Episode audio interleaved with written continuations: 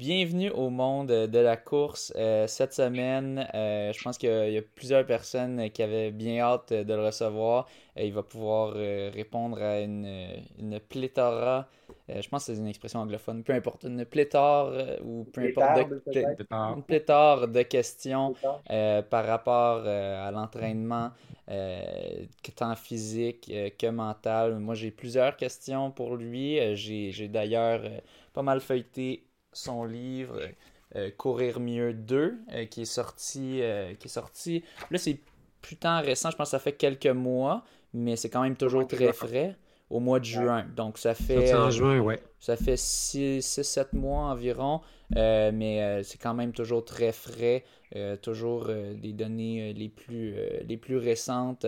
C'est assez dur de trouver plus récent que 6 mois sortis 6 mois frais. Euh, donc, JF Harvey, Jean-François Harvey, euh, merci beaucoup d'avoir accepté euh, l'invitation. c'est très apprécié. puis c'est ça, tu as déjà passé, entre autres, au fameux Grand Écart, le, podcast, le podcast de course de Jean-Philippe Potier. mais là, malheureusement, c'est un format un peu plus court. Là, avec nous, on, est, on est reconnu au monde de la course pour aller, aller en, au fond euh, puis avoir euh, en masse de temps. Donc, euh, ben, on va pas nécessairement péter le 3 heures, mais au moins on aura plus que 40 minutes. donc, ça va être le fun parce qu'on pourra vraiment aller, aller plus en profondeur. Donc, sans, plus, sans plus tarder, je vais commencer avec la première question que je pose tout le temps lorsque je reçois un, un invité pour la première fois, c'est-à-dire comment es-tu rentré dans le monde de la course? Oui, ben, euh, ben pour tout d'abord, ben, merci de l'invitation. Ça fait plaisir. Vous ne m'aviez pas dit que c'était un balade d'automne de 24 heures là, avec euh, les questions, non? Moi, j'étais prêt, là. J'ai ma bouffe, j'ai mes gels. Un ultra balado. café, là, je suis prêt, là. On va faire un record. Euh, donc, ben ouais, moi j'ai commencé à courir assez jeune parce que mon, mon en fait, c'était mon père, mon modèle. Euh, et puis lui, euh, il courait beaucoup, il a fait des marathons. Tu sais, c'était fin des années 70, là, le premier boom de la course. Ouais. Alors, euh, ben, moi, je suis d'origine sagnéenne. Puis là, ben, on faisait une virée à Montréal. Là, puis là, c'était le marathon de Montréal. C'était la grosse histoire. Puis là, lui, il coachait l'équipe de cross-country du cégep de Chicoutimi. Puis après ça, il a coaché plein d'équipes, tout ça. Puis moi, ben, je suivais. Puis là, ben, j'ai commencé à faire des courses. Là. Ma première course que j'ai faite, c'était à 9 ans. Puis là, j'avais fini troisième. Là, je tripais. Là, puis les ah deux qui avaient fini avant moi étaient plus vieux. Puis là, ça avait fait mon année. Là, tu sais. Ah je pense que je l'ai raconté à tous mes amis. Là. Puis après ça, j'ai fait le cross-country scolaire. Puis euh, en cinquième année, puis là, j'ai gagné. Là, là j'étais champion régional. Et là, ça, c'est ah. sérieusement, ça a été déterminant dans ma vie. Là, je suis sérieux. Ouais. Et là, l'année d'après, là, j'y ai pensé toute l'année. Je ne pensais qu'à ça. C'était qu'en sixième année, champion régional, let's go. Euh, secondaire 1, allergie à un chien. J'avais joué avec un de mes amis, crise d'asthme. Et là, je finis dixième. Là, c'était le, premier gros échec le sportif de ma vie. Là. Puis là, après ça, ben là, euh, c'est ça. Gagner, fait de l'athlétisme, puis là, euh, plus, euh, ça, c'était le début du secondaire. Puis après ça, ben là, j'ai plus bifurqué vers d'autres sports parce que moi, il y a plein de sports qui m'intéressaient. Fait que j'ai fait de la compétition de badminton, euh, de la compétition de, de, vélo. J'ai, tout le début de ma vingtaine, j'ai vraiment vécu intensément dans le vélo de montagne. Fait que cross-country, pas downhill, là. Je suis pas trop suis pas assez cinglé. Et puis, euh, sans vouloir faire aucun jugement. Puis, euh, donc, ça, je me suis vraiment éclaté. Là. Ça fait que c'était quand même vraiment des sacrées belles années. Euh, super exigeant comme sport. Puis là, ben, c'est sûr que là, la course à pied, ben, là, j'en faisais moins. Mais tu sais, je, je, je, je, je m'entraînais toujours en partie aussi là-dedans, mais il y avait d'autres sports qui prenaient plus de place. Et puis après ça, ben, Parallèlement à ça, ben, été coach d'athlétisme. Ça fait que j'ai fait ça pendant euh, quelques années. C'était super intéressant. Euh, j'ai vraiment appris sur le tas. Là. Euh, puis, quand il faut que tu enseignes à la fois des sprints, des courses de demi-fond, du saut à la perche. oui, c'est ça que j'allais te demander. C'est souvent, athlétisme, ça peut être très varié. Des fois, il y a des coachs qui spécialisent juste longue distance, c'est-à-dire 1500, 3000 mètres, 5000 mètres. Mais toi, tu faisais tout dans le fond, ouais? Ben oui, parce que c'était ça. Hein? J'étais le coach pour tout. Puis, ben, c'était ça. À l'école où j'étais, polyvalente de Keno. Après ça, à un moment donné, c'était aussi l'école internationale à Jonquière, tout ça. Puis, j'étais seul même pour deux écoles. Puis, euh, ben, c'était le fun parce que, tu sais, ça t'amène à, te débrouiller dans un peu tout. Euh, quand j'ai fait de l'athlétisme, je faisais aussi du saut en hauteur, je faisais un peu de javelot, des trucs de même. Mais bon, soit à la perche, là, non, vraiment nul, nul, nul. c'est pas facile, c'est très, ça prend beaucoup de, force du haut du corps, ce qui est pas ce ah que les coureurs sont réputés pour avoir en général.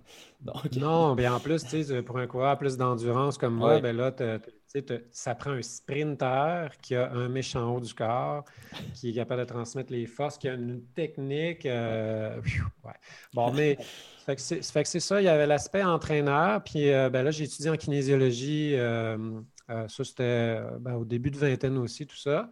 Puis là, ben, quand, quand j'étais en kin à, Chicoutimi, bon, ben là, j'entraînais aussi toutes sortes de, de personnes. J'entraînais toutes sortes d'athlètes. Puis donc, c'était toute cette notion-là d'entraînement, là, euh, ça me passionnait et ça me passionne encore. Ça fait que ça, ça vient ben de là. Ça vient vraiment de là. Puis, tu sais, j'étais genre à lire le Runner's World à 10 ans. Là, tu sais, c'était là à faire avec mon père des saucisses australiennes à 12 ans. Tu sais, c'était un genre d'intervalle que les Australiens faisaient. Puis là, on allait faire des saucisses australiennes des sentiers derrière chez nous. Tu sais. Puis euh, quand je coachais de l'athlétisme, ben, je faisais faire courir les jeunes euh, sur, le, sur le gazon au début de l'entraînement parce que j'avais lu justement qu'il y avait des athlètes tout ça, qui faisaient ça. Puis, tu sais, on parle, on parle euh, début des années 90, là, ça date quand même d'un bout, là, il y a 30 ans déjà. Bon. Puis, euh, tu sais, c'était quasiment du minimalisme, là, puis quand on regarde ça, ben, tu sais, après ça, de courir avec des spikes, là, disons que on n'est pas loin du minimalisme non plus. Fait que là, il y, avait tout ça. Puis là, ben, là j'ai commencé ma, carrière euh, professionnelle. J'ai commencé à être plus euh, finalement dans le monde de la réadaptation. Euh, puis là, je suis tombé en ostéo. J'ai étudié en ostéo. Je suis devenu ostéopathe.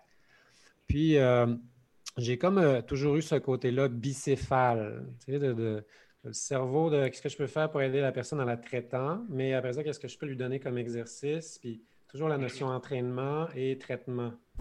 Puis, euh, ben, d'ailleurs, la formation que j'enseignais en fin de semaine, c'était exactement ça, une formation postgraduée. Il y a toujours ce, côté-là. Et puis, moi, j'aime beaucoup traiter des athlètes parce que là, tu as le côté, euh, tu sais, j'ai mon côté thérapeute qui essaie d'analyser pourquoi ils ont tel problème, mais en même temps, je peux leur donner des conseils en entraînement. Ça fait que c'est bien le fun. Puis après ça, ben, tu sais, le j'ai, disons, perdu un peu mes ambitions de compétition là, quand je suis arrivé dans la trentaine, ce qui fait que j'ai, fait des compétitions pendant plusieurs années, mais tu sais, c'était pas non plus euh, les, gros temps canons, là, puis euh, tu sais, ça fait que c'était des performances qui avaient de l'allure, mais hum, tu sais, j'avais moins le couteau entre les dents, disons. Mhm. Et euh, tu sais, c'était plus des défis, genre euh, j'ai fait plusieurs fois, une douzaine de fois la course du Mont Washington, ça, ça me branchait, euh, puis, les affaires comme ça. et là, ben, quand je suis arrivé, le début des années 2010, là, il y avait tout le courant du minimalisme, hein, vous vous souvenez, où là, tout à coup, du jour au lendemain, il ne fallait plus appuyer sur le talon. Ouais. Puis du jour au lendemain, les chaussures, c'était la raison de tous nos maux. Ouais. Puis euh, moi, ça faisait déjà quelques années que mes patients courage, je leur donnais des ateliers de technique de course, puis euh, je leur donnais des formations de prévention de blessures, exercices, tout le kit. Puis, puis là, vraiment, je trouvais que, waouh, ça, prenait un, détour là, particulier. Puis moi, j'ai un esprit euh, très scientifique. Quelqu'un me pose une question, la première le premier raisonnement dans ma tête, c'est OK, qu'est-ce que la science dit là-dessus? On voit ça dans ton livre. Mais la science, par définition, est quand même incomplète. Oui. Ça fait que pas juste. Pour moi, il ne faut pas s'arrêter là. Oui.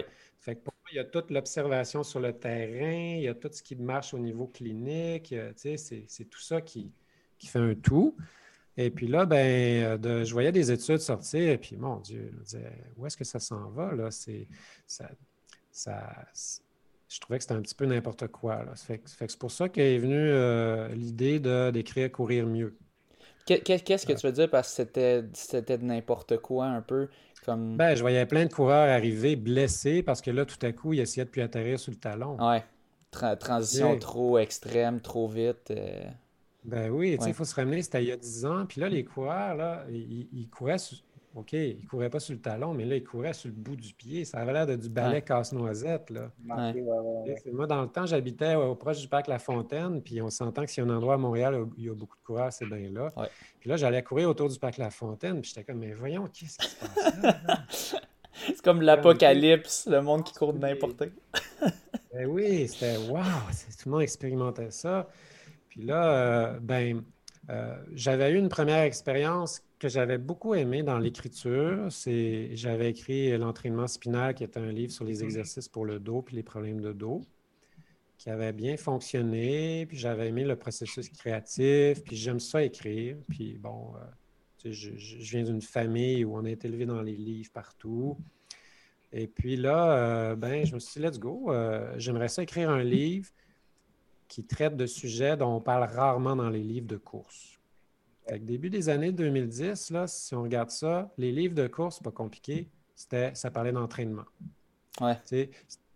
Jack Daniel, machin, c'était comme intervalle, longue distance, euh, tel type de hockey, VO2 max. Euh. Des recettes plus, un peu plus. Euh. je me disais, ben, tu sais, ouais, c'est bien beau le VO2 max, mais il y a d'autres choses dans la vie pour un coureur. Donc là, j'ai décidé de faire un livre où là, je parlerais de, de blessures, de ce qu'on peut faire pour, pour ça. Puis je parlerais d'exercice aussi parce que je trouvais qu'il y a un paquet de coureurs qui il leur manquait une partie, c'était toute la partie exercice, soit de renforcement, étirement, proprioception, tout ça. Donc, il y a 90 exercices dans le livre, là, aux grandes dames de mon éditrice qui trouvait que c'était beaucoup, mais je disais, ben, regarde, c'est ça. c'est... Puis, euh, technique de course, je trouvais qu'il n'y a à peu près rien qui était dit dans le temps. Tout ce qu'on disait, c'était, euh, ben, cours le dos droit, puis euh, les mains et les pieds vont en avant. Tu sais? ça, ça, c'était à peu près ça dans le temps. Mm-hmm. Là, depuis ce temps-là, ça a changé beaucoup. Là. tout à coup, on s'est mis à s'intéresser à ça. Mais moi, je voulais comme vraiment amener une vision parce que avec mes études, ben, j'ai, étudié beaucoup euh, la posture, j'ai étudié beaucoup toute la biomécanique. En fait, c'est la matière que j'enseigne le plus. La biomécanique, c'est la science du mouvement. Là. C'est, ça fait que je voulais proposer des choses aux coureurs pour les aider à mieux courir, dans le fond, sans amener une recette magique, de dire tout le monde doit courir comme ça.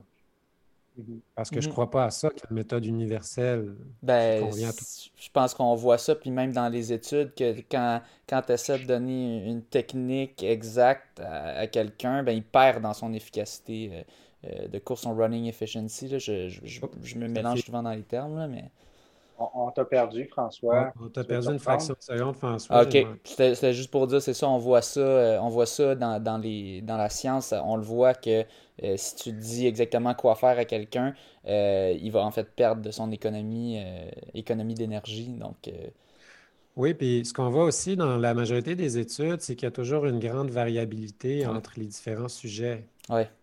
Donc, euh, une, mesure qui va aider certaines personnes va nuire à d'autres. Après ça, ben, vient le temps de faire quelque chose d'individualisé qui convient aux gens selon leur morphologie, selon leur expérience de course, selon leur âge. Euh, tu sais, c'est, tout ça, ça joue. Fait que moi, j'amenais des trucs comme, par exemple, juste d'amener une petite ficelle au sommet du crâne là, pour allonger la colonne. Je veux dire, il n'y a personne qui va se blesser en faisant ça. Là. Non. J'ai pas encore vu quelqu'un qui m'a dit Hey, euh, tendinite là, avec l'élongation. De, de, euh, Excuse, j'ai pas lu ton premier livre, fait que je, je connais pas la, référence. En gros, c'est tu mets une ficelle tu, ben, imaginaire. En fait, une auto-élongation de la colonne vertébrale légère. Le but, c'est pas de courir droit euh, comme si on avait un, balai dans le derrière. Ah ouais. mais c'est d'avoir de ne pas courir à fesser, comme plusieurs. C'est des principes posturaux qui fonctionnent très bien pour tout mouvement, que ce soit pour un chanteur, que ce soit pour un coureur, que ce soit pour une posture de travail. Quand on est assis, exactement, quand on ben, est assis ben sur une chaise. Euh, ben oui, puis, puis là, l'affaire, c'est qu'effectivement, la science est manquante là-dessus parce que ben, il n'y a pas de chercheurs qui s'intéressent à ça. Euh, puis aussi, l'autre chose, c'est que c'est difficile à mesurer. C'est difficile à quantifier. Mais donc, c'était des trucs comme ça que j'amenais. Puis, tu sais, oui, il y a l'appui du pied après, mais pour moi, il n'y a pas juste une façon d'appuyer le pied puis qui peut convenir à tout le monde. Mm-hmm. Ça fait qu'il y, avait ça. Puis euh, ben, en plus, j'en ai profité pour me payer un super beau trip. Là. Je rêvais de ça euh, depuis euh, que j'étais enfant, justement. C'était d'aller au Kenya. Donc là, je suis allé. J'ai eu un contact avec. J'étais chanceux. Là. Tout s'est placé. Une de mes patientes, j'y parle de ça, je finissais un livre. Puis là, ah ouais. Puis là, je dis, ah ben oui.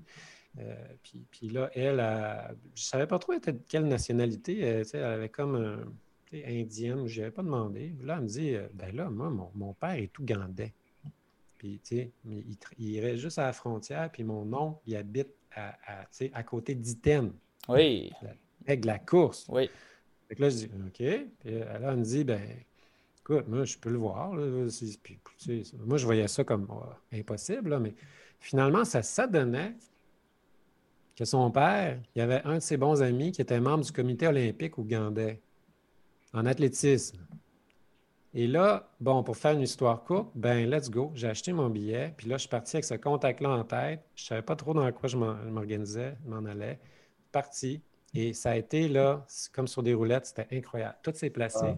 Je me suis ramassé à avoir un mandat avec la Fédération d'athlétisme d'Ouganda pour évaluer les coureurs de l'équipe nationale, coureurs-coureuses, puis de voir qu'est-ce qui pouvait être fait pour les aider. J'avais un petit peu le syndrome de l'imposteur parce que là, tu t'en vas dire au meilleur coureur au monde, qu'est-ce qu'il pourrait faire de mieux.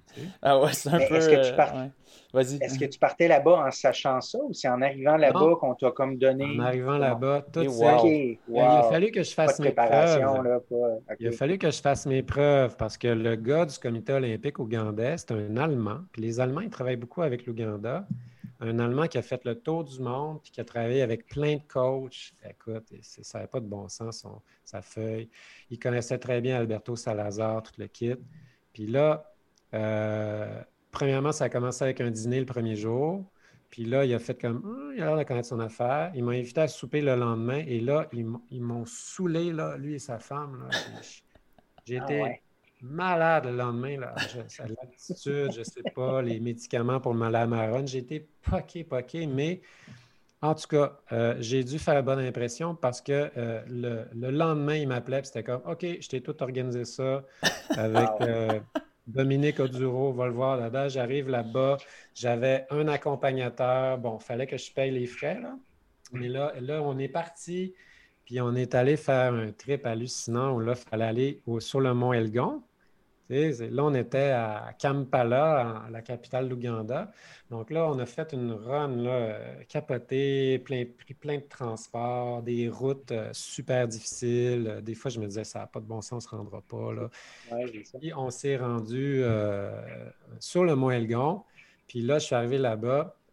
Puis là, les coureurs, eux autres, là, à, Queen, ils, ont, différentes villes. À Kapchorwa, Kapchorwa, c'est la ville d'où vient euh, Kiprochi, là, euh, qui, a, été champion du monde de, marathon, puis qui a gagné aux Olympiques de Londres. Kiprotich, qu'est-ce que je dis là? Kiprotich. C'est souvent difficile, c'est les, noms euh, des, coureurs qui ouais. pour nous. Là. Oui, fait que là, j'arrive là-bas, puis là, finalement, j'ai tous ces champions-là. Euh, il y avait, euh, ça n'avait pas de bon sens. Puis là, ben, avec le médecin de l'équipe, puis OK, go, euh, j'avais carte blanche. Fait que là, je les évaluais de la tête aux pieds, tout, tout, tout, les tests posturaux, force, flexibilité, mobilité, tout. Puis là, quand je suis arrivé à palper leurs pieds, là, en tant que comme ostéopathe, là, où là, j'évaluais la mobilité des différentes articulations, je, je, capotais, là. C'était comme, waouh! J'ai jamais, jamais vu ça ici, là. Les, les, coureurs élites qui courent depuis longtemps, ça s'approchait même pas, là, de ça. C'était, c'était, il y a sûrement un côté génétique il y a, oui, il y a le, mode de vie, mais il y a sûrement des modifications génétiques. C'est des mm. pieds là, ultra coussinés, là, naturellement, là, avec un coussin, coussinage graisseux en dessous, là, épais, là, mobile en même temps que stable. Je leur, faisais, je faisais faire des tests. Là. Ils faisaient tout ça, les deux doigts dans le nez, là, facile. Une planche frontale, voyons. Il aurait pu toffer des heures euh, sans problème. Des espèces de forces de la nature là, euh, qui, qui mangent. Il y, avait combien? Il y avait combien de coureurs en tout? Parce que tu dis que tu les as comme tout, tout analysés. Il y en avait des, des, ben, J'en ai tout analysé. Ça a été une bonne partie de l'équipe nationale d'Ouganda. Donc, ça, il y en avait 22. 22 coureurs, surtout des coureurs. Puis après ça, c'est que là, il y avait un coureur avec qui, euh, chez qui je restais, parce que je restais dans une hutte euh, africaine, là, vraiment. Euh, tu dors à terre, là, puis tu t'essuies tu t'essuies les fesses le matin après ton, ton numéro 2 avec des feuilles d'épines de, maïs, tu sais. Euh, puis là, euh, Simon Ayeko, un super bon coureur de 3000 mètres steeplechase, ben là, moi, j'avais dit, ben j'aimerais ça, si possible, à la Iten, tu sais. Là, c'était pas fait encore. Ben, du moins, je, m'en vais m'entraîner. Euh, ben, il me l'a pas dit comme ça. Il dit, moi, je m'en vais m'entraîner là régulièrement. Je peux y aller, puis ça me fait plaisir. Fait qu'on est allé ensemble. Fait qu'on a traversé. Ça a été quelque chose en moto. Ah, euh, on s'est planté. Je pensais que c'était cassé une jambe, mais non, on continue. On arrive à Iten, puis là, ben, là, lui, c'était mon. C'est lui qui me disait où aller tout. Puis, puis là, euh, euh, dans ma tête, je rêvais de voir Renato Canova. Tu sais, c'est comme le coach, là. The coach. Et là, ben, finalement, on court. puis moi, je courais avec eux une fois par jour, le matin, là, mais tu sais, eux, ils courent deux, deux, trois fois par jour. Moi, je peinais, là, je souffrais ma vie à chaque matin là, à essayer d'y suivre. Avec l'altitude en plus. L'altitude, je rushais. je pense que j'étais encore. Euh, je pense je, je, je, me suis jamais remis de cette brosse-là avec euh, l'allemand. C'est ça. Hein. Puis, euh, Puis là, ben, sur le sol aussi. mais je pense qu'il y avait aussi la, la Malaronne. Puis l'autre chose, c'est que les, les véhicules là-bas, il y a tellement de motos, des tuk-tuk, là, puis tout ça. Ah, que, tellement de pollution que j'étais hyper irrité des voies respiratoires. Puis j'avais mhm. l'impression, sérieusement, avec ça, puis l'attitude, d'avoir à peu près euh, la moitié de mes poumons. Là. Fait que là, mais je me disais, il faut que j'aille courir avec eux, c'est ma chance. Là. Fait que j'allais courir avec eux. Puis là, euh, je mesurais plein d'affaires, puis j'ai filmé, tout ça. Euh, et là, ben, c'est ça. Première journée que j'arrive à la piste, la fameuse piste mythique de Iten, ben, il y a à peu près 150, 200 coureurs en même temps. Des, coureurs hallucinants, ça tourne, ça tourne, ils font des intervalles, puis là, il y a un groupe, là, il y a un autre groupe qui embarque, puis c'est sans arrêt. J'étais, je capotais, là, je regardais ça, puis pas plus tard que 15 minutes, 15 minutes après mon arrivée, je vois un monsieur arriver avec le un monsieur blanc avec les, cheveux gris, puis là, je me dis, oh non, c'est pas vrai, c'était Renato Canova. Puis là, je m'en vais le. Je me dis, OK, non, non, t'es là, niaise pas, il faut que tu ailles parler. Vas-y. Fait que là, je le voyais travailler avec deux juniors, il leur faisait faire des drills. Là, je m'en vais voir Renato Canova, je fais juste poser une petite question, tu sais. Puis là, il parle. Il parle super vite. Puis là, je dis, OK, OK. Hein. Puis là, OK. Là, il ralentit. Oh, j'ai envoyé une autre question. Ça a été le même pendant deux heures. Deux heures? Wow! Ça a été euh, une genre de masterclass, là. C'est capoté. Là, là je malade. Une question. Tu disais, euh, qu'est-ce que vous pensez de la cadence à 180 euh, pas par minute? C'est comme, c'est quoi? C'est n'importe quoi. Tu sais, qu'est-ce, que, qu'est-ce que vous pensez de l'animaliste? Ils nous trouvaient tellement bizarres, là, les Westerners. Là. C'est tellement bizarre. Ici, on est minimaliste parce qu'on n'a pas de souliers, mais là, dès que tu as une paire de souliers, ben là, t'es correct. Puis tu peux, tu peux ne plus ben... te pogner avec ça, là, tu sais. Ben là-bas, la question, c'est ça. C'est, tu, tu leur parles, mais ils ne comprennent pas. Eux autres, ils veulent juste courir avec des chaussures. Ah ouais. Ils sont en pauvreté. Déjà, peu importe la chaussure, c'est comme un accomplissement. Ils ont de quoi. Puis moi, je m'étais, je m'étais acheté dans le temps des. Euh, oh mon Dieu, j'avais des, ça, des, chaussures bien neuves, là, puis en plus, il y avait un peu de doré dessus. C'était pas nécessairement le bon choix là, pour euh, l'humilité du coureur qui arrive là. là bien neuf, bien shiny, là. Puis là, je les voyais courir tous avec des chaussures défoncées. Ah ouais? Ouais. C'est, j'aurais dû les maquiller, mettre de la boue dessus. Ouais, non. tu vois, tu vois des gars qui, qui courent des, des, des 13-30 faciles, puis dans, dans, des souliers quand même en scrap que toi, tu n'utiliserais même pas pour ton, ton gazon, puis t'es comme, wow. Ah, bon, exactement. Puis ça, là, là-bas, ce qui était spécial, c'est que moi, vu que j'arrivais, puis que j'étais un blanc, puis que euh, là, ils me voyaient travailler avec les coureurs, mais là, tout le monde là-bas, il, cherche un manager. Ouais. Hein? Il ne cherche pas un coach. Donc là, les gens, ils venaient me voir, là, ils se présentaient, puis ils disaient euh, Hello, I'm Patrick. Puis là, ils disaient leur temps. C'était la façon de fonctionner. Puis là, euh, tu sais, ils me disaient 2h08 euh, au marathon, Patrick machin. Puis là, Are you a manager? j'étais comme non. puis là, hop. Eux autres, ils veulent de l'argent, ils veulent, ils veulent aller faire des courses. Ça fait qu'il y avait plein de coureurs de 2h08, 2h07 qui, qui, qui étaient des nobody là-bas. Ouais c'est qui vont jamais avoir la chance de courir un marathon de leur vie ailleurs que là-bas et qu'on n'entendra jamais parler. Ouais. C'est débile. Ça te prend un manager pour t'inscrire, mettons, au marathon de Montréal, puis te, te booker les billets. Puis là, eux, quand ils gagnent au marathon de Montréal, ils font pas toute la cote. Là. Ils font une petite partie parce que le manager, euh, il ramasse. Mais c'est comme ah ça, le manager, il faut qu'il refasse ses coûts pour tous les, les vols, les, les vols d'avion et tout ça. Mais c'est ça, il, a, a besoin. Eux, il peut, lui, il peut pas se payer le vol. S'il pouvait se payer le vol à Montréal, il paierait puis il ferait le 10 000 pour lui seul. Mais la, réalité, c'est ben pas oui. ça. Ben, moi, même une année, euh, je pensais à ça. Puis en fait, c'est l'année qu'ils ont coupé les bourses. Hein, vous vous souvenez, là, il y a à peu près 5 ans? Oui. 4 Ouais. Ouais, environ, là, ouais. Et là, moi, l'année d'avant, j'avais pensé à ça. Je m'étais fait un plan diabolique dans ma tête qui n'aurait pas été très bon pour les coureurs québécois, par contre. Mais là, je me disais, eh boy, OK, je vais faire venir Simon, nanana. Puis là, j'étais prêt à, comme faire venir, mettons, deux coureurs, deux coureuses. Puis je me disais, ils vont gagner ça facilement. Puis euh, moi, je voulais juste me repayer le billet d'avion. Parce que je me disais, si eux, ils font, mettons, 8000 euh, en tout, là, puis un autre euh, 4000, ben, ça, ça chante, tu viens de changer la vie de leur village en entier. Ouais. Parce que c'est ça qui arrive là-bas, c'est la communauté. Tu sais, le, le, coureur, il ne va pas revenir avec son argent puis il va se faire la grosse maison en haut de la montagne qui domine les autres. Là. il s'achète une ferme. Ah pas comme ici. Il s'achète une ferme, il va faire construire un, bout d'école, puis c'est la communauté. Mhm. Puis là, moi, j'avais tellement été touché par eux que je me disais, hey, c'est ma chance de, de, changer la vie de cette communauté-là. Mhm. Puis là, quand j'étais sur le bord de faire ça, ben là, j'apprends qu'ils venaient de couper les bourses. Oh. Bon. Rip. euh, bon, ça fait que c'est ça. Puis là, ben, c'était quand même. Euh, mais tu sais, euh, ben ça, c'est de l'observation sur le terrain. Mais après ça, moi, j'ai filmé 300 quelques coureurs là-bas. Puis la cadence, par exemple, quand je la mesurais, c'était entre 155 et 180, quand ils faisaient de la vitesse d'endurance. Même, même en vitesse. la plupart du temps, en vitesse, quand, tu, vois les, quand tu les vois faire les intervalles sur la piste, là, ils ne sont pas à 180, ils sont à 190, 195, 110. Ouais.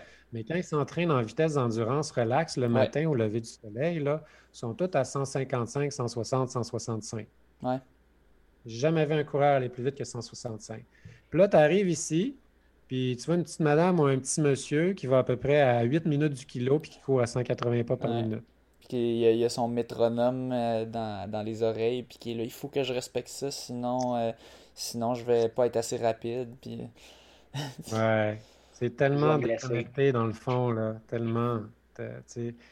Euh, oui, je, suis pour euh, possiblement dynamiser un petit peu la cadence, là, surtout pour des coureurs qui, qui sont trop euh, affaissés, puis qui n'ont pas assez de rebond. Puis, oui, mais de, c'est ça, de là à dire à tout le monde de courir à une cadence donnée, là, je pense qu'on est vraiment dans le champ. Là. Ouais, c'est... Ben, je pense. C'est pas juste que je pense, là, la science le démontre. Là.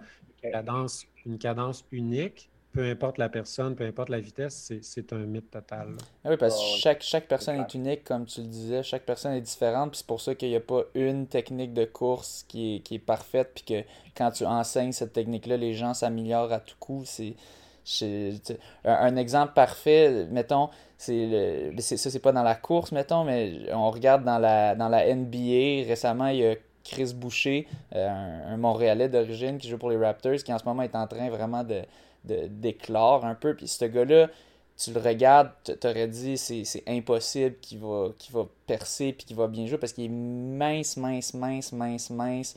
Euh, puis fait que tu te dis il va se faire démolir par les autres joueurs. Puis il y a une technique vraiment bizarre pour ses tirs, mais ça fonctionne. Puis il, en ce moment, il, va super bien. Fait que même chose pour la course, tu peux. Tu, tu regardes, il y a Hicham Rouge, puis il y en avait une coupe qui courait à peu près n'importe comment, mais ça fonctionnait au final. Puis que, selon ta morphologie, si tu es toute mince, ben, ça se peut qu'au basket, ben, tu shootes puis tu joues d'une manière différente. Mais en course, si tu es super grand, super petit, puis tu as un haut du corps plus grand proportionné à ton bas, ou l'inverse, ben, ta technique va être différente. Ne faut pas essayer d'aller dans un moule qui est fait pour une moyenne, parce que cette moyenne-là, ben, à moins que tu sois le chanceux qui est dans cette moyenne, peut-être le 20-30%, ben, ça va pas te faire à toi. Donc, euh, en tout cas, moi aussi, je suis quand même avec toi pour ça, que c'est un ben, peu débile. C'est pour, ça que des, pour ça que des techniques comme par exemple euh, le chi running ou euh, le pose, le pose method of running, ben, tout le monde appuie de la même façon, c'est la même pose tout le temps. C'est, mais en même temps, il y a des façons possiblement d'optimiser le mouvement chez un paquet de gens. C'est là que c'est intéressant de, tu sais, par exemple, juste donner des trucs de, pendule, le, le, bras, le membre supérieur, ça fait un mouvement de pendule, puis oui, tu vas en voir qui font des espèces de mouvements de malaxeur, puis ça, ça leur va quand même. Mais il mhm. reste que de, base, il y a des principes qui peuvent aider. Comme dans n'importe quel sport, hein, euh, tu sais, euh, dans les arts martiaux, il y a des principes qui peuvent aider la majorité des gens. Au tennis aussi. Puis après, ben là, tu as des différences. Euh, dans ces sports-là comme dans la course. Oui, ouais, ça me rappelle un, article de, de, Max Lopez sur son Runwise, que je pense qu'il disait c'était il avait demandé à des, des coachs d'évaluer la technique de course des gens puis d'essayer de deviner lequel aurait la meilleure économie d'énergie. Puis ils sont complètement plantés. Ils n'étaient vraiment pas capables de, de voir c'est lequel qui est le plus efficace. Euh, même si intuitivement, on a l'impression de dire, ben là, lui, euh, tu dis, ah, lui, il est super léger, lui, ça va bien. Puis, finalement, il était pas, euh, pas tant bon que ça. Donc, euh, non, je trouve ça super ah intéressant. Puis, euh, ben, tu sais, regarde Paula Radcliffe. Oui. Hein? Paula Radcliffe, mon Dieu, c'est quel. ouf, c'est pas. ça fait mal aux yeux, la regarder courir. Là. Mais point de vue économie de course, c'est incroyable. Mais son économie de course, quand on regarde les données, fort probablement qu'elle s'est améliorée avec tout le renforcement qu'elle a fait. Hein. C'est ce qui ressortait parce que son VO2 max, avec les années, il ne s'améliorait pas, mais son économie de course s'augmentait. Puis selon son coach, c'était beaucoup le renforcement. Mais euh, il reste que, tu sais, comme moi, euh, à chaque année, j'enseigne un cours d'analyse de techniques de course là, pour euh, des professionnels de la santé. Puis L'idée, c'est pas de dire à ah, celui-là, il court mieux que celui-là. C'est de voir pour cette personne-là, qu'est-ce qui va bien, parce que c'est pas juste de regarder ce qui va mal, qu'est-ce qui semble être bien, mais qu'est-ce qui potentiellement pourrait être amélioré. Puis là, on va faire des essais. là, effectivement, des fois, là, les gens, ils pensaient qu'elle était bien correct, tout ça, mais finalement, ah, tiens, ils sont rendus une coche de plus. Là. Ouais, mais il faut essayer avec la personne. Il faut faire beaucoup d'essais-erreurs. C'est ça, au fond, la course. Puis c'est pour ça que les gens s'améliorent. Le, numéro un, facteur numéro un, c'est en s'entraînant. Parce qu'en s'entraînant, ton corps inconsciemment va s'améliorer. il va trouver lui-même certaines techniques. Il y a certains, certaines fois, on va se piéger nous-mêmes. Puis on va peut-être utiliser un truc qui, à court terme, nous aide un peu, mais à long terme, peut nous faire mal. Puis c'est là peut-être que euh, quelqu'un qui analyse sa technique de course peut t'aider. Mais en général, puis je pense, tu le dis, je me semble j'ai vu ça quelque part dans le livre, que le, corps est une machine ultra complexe, une, des plus complexes euh, qui existent. Euh, puis pour ça, c'est très difficile. Euh, c'est très difficile de, l'améliorer, mais en même temps, c'est une machine qui est capable de choses incroyables. Puis c'est ça, mais ça mm-hmm. demeure ultra complexe de, tout ah, comprendre on a une machine hallucinante, puis on ne la comprend pas encore au complet, mais tu sais, tu veux dire, tu compares une bonne montre. Là, je suis pas en train de faire une. Je pense qu'on a la même en plus. C'est une 645?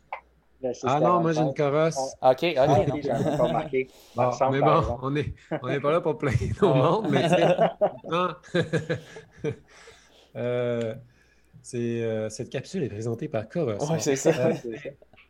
Mais euh, tu prends la meilleure monde, puis elle est encore très, très loin de toutes les fonctionnalités qu'on a internes, puis euh, qu'on ne connaît même pas encore. Ça fait que, ouais. Mm-hmm. Donc oui, comme tu dis, euh, la meilleure façon d'améliorer notre technique de course puis notre économie de course, parce que ça, c'est comme le, gros joueur. Là, euh, à un moment donné, le VO2 max, on, vient qu'à un petit peu plafonner. Ben, c'est euh, en courant beaucoup. c'est avec les en années. Répétant, en répétant, en répétant. C'est ça. J'ai trouvé ça intéressant quand j'ai vu ça dans ton livre. J'étais comme bon, je suis content, ça me, me confirme la croyance que j'avais. Donc, euh, c'était bien plaisant. Puis c'est ça, j'ai vu aussi, euh, ben, pour ceux qui, qui, euh, ceux qui ont lu ton livre ont sûrement vu l'histoire de Paula, mais ça, c'est un, beau, un, beau un, des nombreux petits exemples qu'on peut retrouver dans le livre. C'est drôle parce que je l'ai lu hier, fait que c'était encore bien frais dans mes mémoires, mais c'est ça que si on se fiait au VO2 max, tout le monde aurait dit que elle, allait, elle allait vers le déclin, puis tout ça, puis finalement, oui, son VO2 max a pique, puis, mais ça, son économie de course s'est améliorée. Puis c'est pour ça qu'on voit que c'est un meilleur prédicteur maintenant euh, des performances. Mhm. Euh, mais dans le fond, euh, je voulais, dans le fond aussi, je voulais juste revenir. On est, on est parti, je veux juste revenir au départ. J'ai trouvé ça quand même, quand même intéressant que tu as commencé si tôt. Souvent, le monde que je reçois au podcast, il, me disent Ah ouais, j'ai commencé après avoir arrêté de fumer à 25 ans, des de main. mais tandis que toi, c'est quand même, tu as quand même commencé assez jeune. Puis je me reconnaissais un peu dans ce que tu disais que, mettons, toi, c'était au primaire. Moi, je me souviens, c'était en secondaire 5 que j'avais gagné euh, la course de mon école. Puis, je me sentais comme le on top of the world. Puis là, je veux toutes ces courses, courses, courses, courses, courses. Puis je m'entraîne avec mon père. Puis tout ça, c'est intéressant. Euh, je me reconnaissais un petit peu euh, là-dedans. Puis c'est le fun. puis c'est ça, je pense, c'est quand tu switches à à entraîneur. Puis c'est ça que je ressentais un peu, moi, quand j'entraînais du monde. C'est euh, c'est dur, je trouve, je sais pas si toi tu trouves la même chose, d'entraîner, puis performer, puis de, de, de garder. J'ai l'impression que tu peux juste avoir un des deux, soit de vouloir que tes athlètes performent ou de vouloir que tu performes. Je sais que c'est pas mutuellement exclusif, mais j'ai trouvé que c'était un, un, petit peu ça. Je sais pas si toi tu as ressenti un peu la même chose que faut, faut comme être un peu selfless pour être un bon coach. Est-ce que tu ressentis un peu la même chose ou je sais pas? Ben, tu sais, premièrement, c'est vrai que c'est vraiment pas tous les athlètes qui deviennent des bons entraîneurs. Là, puis on voit ça dans plusieurs sports. Euh en cyclisme, euh, il y a plein de directeurs sportifs là, qui. non.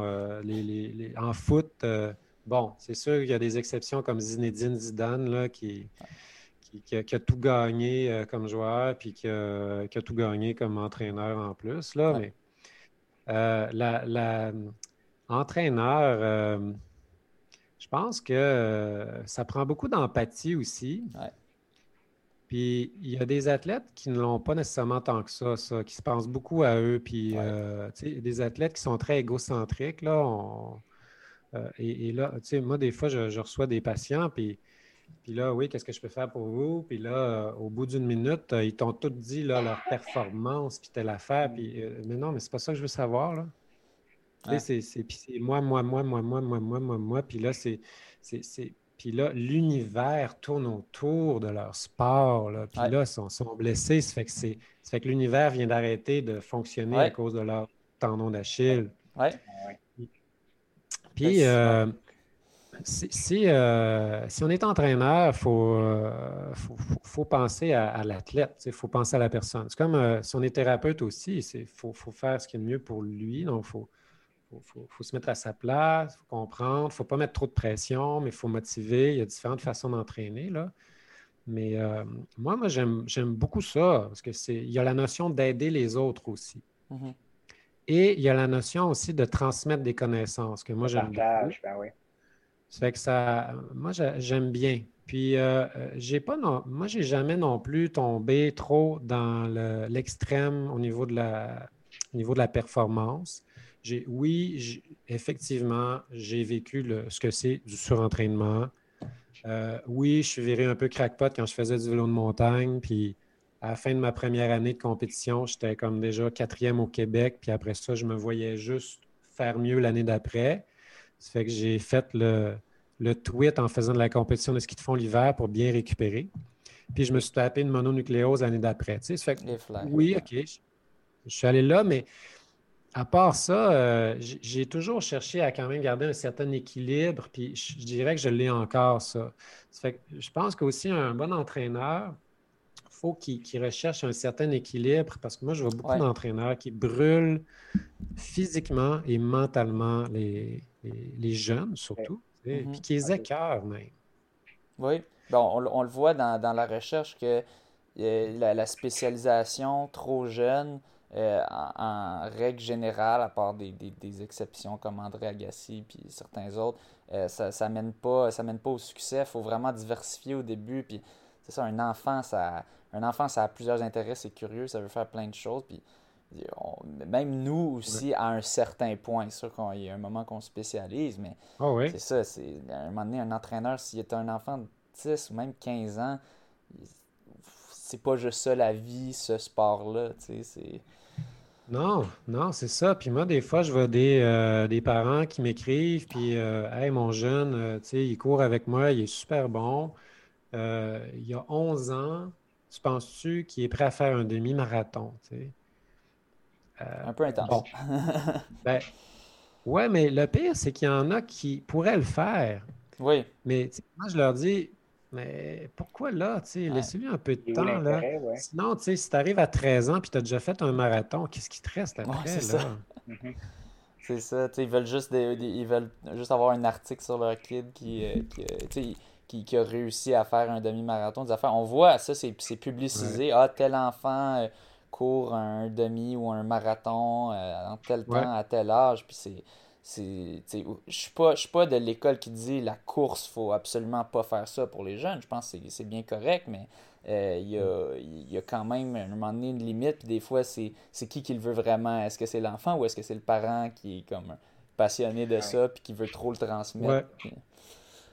Ah oui, puis moi, j'ai eu la chance aussi, la, la, pomme tombe pas loin de l'arbre. Mon, mon, père, il est comme ça aussi. Fait quand euh, je lui ai dit, euh, parce que là, tout à coup, euh, genre secondaire 3, là, là, je grandissais, j'étais en période de croissance, puis là, on se préparait pour le cross-country, puis là, j'avais vraiment des douleurs de, genre de croissance, puis là, je suis comme, ah, non, ça marche pas lui, il ne m'a pas mis de pression. Puis c'était comme, bon, ben, OK, on ne le fait pas cette année, c'est tout. Puis après, j'ai fait plein d'autres sports. Puis, tu sais, je pense, c'est quoi cette idée-là là, de, performance à tout prix? Là? On est tellement dans une société mm-hmm. comme ça. Puis en plus, ben là, avec les, réseaux sociaux, puis avec tout l'aspect de, d'égocentrisme, puis de, personnes centrées sur eux-mêmes qui mettent toute leur... Euh, qui affichent tous leurs trucs euh, sur les réseaux sociaux. C'est quand même particulier comme époque. Là. Ah, puis si, ton enfant court un, marathon à 15 ans, tu vas avoir beaucoup de likes, tu sais, fait que, ça vaut la peine. Ouais. ben oui, ben oui, c'est sûr. C'est sûr. Puis, bon, euh, de voir vraiment des gens qui arrivent à faire des trucs de même, puis de voir où ils sont. Est-ce qu'ils est courent encore dans 20 ans? Là?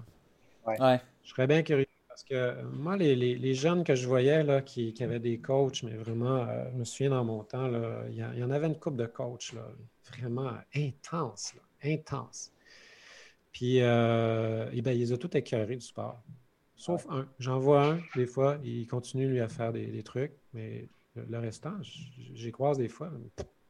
Bon, c'est anecdotique ce que je viens de dire, mais il reste qu'il y a plein d'études qui démontrent bien là, qu'à un moment donné, il faut, faut, faut pas trop pousser vite. Puis faut, euh, il y a plusieurs qualités euh, dans le développement du jeune à développer. Puis c'est pas vrai que ça se développe juste avec un sport. Que ce soit la course, que ce soit autre chose. Puis on, voit ça dans la. Moi, je me souviens, il y a un an, un an et demi, deux ans, euh, j'ai fait la, formation. Mon Dieu, j'ai oublié c'était quoi le, nom, mais une formation en gros pour coacher au Québec en, athlétisme.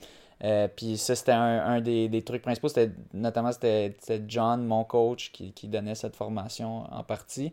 Euh, puis c'était ça, il disait, selon nos recherches, selon les directives d'Athlétisme Canada, qui sont basées sur la science, euh, on, voit que c'est ça, si la spécialisation trop jeune, ça va juste, c'est pas bon à long terme. Ils vont, ils vont, ils vont se tanner en moyenne. oui, il y en aura peut-être un ou deux qui vont, qui vont bien aimer ça parce qu'ils performent. Mais c'est ça. Euh, puis on regarde les, mettons, les Ingebretsen euh, avec leur série qui les suit, puis tout ça. Puis, mhm. Mais en même temps, quand je regarde cette série-là, je vois que, oui, le père, il met une certaine pression sur les jeunes. En même temps, il y en a un qui a arrêté, puis il a dit, ben, c'est correct. Il arrête. Puis, il, puis, puis je voyais, tu sais, oui, il est crackpot, le père, un peu, il, il est un peu fou, mais quand même, ils respectent ça, ils respectent leur autonomie à un certain point. Puis je pense que c'est ça qui fait qu'ils performent quand même puis qu'ils restent dedans. C'est le fait qu'ils sont pas obligés, mais inconsciemment, ils sont un peu parce que leurs frères, leurs soeurs font ça, ils les voient à la télé, ils ont envie de suivre ça. Mais le père ne dit pas tu es obligé de faire ça, il dit pas tu dois faire ça, il dit est-ce que tu veux faire ça?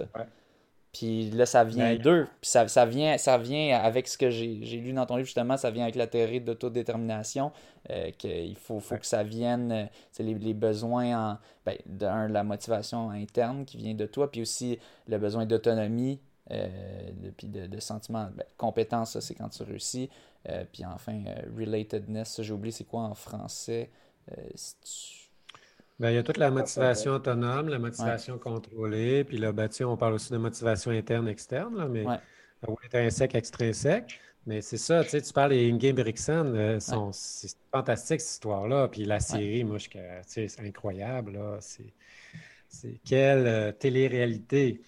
Euh, puis, puis, bon, c'est des Norvégiens en plus. Puis, tu sais, c'est comme, wow! Puis, au début de la série, même Jacob, le meilleur, il était jeune. Là, ça fait que c'est assez capé de le voir, qui, commençait à s'entraîner avec ses deux frères aînés. Puis, puis là, qu'il soit rendu là, c'est fascinant. Mais eux, eux, ils ont comme le package complet, on dirait. Là. mais ça prend une drôle de famille aussi pour arriver à faire ça. il n'y en a pas deux des familles de même, je pense, dans le monde. Là. puis là, regardez bien les, plus jeunes, là, la sœur arrivée, là, elle s'en vient déjà bonne. Là. Ah ouais? oui. Mais, mais, euh, mais bon, c'est. Euh, en fait, euh, tu sais, pour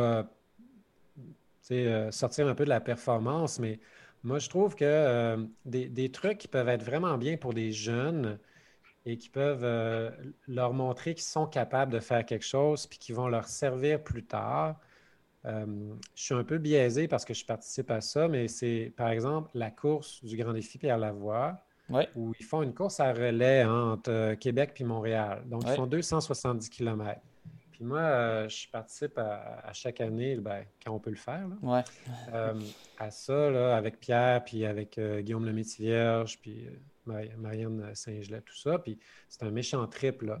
Et là, l'affaire, c'est que ça se fait à relais. Puis là, ben, c'est un happening. Ils sont 35 par autobus, plus les accompagnateurs. Ils vivent le, trip de leur vie. Ben oui. si j'avais pu avoir ça, moi, quand j'étais jeune, j'aurais capoté. Ah. Ben oui. Ah, c'est malade. Ah, Dieu, quel, quel week-end capotant pour ah eux. Puis là, il y en a qui se surpassent ils font plein de relais, mais c'est le trip de gang. Puis après ça, ben, l'idée, c'est pas d'en faire les meilleurs coureurs de 3000 mètres au monde, là, mais c'est que après, là, euh, il y a de quoi de changer chez ces jeunes-là.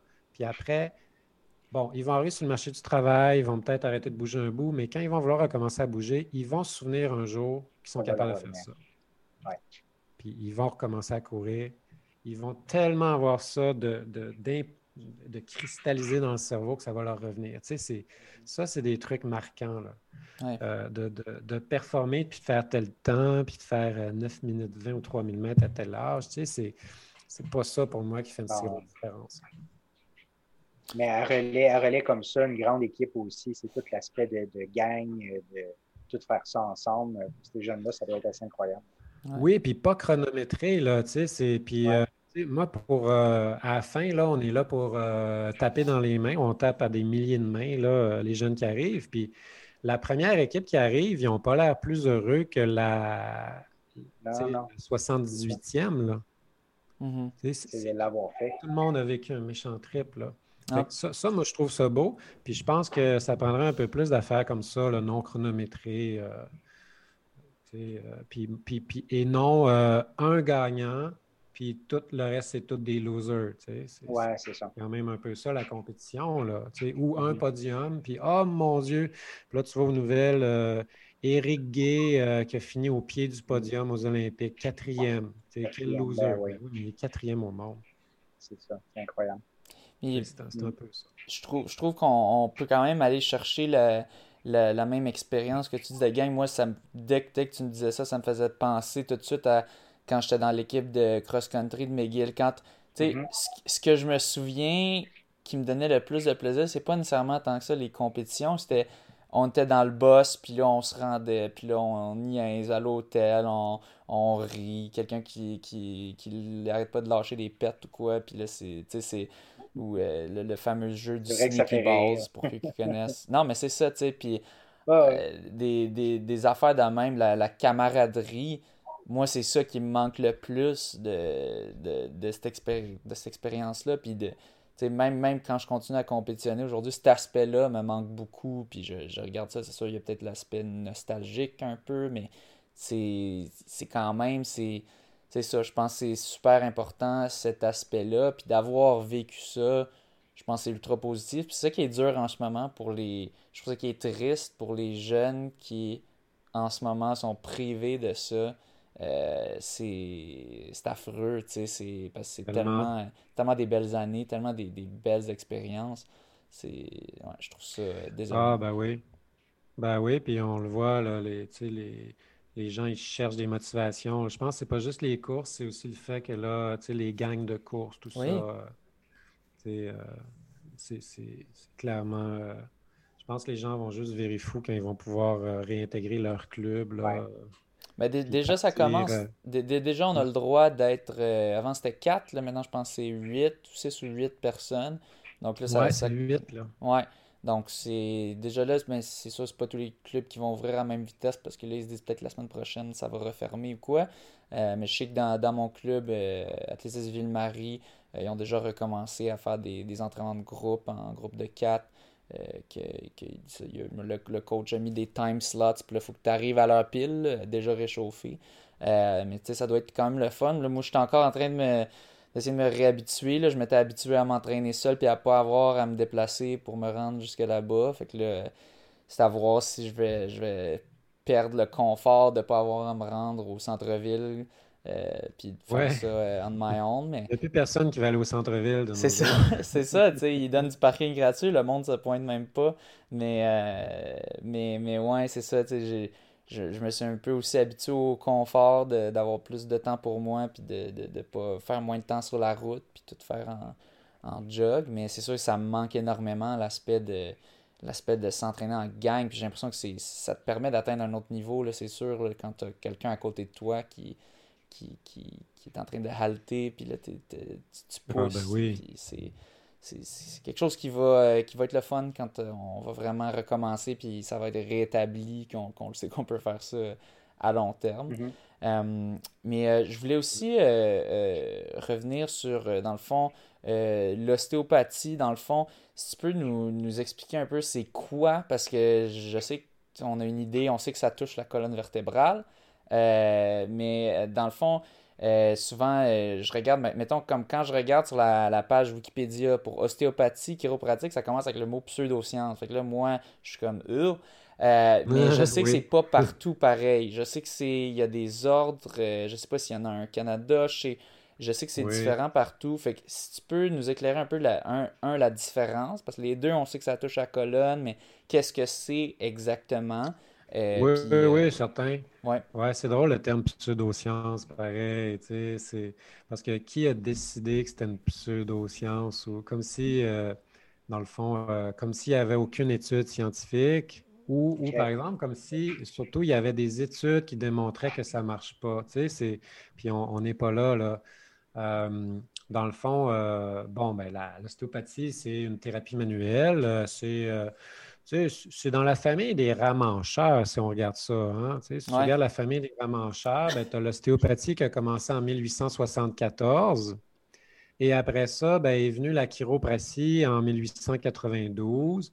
Puis là, ben, tout ça a évolué. Ça fait que les ostéopathes, au début, c'était des médecins, des médecins américains qui étaient ostéopathes, Et là, au début, c'était pas mal ramancheur, euh, proche du ramancheur du village. c'est ça, parce que si on regarde au début, parce que quand je regarde juste les fondateurs sur Wikipédia, les deux, le fondateur de la chiropratie puis, du, puis de l'ostéopathie, c'était un peu des crackpots de.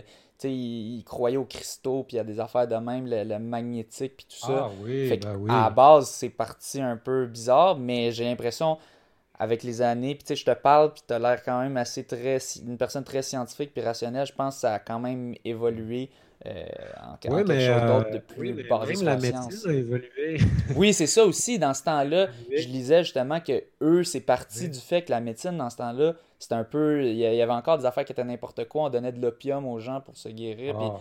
Fait que je comprends un peu qu'il a voulu essayer de faire une médecine plus douce, moins invasive, parce qu'il voyait du monde qui allait au docteur puis qui en ressortait encore plus mal à manger, tu sais. Ben, ben tu sais, en fait, c'est ça, c'est qu'à l'époque, là, euh, fin du 19e siècle, là, comme ça, euh, la médecine, les opérations, c'était de la boucherie. Ouais.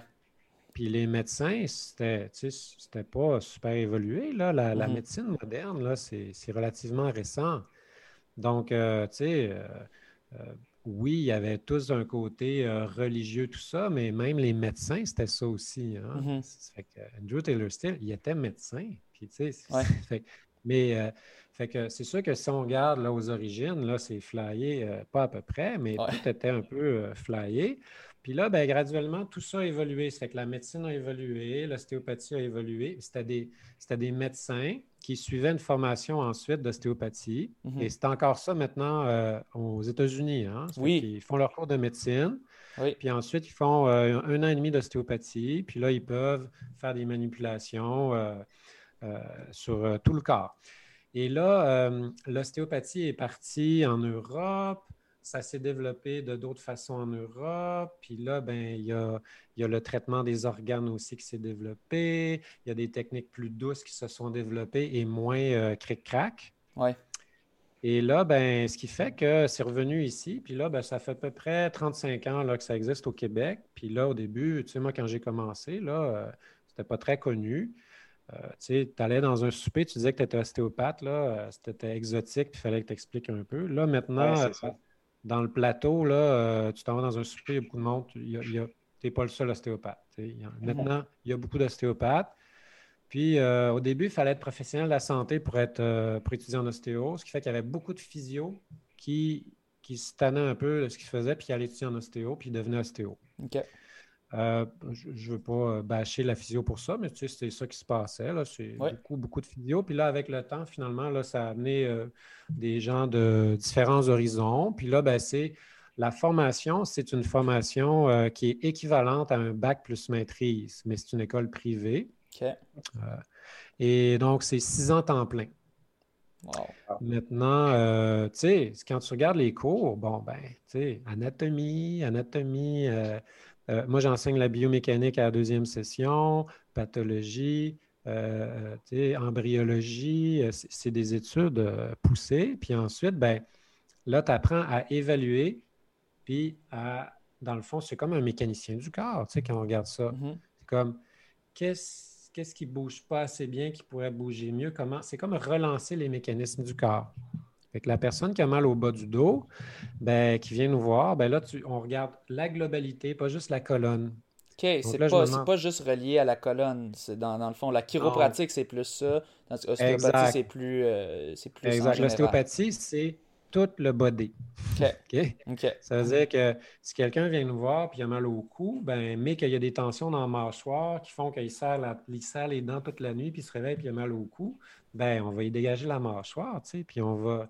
Il y, a, tout ça. Ça fait que c'est vraiment global. Puis moi, c'est quelque chose que j'aime beaucoup, cette euh, vision globale-là, parce que même pas juste dans le corps humain, tout, là, si vous regardez en économie, en psychologie, en whatever, c'est il y a des interrelations entre les différents systèmes, puis de tout séparer, puis de dire, ah, moi, je vais juste m'occuper des muscles, puis je vais masser les muscles. Puis l'autre qui dit Non, moi, c'est juste la colonne vertébrale. Ah ouais, on va faire craquer ça. Puis l'autre qui dit Tu as mal au genou, je m'occupe juste de ton genou, ça n'a rien à voir le reste. pour moi, c'est limité. dans le fond, l'ostéopathie, c'est basé sur l'anatomie puis le fonctionnement du corps. Puis mhm. ensuite, c'est manipulations pour arriver à dégager un muscle, euh, redonner de la mobilité dans une articulation, travailler le passage dans un air, dégager un diaphragme thoracique pour améliorer la respiration, euh, dégager une adhérence à cause d'une cicatrice. Tu sais, c'est tout ça. Fait que moi, j'adore ça. Maintenant, est-ce qu'il y a assez d'études scientifiques qui démontrent comment fonctionne l'ostéopathie? Ben non. Mm-hmm. Mais pourquoi? Ben parce qu'on est des cliniciens, nous. C'est, on est des cliniciens. Euh, il n'y a pas de structure encore où il y a des doctorats en ostéopathie et donc de chercheurs. Moi, j'ai un esprit de chercheur, mais non, je suis un clinicien. j'aimerais ça, moi, pouvoir faire de la recherche, mais il n'y a pas ni la structure, ni les budgets. On n'a pas l'industrie pharmaceutique derrière nous pour faire des, euh, des mm-hmm. grosses études. Et puis, il y a des travaux qui sont faits en ostéopathie qui sont super intéressants. Il y a des études qui sont faites super intéressantes qui démontrent que ça marche, mais ne sont pas publiées dans des revues reconnues et ça passe complètement sous le radar. Mais pourquoi ne sont pas publiés dans des journaux scientifiques?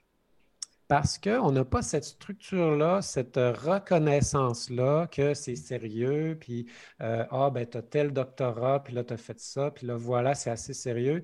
Fait mais, euh, tu sais, moi, je, le dis, euh, donnez, nous la structure pour faire bien des études, puis écoute, on va le démontrer qu'il y a des trucs qui fonctionnent, là, que, on, on va trouver les mécanismes pourquoi ça fonctionne. Puis on n'est pas les seuls. Les thérapies manuelles en général, euh, il y a plein d'études qui démontrent que ça, marche bien, mais après ça, on se dit Ah, ça, ce n'est pas basé sur la science. Non. Donc, c'est pas sérieux. Donc, puis de dire c'est une pseudo-science, c'est quand même un petit peu. Euh, c'est un peu effronté de dire ça pareil. si euh, on nous disait Ah, ben, il y a eu plein d'études qui ont été faites et ça a tout démontré que c'est de la bullshit votre affaire, bon, ben là, je m'inclinerais devant ces études-là je leur dirais, ben, excusez, on a fumé du bon. Puis euh, on va essayer de corriger le tir. Mais, mais non, c'est. C'est euh, là l'autre chose aussi qui n'aide pas. C'est que vu qu'on a une approche globale, mm-hmm. ben, ça laisse plus de possibilités de façon de traiter. Tu, tu vas voir un physio, tu t'attends pas mal à avoir un TENS, à avoir un ultrason, peut-être un taping, un peu de glace, quoique là, c'est en train de changer. Tu sais, Puis des exercices à faire. Un peu d'exercices. Tu t'attends un peu à, ce que, à quoi ça va ressembler. Tu vas voir cinq ostéopathes différents, puis tu vas être vraiment traité différemment. Et ça, ça fait en sorte que tu peux avoir des ostéopathes comme moi qui, sont, qui ont un esprit très rationnel et, qui expliquent aux patients tout ce que je fais, tout ça. Puis tu peux avoir d'autres ostéopathes qui ne disent rien de ce qu'il fait, puis qui touche tout doucement, puis là, le patient, il sort de tout ça, il dit, ben voyons, toi, c'était quoi ça? C'est n'importe quoi. Tu sais, c'est, et ça, je, trouve qu'on se tire dans le pied avec cette pratique-là. Et il y a des ostéopathes qui sont flyés. C'est la minorité, ouais. mais là, des flyés, tu sais. Ouais. puis, puis c'est pas juste en ostéopathie qu'il y a des flyés, hein? On n'est pas, pas, le monopole du flyé, hein? Il y a des héros flyés, il y a des physio flyés, il y a des médecins flyés, il y a des psychologues. Ouais, puis est-ce que c'est parce que c'est pas contrôlé comme appellation ou c'est quoi comme. Bon, exactement. Donc là, le problème, c'est qu'on n'a pas d'ordre professionnel encore. un ordre professionnel, ben, on ne tombera pas tout là-dedans, mais c'est là pour protéger le public. Ouais. Mhm. Donc là, pendant des années, on se faisait dire euh, ben, pourquoi vous voulez un ordre professionnel? Vos ostéopathes, vous êtes, vous êtes tous déjà professionnels. vu que c'était surtout des physios, euh, tout ça. Et, là, ben, pourquoi vous voulez un autre professionnel de plus? Alors là, ça, ça a été pendant un bout. Après ça, on nous disait, ben, pourquoi vous voulez un autre professionnel? Vous n'êtes même pas dangereux. Prouvez-nous que vous êtes dangereux. Prouvez-nous que vous avez un, potentiel de dangerosité qui appelle. Parce que pourquoi on voudrait protéger le public si vous n'êtes pas dangereux? Vous êtes tout doux, toute la gang, là. Euh, ben, pourquoi? Donc, euh, ça, c'est venu du fait qu'il y avait finalement des problèmes avec certains ostéopathes qui faisaient du n'importe quoi. Mm-hmm. Et euh, comme par hasard, c'était tous des ostéopathes qui étaient soit des, formations bidons, qui n'étaient pas dans des écoles vraiment reconnues, ou des vraiment no-body complètement qui se disaient ostéopathes, vu qu'on n'a pas d'ordre professionnel. Mm-hmm. Hein? Donc là, après ça, ben là, une fois qu'on a, qu'on a pu prouver, ben, on, excluant la personne qui parle, je parle de notre communauté ostéopathique, une fois qu'on a pu prouver qu'on était dangereux, là, potentiellement, comme les chiro, les physios, les psychologues, tout ça, ben, euh, là, on est rentré dans les games politiques. Là. Puis là, l'Office des professions qui nous disait, vous allez avoir un ordre distinct. Puis là, ça change de direction. Non, on ne fait plus d'ordre distinct. Puis là, tout à coup, l'Office des professions qui était sous le ministère de la Justice, il est rendu en dessous d'un autre ministère. Puis là, on, patauge là-dedans depuis 2014, où on est supposé avoir un ordre euh, sous peu. Puis, ben voilà. Euh, on, est, on est rendu là. Moi, je souhaite vraiment qu'un jour, il y ait un ordre professionnel puis qu'on fasse un ménage là-dedans. Là. Fait en, en gros, la différence entre ostéo puis mettons kiné ou euh, physio, c'est que c'est plus poussé, c'est plus, il y a plus d'années de recherche, il y a une plus grande compréhension du corps. C'est quoi exactement? Euh, non, le, nombre d'études est pas mal euh, comparable. Si tu regardes physio, chiro, ostéo, c'est plus dans l'approche. on a une vision globale, moins locale. On traite mm-hmm. juste manuel, on n'a pas d'outils comme par exemple un TENS ou autre chose. Et puis, à un moment donné, c'est que chaque pratique évolue aussi. Ça fait que tu as des physios qui vont suivre des cours de thérapie manuelle en postgrade. Puis, tu sais, là, je veux dire, ça commence à ressembler aussi à de l'ostéopathie ou même à la chiropratie. Après ça, tu as des chiros qui vont suivre des formations de traitement crânio-sacré. Puis là, ça commence à ressembler à de l'ostéopathie. Fait que finalement, tu sais, euh, les, différences, à un moment donné, là, quand tu regardes des thérapeutes qui ont beaucoup d'expérience, sont, moins, euh, sont moins évidentes. Ouais. Une des différences, c'est le temps qu'on prend aussi avec un patient. Tu sais, un ostéopathe, ça prend une heure avec un patient. OK. Euh, un chiro, euh, c'est, ça, dépend. 15-20 minutes. Souvent du 15-20 minutes, des fois 10, des fois 3 minutes. Tu sais, des chiros. Ah, euh, après ça, un physio, ben, ça dépend. Il y a des physios qui voient un patient pendant 45 minutes tout seul, mais tu as aussi la méthode où tu as un TRP qui traite euh, quatre patients à l'heure. Il y a tout ça. Fait, qu'il y a tout ça qui, change. Puis après ça, ben, ultimement, tout le monde a leur place là-dedans, moi, je pense. Euh, mais il y a des personnes qui vont trouver qu'une thérapie ou un thérapeute leur convient mieux. Puis habituellement, les gens qui aiment l'ostéopathie, c'est qu'ils aiment beaucoup notre approche globale, ils aiment beaucoup qu'on prenne le temps avec eux et ils aiment beaucoup aussi qu'on soit quand même relativement doux parce que, euh, tu sais, dans différentes thérapeutiques, il y a des techniques assez rentre-dedans, là. Puis, et mhm. pas tout le monde qui aime ça, se faire craquer le cou à chaque traitement, là. Puis là, ils viennent voir un ostéo, tout à coup, il se prend d'une autre façon, puis il y en a qui aiment bien ça. Est-ce que est-ce qu'il y en a qui euh, est-ce qu'on consulte des euh, kinés des kinés pour certains cas douleurs ou ben, au, Québec, euh, c'est des physiothérapeutes, puis l'équivalent en France, ou à peu près, c'est des kinésithérapeutes, mais maintenant. Ah, OK, c'est la même chose. Il y, a, aussi des gens qui, ont des formations de kinésithérapeutes euh, au Québec aussi. Mais, il y a beaucoup plus de physiothérapeutes avec des thérapeutes en réadaptation physique, qui est une technique au cégep euh, qui travaille avec eux c'est un peu compliqué, tu sais, sur les des groupes de partage, quand on dit on a une blessure, on se fait dire par beaucoup de gens, ben, faut, faut consulter, puis c'est vrai, il faut consulter, mais c'est difficile de dire, OK, mais je vais vers qui? Oui, mais tu sais, c'est sûr qu'il faut aller voir les ostéopathes, là. C'est. Euh, non.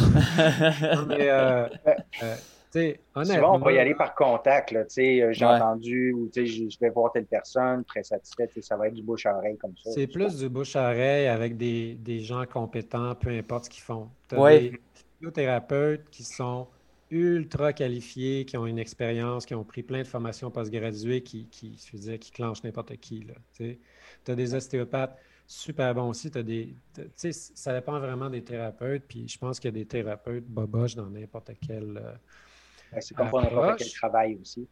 Puis, mais il y a des gens qui effectivement vont préférer une approche. Puis après, ben, si ça leur convient plus, ben, c'est le choix du euh, c'est le choix de la personne aussi, là, éventuellement. Ouais. Hey, on, va, euh, on va parler encore de, de toi euh, parce que tu as fait cet automne un défi Everesting. Fait que j'étais curieux de savoir s'il y avait eu des défis avant. Tantôt, tu as parlé plusieurs courses au Mont Washington, si je ne me trompe pas. Ouais.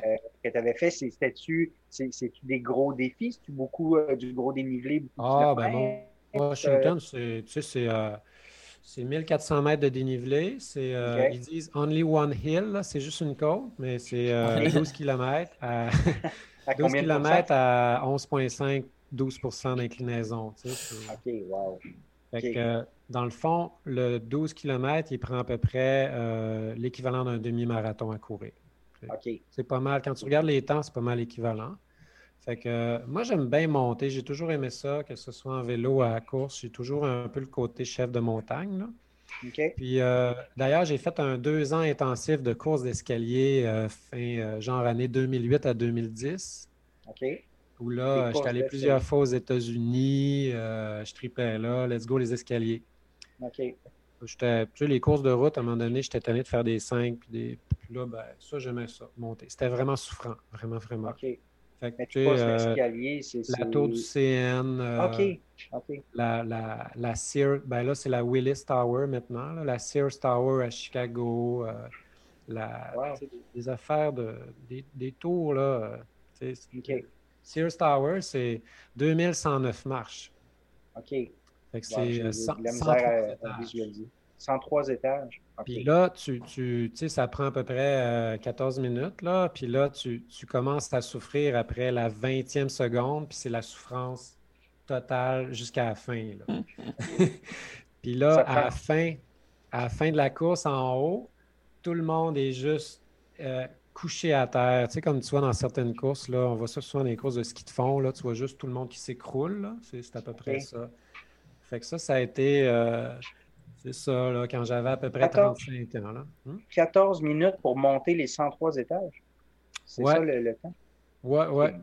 Puis, là, à, cette époque-là, quand je faisais ça, écoute, il n'y avait pas grand monde qui faisait ça, puis c'était très peu connu. Fait que là, moi, quand j'arrivais dans les cours, j'étais connu comme étant le Canadien, tu sais, j'étais comme le meilleur Canadien, mais on était genre trois à faire ça. Là, là euh, euh, c'était vraiment euh, c'était tripant pareil. Là. Puis, puis ben, je m'entraînais quand même fort. Là. Puis après ça, je faisais, des, je faisais des intervalles sur le plat, puis ça y, ça y allait. J'aurais été curieux de voir mes performances. mettons, si j'avais fait des, des, 5 kilos, des 10 kilos à cette époque-là, mais je pense, je pense que ça aurait, été pas pire. Puis, puis là, ben, c'était ça. C'était des, bon, des trips de montée. Fait que moi, j'ai toujours aimé ça monter. Puis là, ben, euh, le Everesting, ça, c'était. Hum, ben, comme tout le monde, je me cherchais un défi, là. Hein, hum. tout était annulé. ouais. Puis là. Puis on ne peut pas voyager non plus. Donc... Euh. Ouais, fait que là, c'est au mois de juillet, j'étais vraiment en forme. Puis là, je, voulais faire un.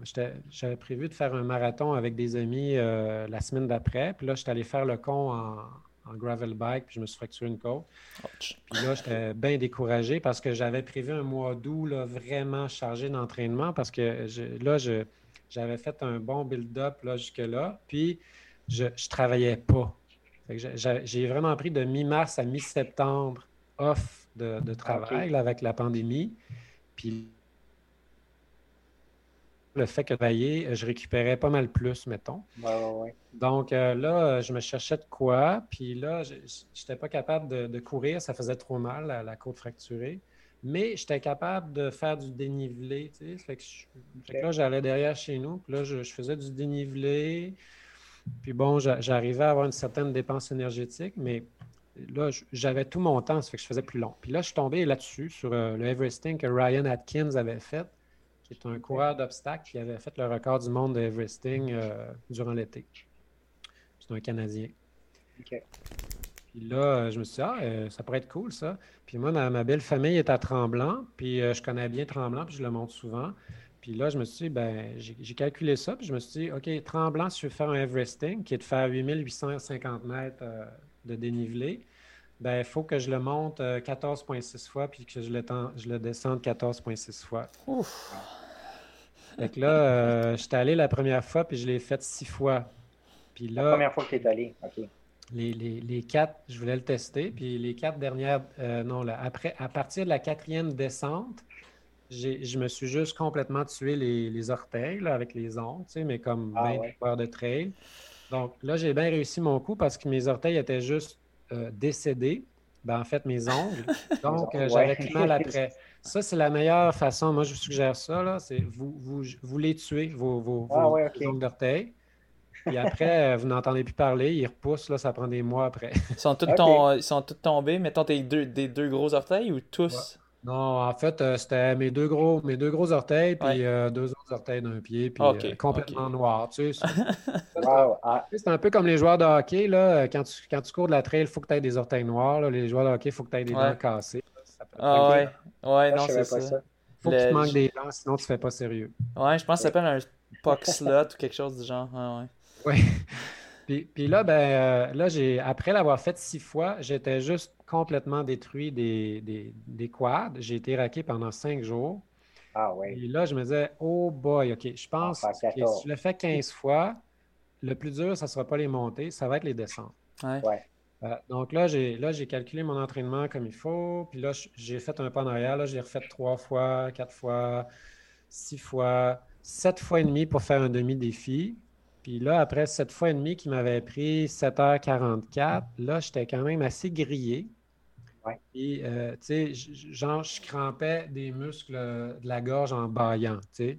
Ah, mais moi, je fais ça sans même un F-resting. Je fais ça dans la douche des ah. fois. ça t'arrive toi aussi? Oui, oui. Non, ah, c'est insultant, ça. Cramper tout le menton, c'est. Ah! Puis t'es dans un moment de relaxation dans la douche, tu relax, tu fais juste un bailler, puis t'es oh non! Oh! Ouch! Ah, ah non, c'est très désagréable. Puis là, ben bon, là, je me disais, ouf, ça va être costaud. fait là, j'ai vraiment fait des tests de bouffe. Ça a été super intéressant. Puis euh, ben là, j'ai exploré plus l'univers de l'ultra-endurance finalement, là, parce qu'avant, j'avais jamais le temps de faire ça. Si tu veux faire des trucs qui durent 20 heures et quelques, ben, c'est pas, pas en t'entraînant 12 heures par semaine. Là. Donc euh, là, ben, euh, je me suis préparé comme il faut quand même. Puis là, à, un moment donné, j'ai vraiment trouvé ce qui marchait au niveau de l'alimentation. Euh, je me suis fait, me suis trouvé ma propre recette de boisson énergétique avec du sirop de sapin dedans, puis tout. Puis là, ça allait. À partir de là, plus de crampes, fini. Puis là, c'était. À un moment donné, je suis allé le faire dix fois juste comme test. Puis j'aurais pu juste continuer, puis je l'aurais fait. Tu sais, ça aurait été fini cette journée-là, mais j'avais euh, prévu de le faire avec un de mes chums, puis là, ben, je me suis dit, OK, on attend. Puis là, ben, finalement, on l'a fait début octobre. Ça a été un super beau trip, vraiment. Ben oui. Ben oui. Super beau trip. Ça, ça, a été quand même vite, ta préparation. Ça a pris combien, 23 heures? Euh, oui, ça a pris 23 heures en tout, mais tu sais, on, l'a fait. Tu sais, comme la, fois où je l'avais fait 10 fois, je, l'avais fait en 10 heures quelques. oui, OK, non, euh, combien? 10 h 50 en tout cas. Si j'avais continué, j'aurais pu le faire peut-être en 15 heures là, tout seul. 15-16. Mais bon, là, avec euh, mon chum, on a décidé d'y aller comme le but, c'était pas de se tuer non plus. On s'est dit, OK, on va juste, euh, on veut vivre une belle expérience. Fait que, pace très conservateur. Puis là, ben, euh, on a commencé à 3h10 du matin, puis on a fini à 2h25 le lendemain matin. Aïe, aïe, en pleine nuit.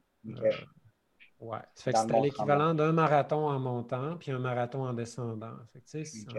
un, marathon à descendre tremblant. Euh, mais ce qui était surprenant, c'est que euh, pas eu de courbature après, même pas. mes amis me disaient tu dois être complètement fini. Non, c'est là qu'on voit la, comment c'est bien fait le corps humain. L'adaptation, tout ça. Puis, puis tu as bien réussi avec, avec ta, nutrition aussi. Tu as trouvé la bonne recette. Euh, ah oui, oui, ah oui. Là, j'avais. À chaque fois, j'allais. Je, me faisais une longue, longue sortie, mais tu sais, un, 10 heures et quelques à chaque vendredi. Puis là, euh, là, je testais. Là. À chaque heure, j'essayais des nouvelles affaires. Puis là, je voyais vraiment ce qui marchait. Fait que ah, là, j'ai pris les gels Mortens là, que Kipchoge prenait là, pendant ça. Ça a super bien marché pour moi. C'est juste c'était carré comme gel. Là. Après ça, j'avais mes propres trucs. Euh, tu sais, à un moment donné, après un bout de temps, dans les, dans les ultras, c'est ce que je lisais beaucoup, c'est que tu, tu, viens complètement écœuré des gels, tu viens écœuré du sucre, tu, puis tu, tu as juste des cravings de grilled cheese, puis de gâteau, chocolat à ta mère. Ouais, c'est ça. Je pensais trop, tout le temps au burger de Stephanie Simpson quand les tu disais ça. De Stephanie. Ouais. Fait que là, j'ai adopté cette stratégie-là, c'est que les dernières heures, c'était que du comfort food. OK. Ouais. Des trucs que tu ne recommanderais pas à aucun athlète. Là, ouais. non, c'est ça. Mais je pense entre elles, c'est la norme. Oui, c'est pas mal la norme. Puis c'est vrai. Puis, puis tu peux pas prendre juste du sucré, sinon tu deviens complètement caramélisé après 12 heures. Non, puis tu vas le vomir. Tu vas le vomir, ton corps sera juste plus capable. Tu le garderas plus. Tu le prends plus. fait que là, j'alternais sucré, salé, vinaigré, euh, umami, ah ouais, toutes les saveurs, piquant. Euh, puis, puis, puis ouais, ça marchait. C'est bien. Quand on réussit un, défi comme ça, ben après, on pense au, suivant. Y a-tu euh, des petites idées? Ah, ben écoute, moi, moi tu sais, c'est ça. quand je parlais de bicéphale tantôt, là, j'ai un, côté de mon cerveau qui dit OK, là, j'ai pas terminé assez détruit. L'année prochaine, il faudrait que je fasse un double Everesting. Ah, ouais. Puis, il y a un côté de mon cerveau qui dit ben non, regarde, euh, euh, gars, là, tu ne travaillais pas pendant cette période-là. Puis là, ça, marchait dans cette fenêtre-là, mais là, tu travailles, tu as une blonde, tu as une fille, tu as, une vie, et non, tu ne peux plus. Fait que double Everesting, pense-y même pas. Tu sais, non, c'est. Pourquoi faire ça? Fait que, fait que là, non, je pense que si jamais j'ai une, autre fenêtre, je me ferai peut-être un défi, mais bon, je, vais prendre ça comme j'en ai profité pendant que ça passait. Là. Mais, tu sais, j'ai plein d'amis qui me disent Ah, ben là, l'année prochaine, là, dans ce cas-là, tu viens faire le, le 125 km d'Aricana avec moi. Oui, oui, oui. Je ne sais pas. Peut-être que oui, peut-être pas. Mais sinon, c'est essentiellement de la trail, pas, pas vraiment de course sur route? Ah, beaucoup, beaucoup de trails. Là, euh, je suis vraiment malheureux depuis qu'ils ont asphalté mon euh, coin de euh, Petit Train du Nord, hein, parce que moi, j'habite ah, à côté du Petit Train du Nord, là, dans les Laurentides. Ah. Puis là, ils ont asphalté la portion, et ça, c'est le grand malheur de mon été. Mais bon, il y a des affaires pires que ça. Ben, certains coureurs vont apprécier, mais d'autres un peu moins. C'est un peu plus dur pour les genoux, je suppose. Euh, c'est un peu plus dur que, que, la petite gravelle. Un peu moins bucolique aussi. Mais bon, tu sais, je n'aille pas non plus la, route. Là. Mais oui, j'ai vraiment plus de fun dans, les sentiers. Puis euh, là, ben, cet hiver, là, je m'éclate beaucoup en ski de fond. Là, là c'est ski de fond, ski de fond, ski de fond. Je... Ouais. Euh, ça, c'est aussi simple aussi. Tu pars, tu pars de chez toi, puis tu pars en ski de fond directement ou tu dois te déplacer? Ah, ben, tu sais, je, je suis à 30 secondes en auto. Là. Si je prends l'auto vite, comme aujourd'hui, j'enseignais toute la journée, j'avais juste une heure pour, pour, dîner de pause, puis je suis allé quand même faire du ski de fond une demi-heure sur mon dîner, puis j'ai eu le temps. je suis quand même chanceux pour ça. Ouais, Ensuite, j'ai le parc régional Val-David-Valmorin. Quand je pars à la course de chez nous, je suis à 3 minutes 30, euh, top chrono. Puis là, j'arrive dans les sentiers. c'est vraiment super. Ouais, ouais. Ah, c'est incroyable. Avoir ça à proximité, c'est le fun. Ouais, ouais, ouais. C'est beau le petit train du Nord. Oui, oui. Puis, tu sais, à un moment donné, ben, le marathon du petit train du Nord, le demi, ce serait quelque chose que, à un moment donné, là, sûrement, là, je faudrait bien que je fasse de quoi là. Ouais. Mais bon, c'est plus des visées compétitives, là. Non, c'est ça. Puis euh, battre des temps ou des choses comme ça. non, non, non. mais j'ai 47 ans aussi, là, tu sais. Oui, oui, oui c'est pas qu'on peut plus faire des, bonnes performances à 47 ans, mais tu sais, j'en parle justement dans Courir mieux 2, là, le vieillissement. puis d'ailleurs, j'ai mis une belle courbe là, de, qui dit mm-hmm. de performance. Là, ben, je ça. Euh, mais il y, a, des gens pour qui le, désir de performance continue à travers l'âge. C'est pour ça qu'il y a les, les, catégories de masters euh, de, différentes tranches d'âge. Puis c'est tant mieux pour eux. Puis il y a d'autres personnes qui peut-être s'intéressent moins. Ben, ils vont aller, euh, ils vont courir pour le plaisir, puis je pense que c'est un peu plus toi, puis tant mieux, à chacun son style, tu sais. Ouais, moi je trouve ça beau quand même, des gens qui sont ultra motivés, tu sais, je... Euh, Louise Atkinson, que, je connais bien, tu sais, euh, je veux dire, c'est dans les meilleurs triathlètes au monde de sa catégorie d'âge, là. elle est ultra motivée tout le temps, là, puis il y en a, a d'autres. Alice Cole, là, elle fait ça pour pour gagner. c'est super de voir ça. Ah oui. Mm. Mais euh, de toute façon, il y a des études qui ont été faites là-dessus, justement, puis quand même, en vieillissant, les motivations changent. Là, puis la majorité des gens, ils, font ça plus maintenant pour leur santé, pour la communauté. Exact. pour vieillir, vieillir bien. Ah, avec grâce. Pour leur bien-être physique et mental. Euh, j'aborderai des, sections de questions comme euh, la première. Euh, il y a eu beaucoup de, coureurs qui ont commencé avec la pandémie, là, des, en des coureurs débutants qui ont commencé à courir. Puis j'ai un ami puis un auditeur, Rémi Mathieu Bro, qui voudrait que tu expliques pourquoi c'est si important de ne pas tenter toujours de battre ses temps. souvent, les coureurs débutants, mais moi, je l'ai fait longtemps aussi, plusieurs mois, c'est que tu pars courir, puis tu dis, j'ai couru 30 euh, secondes plus rapide la même distance. Puis là, tu recours deux jours plus tard, je l'ai fait encore plus rapide, puis l'autre fois, puis l'autre fois. sais, on essaie, on dirait que c'est un réflexe de vouloir tout le temps battre ses temps. C'est d'expliquer à quel point c'est plutôt important de bien cibler les, bons moments pour, pour le faire. Ah, c'est sûr, on est tous pareils, là. C'est le fun de battre son temps, hein, c'est sûr. Hein. Tout le monde a vécu ça, là. Ouais. ouais. Comment dire de jamais faire ça? Mais d'un point de vue physiologique, c'est pas la meilleure stratégie parce que tôt ou tard, on va plafonner, puis à un moment donné, on va se déprimer parce qu'on n'est plus capable de battre notre temps. Ouais.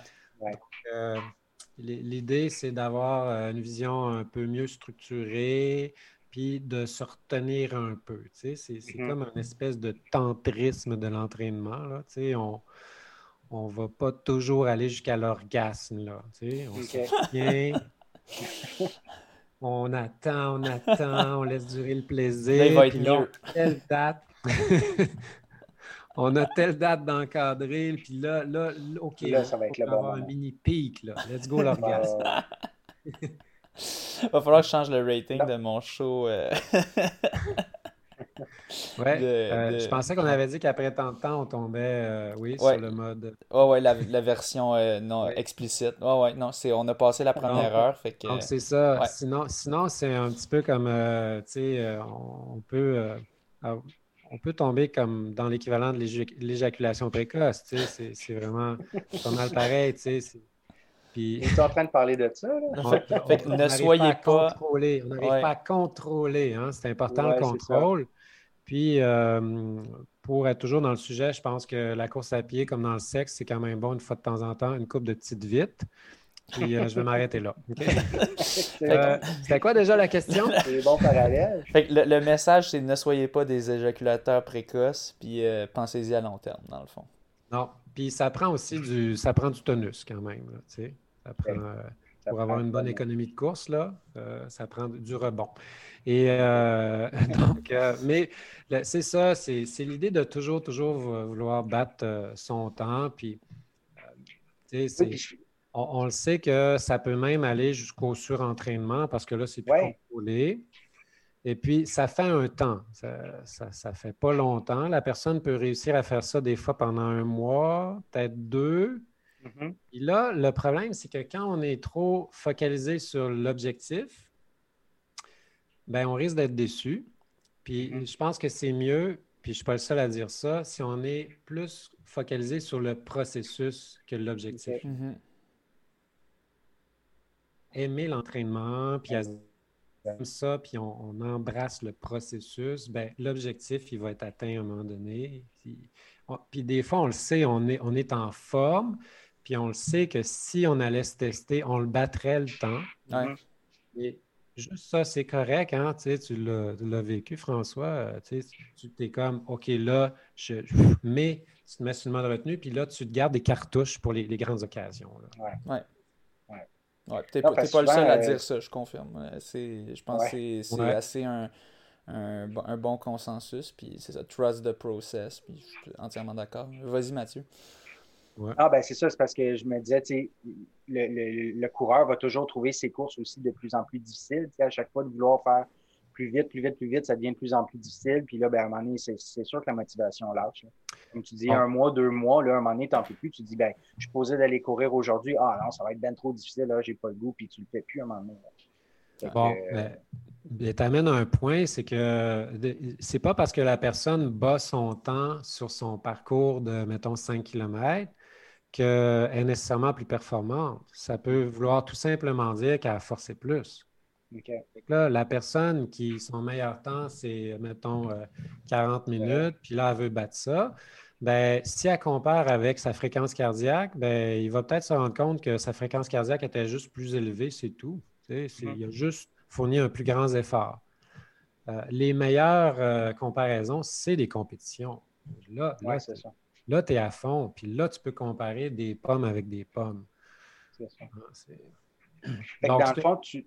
Ah, vas-y, vas-y. Ben, en fait, ce que ça fait, c'est que ça, sort les gens de leur, euh, leur, zone ciblée d'entraînement normal, puis ça les amène à s'entraîner trop fort tout le temps.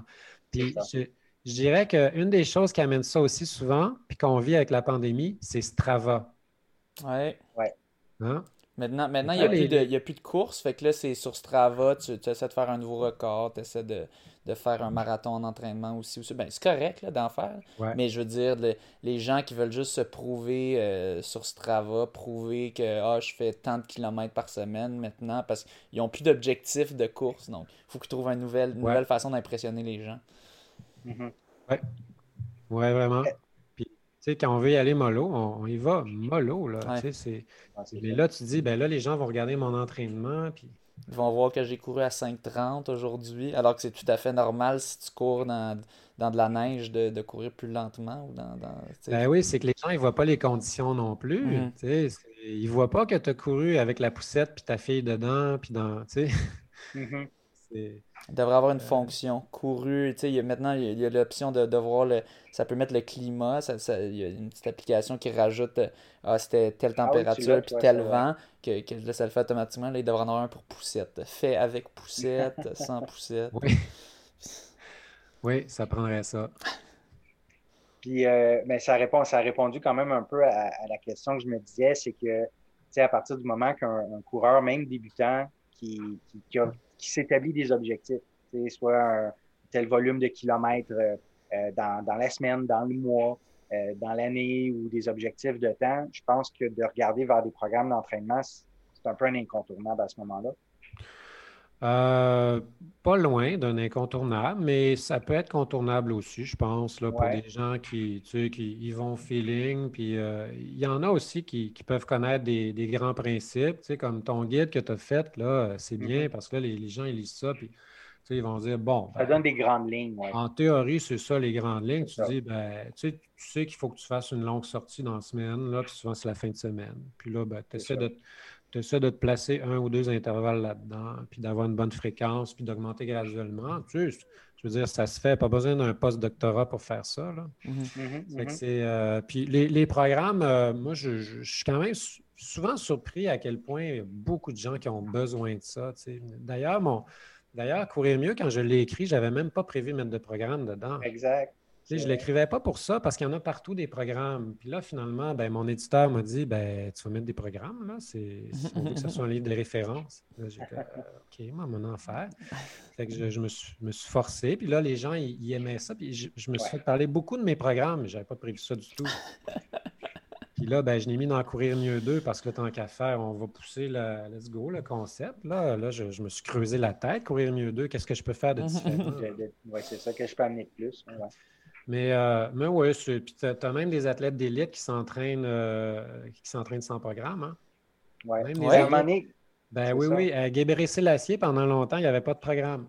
Lui, là, c'était comme au feeling. Il se levait, puis là, il décidait de l'entraînement qu'il allait faire selon son feeling. Hein? Comment il se sentait, comment ça se passait. Il, a quand même réussi pas pire. Tabarouette! Mais mettons, il faisait deux, trois fois semaine, il y avait un, un entraînement d'intervalle, mettons. Euh. Oui, oui, ben en fait, c'est que lui, il connaissait les principes, il y avait eu des coachs pendant la course, fait mais là, il avait décidé de s'écouter. Puis là, tu sais, c'est ça, il suivait les principes, mais l'entraînement par intervalle n'était pas nécessairement euh, absolument le mardi. OK, il, allait selon la journée, ah, je me sens bien, là je, vais, je vais y aller avec mon entraînement, puis... Fait, que c'est ça, dans le fond, il connaissait, ouais, comme tu dis, il connaissait les grandes lignes. Il connaissait les mais C'était pas un plan écrit que tel jour je vais faire ça, puis ça. Puis que je pense, la plupart, je pense beaucoup de gens en ont quand même besoin juste côté motivationnel quand ils commencent parce que, on, le sait, les SMART goals, si c'est pas écrit, euh, ça se peut que tu puisses pas. Mais mettons que c'est une personne, tu cours pour le plaisir, puis tu as du fun à faire ça, puis que c'est pas une, une question de motivation, je pense tout à fait, comme tu dis, que tu peux y aller vraiment sans plan, puis au feeling. Puis mon coach, de, plus en plus maintenant, il me donne des fois, des, il me donnait des fartleks, il disait, vas-y. Puis à la base, un fartlek, c'est juste, et tu y vas vraiment à ton feeling, tu sais, tu, tu, tu, tu, pousses un peu. C'est que tu pousses, puis là, tu ralentis, puis tu pousses. Là, ça a changé que là, bon, des, le, terme peut être utilisé pour bien des choses, comme tempo peut vouloir dire bien des choses d'un coach à l'autre. Mais euh, à la base, c'est un peu ça. C'est vraiment au feeling. Puis je pense que ça peut très bien fonctionner. Ah, ben certain, mais tu sais, euh, mettons, euh, en trail, hein, ça, tu parles de fartlek, mais tu t'en vas t'entraîner en trail, là, puis essaie donc de faire des intervalles, là, huit fois une minute, machin. tu sais, selon le terrain, ça ne donnera pas ça. fait que là, tu pars, puis là, mettons, ton but aujourd'hui, c'est d'être perception d'effort à 8 sur 10. Gros entraînement de trail, mais là, tu y vas selon le terrain. Puis tu ajustes selon le terrain. ça, ça peut être intéressant aussi. Là. Il, y a, vraiment plein de façons de jouer avec ça. Puis ça, j'étais content de voir ça dans ton livre de, la perception de l'effort, comme tu allais probablement dire, Mathieu, que moi, c'est vraiment ça que, que, j'aime beaucoup, puis que, ben, parce que c'est ça que j'ai été habitué, c'est vraiment, tu sais, je vais, mon coach, il me dit, il me dit, donne pas une, une allure à aller, parce que c'est, complètement irréaliste de dire va à telle allure si tu sais même pas ça va être dans quelles conditions, à moins, à moins que tu es sur une piste puis qu'il y a zéro vent puis que la température est tout le temps la même. Fait que mm. c'est toujours vas-y comme si tu allais à l'effort de 10 km, de 15 ou de demi-marathon ou de marathon. Puis c'est la seule chose que je connais en fait, moi, de je, je sais que j'ai mes allures moyennes, que je vais OK, ça, ça devrait être autour de ça. Mais en fait, je dirais maintenant, depuis la pandémie, ça a pas mal été tout chamboulé. J'ai un peu perdu de fitness puis tout ça. Puis maintenant, je m'entraîne sur mon tapis que c'est pas précis la vitesse parce que c'est un tapis que tu fais rouler toi-même. Tu sais, que tu, comme que tu décrivais justement dans ton livre, comme quoi que ça serait peut-être un, peu, un peu mieux euh, que, que, le tapis conventionnel. Mais je dirais, je dirais en tout cas pour moi, je trouve que c'est quand même très différent de courir euh, dehors, vraiment, vraiment. Genre, c'est très euh, dans les quadriceps, je le sens vraiment. Je pense pas que c'est une mauvaise chose. Je pense que je vais, avoir des beaux quads bien musclés. Mais euh, que, que, je peux plus me fier aux allures en ce moment. Puis je suis content de vraiment avoir perfectionné un peu avec le temps à l'effort, l'entraînement à l'effort. Parce que si j'avais pas ça en ce moment, je serais, je serais complètement déboussolé. Je le suis déjà un peu déboussolé. à, force d'avoir une montre GPS, je me suis habitué à OK, je vais, je vais faire ça entre, mettons, mon marathon pace, je vais le faire entre 3,20 puis 3,35, tu sais, 3,30, 3,35 sur la journée. Avant, j'étais très constant. Là, maintenant, c'est comme, oublie ça. Il faut vraiment que j'aille à l'effort. Fait que, ben, j'étais content de lire ça dans ton livre, content de, mm-hmm. de, voir, j'étais réconforté de voir un concept que je connais. J'avais l'impression que ça serait très basé sur la puissance, puis de, de, suivre. Puis je sais que ça a ses, attraits, puis tu vas pouvoir en parler. Mais euh, je vois que tu es quand même très un grand, euh, un grand euh, défenseur de l'entraînement à l'effort quand même. Mm-hmm. au sentier, ah oui, bah oui, c'est. le premier livre, Courir mieux, j'avais décidé d'y aller selon l'allure de course parce qu'à un moment donné, il fallait que je fasse un choix genre éditorial. je ne voulais pas y aller selon les, temps autour de pistes, les, tout le kit. Les... je, suis, allé là-dessus. Bon, euh, ça, marche bien, mais euh, là, effectivement, euh, là, dans Courir mieux 2, je me suis dit comment je pourrais trouver une façon d'amener des programmes qui peuvent se faire à la fois selon l'allure encore, parce que ça, marche pour plusieurs personnes, mais aussi d'amener la, notion au sentier. Puis aussi, je voulais amener l'aspect entraînement avec les watts, là, avec la ben puissance, parce que ça, c'est comme the next thing. Mm-hmm. Puis, euh, puis, là, il n'y a pas de programme vraiment de, puissance. Fait que je, je, voulais être un petit peu euh, au début de, de, cette euh, vague-là, d'après moi, qui s'en vient graduellement, qui ne sera peut-être pas énorme, mais quand même, c'est vraiment intéressant l'entraînement avec les watts. puis, ben là, dans le fond, là, ça laisse du choix. Fait que là, je, je suis conscient que l'entraînement avec les watts, c'est un gadget de plus. Euh, c'est encore une mesure et c'est pas pour tout le monde. Ouais. Euh, puis, c'est pas pour tout le monde dans quel sens? Ben, c'est. Euh, il y, en a là qui. Tu sais, on, a. Regarde, François parlait là, à 3,20 du. Tu sais, tu, parles, tu dis 3,20, puis on sait que tu dis 3,20 du kilo, tu sais. Ouais. C'est dans, notre vocabulaire de, de coureur. J'allais à 5,30 du kilo. Il y a des références. Mais là, de dire à quelqu'un, j'ai fait un entraînement à 290 watts de puissance. C'est ça. Là, à 85 CP. non, c'est rien dire. Tandis que des cyclistes, des cyclistes qui disent euh, Ah, mon FTP est à 275 watts, il sait ce que tu es en train de dire. il, y a des références, il peut comparer, il est, comme, il est en même en train de te juger comme Ah oui, 275 watts est meilleur que mm-hmm. moi qui est à 240. ça fait, ça fait que ça, euh, l'entraînement avec les watts, je pense qu'il y, a ça là, qui ça va prendre un bout de temps avant de, s'installer. Est-ce que ça va s'installer fortement? Je ne pense pas que ça va s'installer aussi fortement que les cyclistes. Mm-hmm. Non, c'est ça. C'est encore, euh, c'est une technologie, c'est très dispendieux. Puis là, il y a juste, il y a juste Tribe. Ah, ben, il y en a peut-être d'autres, mais non, OK. C'est combien? Ah, très dispendieux, c'est une 300. Ben, moi, ouais, c'est ça. Ça, ben, ça dépend t'es qui. Ça, la peine. ça dépend t'es qui. Il y a du monde qui n'achète pas de montre GPS puis sont encore avec la Timex à 50$. Pour eux, je pense que ça va être dispendieux. Mais euh, pour la personne qui, qui s'achète la, la, la, Garmin euh, Phoenix à 1000$, ben, c'est pas si pire que ça, mettons. C'est pas si pire. Quand tu compares à ça, même quand tu compares les capteurs de puissance des cyclistes, c'est quand même pas mal plus cher. Ah ouais? Ouais, OK. Euh, mais, mais, donc, qui sont dans des pédaliers, c'est cher. Là.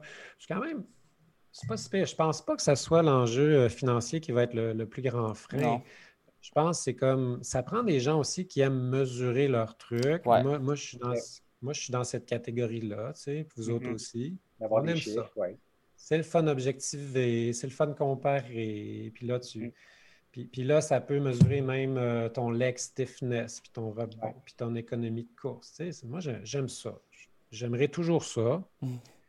Mais euh, j'aime ça aussi m'entraîner au sentier. des, ou des fois, je pars avec ma montre juste pour enregistrer mon entraînement, mais je la regarde pas. Tu mm regardes pas, c'est ça. Tu en parles dans le livre. là, j'ai le meilleur des deux montres parce que j'arrive. Là, là j'ai hâte. Là, là je check. Là, ouais. Comme, OK. Ouais, combien j'ai fait. ouais, mais pendant, non tu valides ton ressenti aussi comme ça. En vérifiant à la fin, tu, valides Exactement. La, cote que tu avais donnée. Exactement, parce que là, dans le fond, c'est des feedbacks qui peuvent t'aider à justement euh, mieux t'organiser. Tu sais, c'est comme quand on a commencé à utiliser des pulseurs. Hein. Moi, quand j'ai commencé euh, début des années 90, là, au début, je tripais. Là, j'avais vendu deux équipements de ski de fond pour m'acheter une Polar avec une interface à 1300 pièces dans le temps avec le truc oh que tu branchais sur l'ordinateur. Puis là, tu, faisais imprimer ça sur les feuilles là, avec les trous sur le côté. Les matriciels, les imprimantes matricielles. Ah oui, puis là, j'analysais, j'enregistrais mes nuits, là, puis là, je regardais mes nuits, puis ah, j'enregistrais toutes mes courses, puis, puis là, euh, à un moment donné, je me suis, on se rend compte que avant même de regarder ta montre pour voir à quelle fréquence cardiaque tu es, tu sais que tu es à 148 battements par minute. Hein, mm-hmm. plusieurs, on a vécu ça. Là, tu check, 148. Ah, à un moment donné, tu, viens que tu te connais tellement, mais ce qui te permet d'arriver à ça, c'est que tu as utilisé ces feedbacks-là. Ça fait que c'est utile pour ça.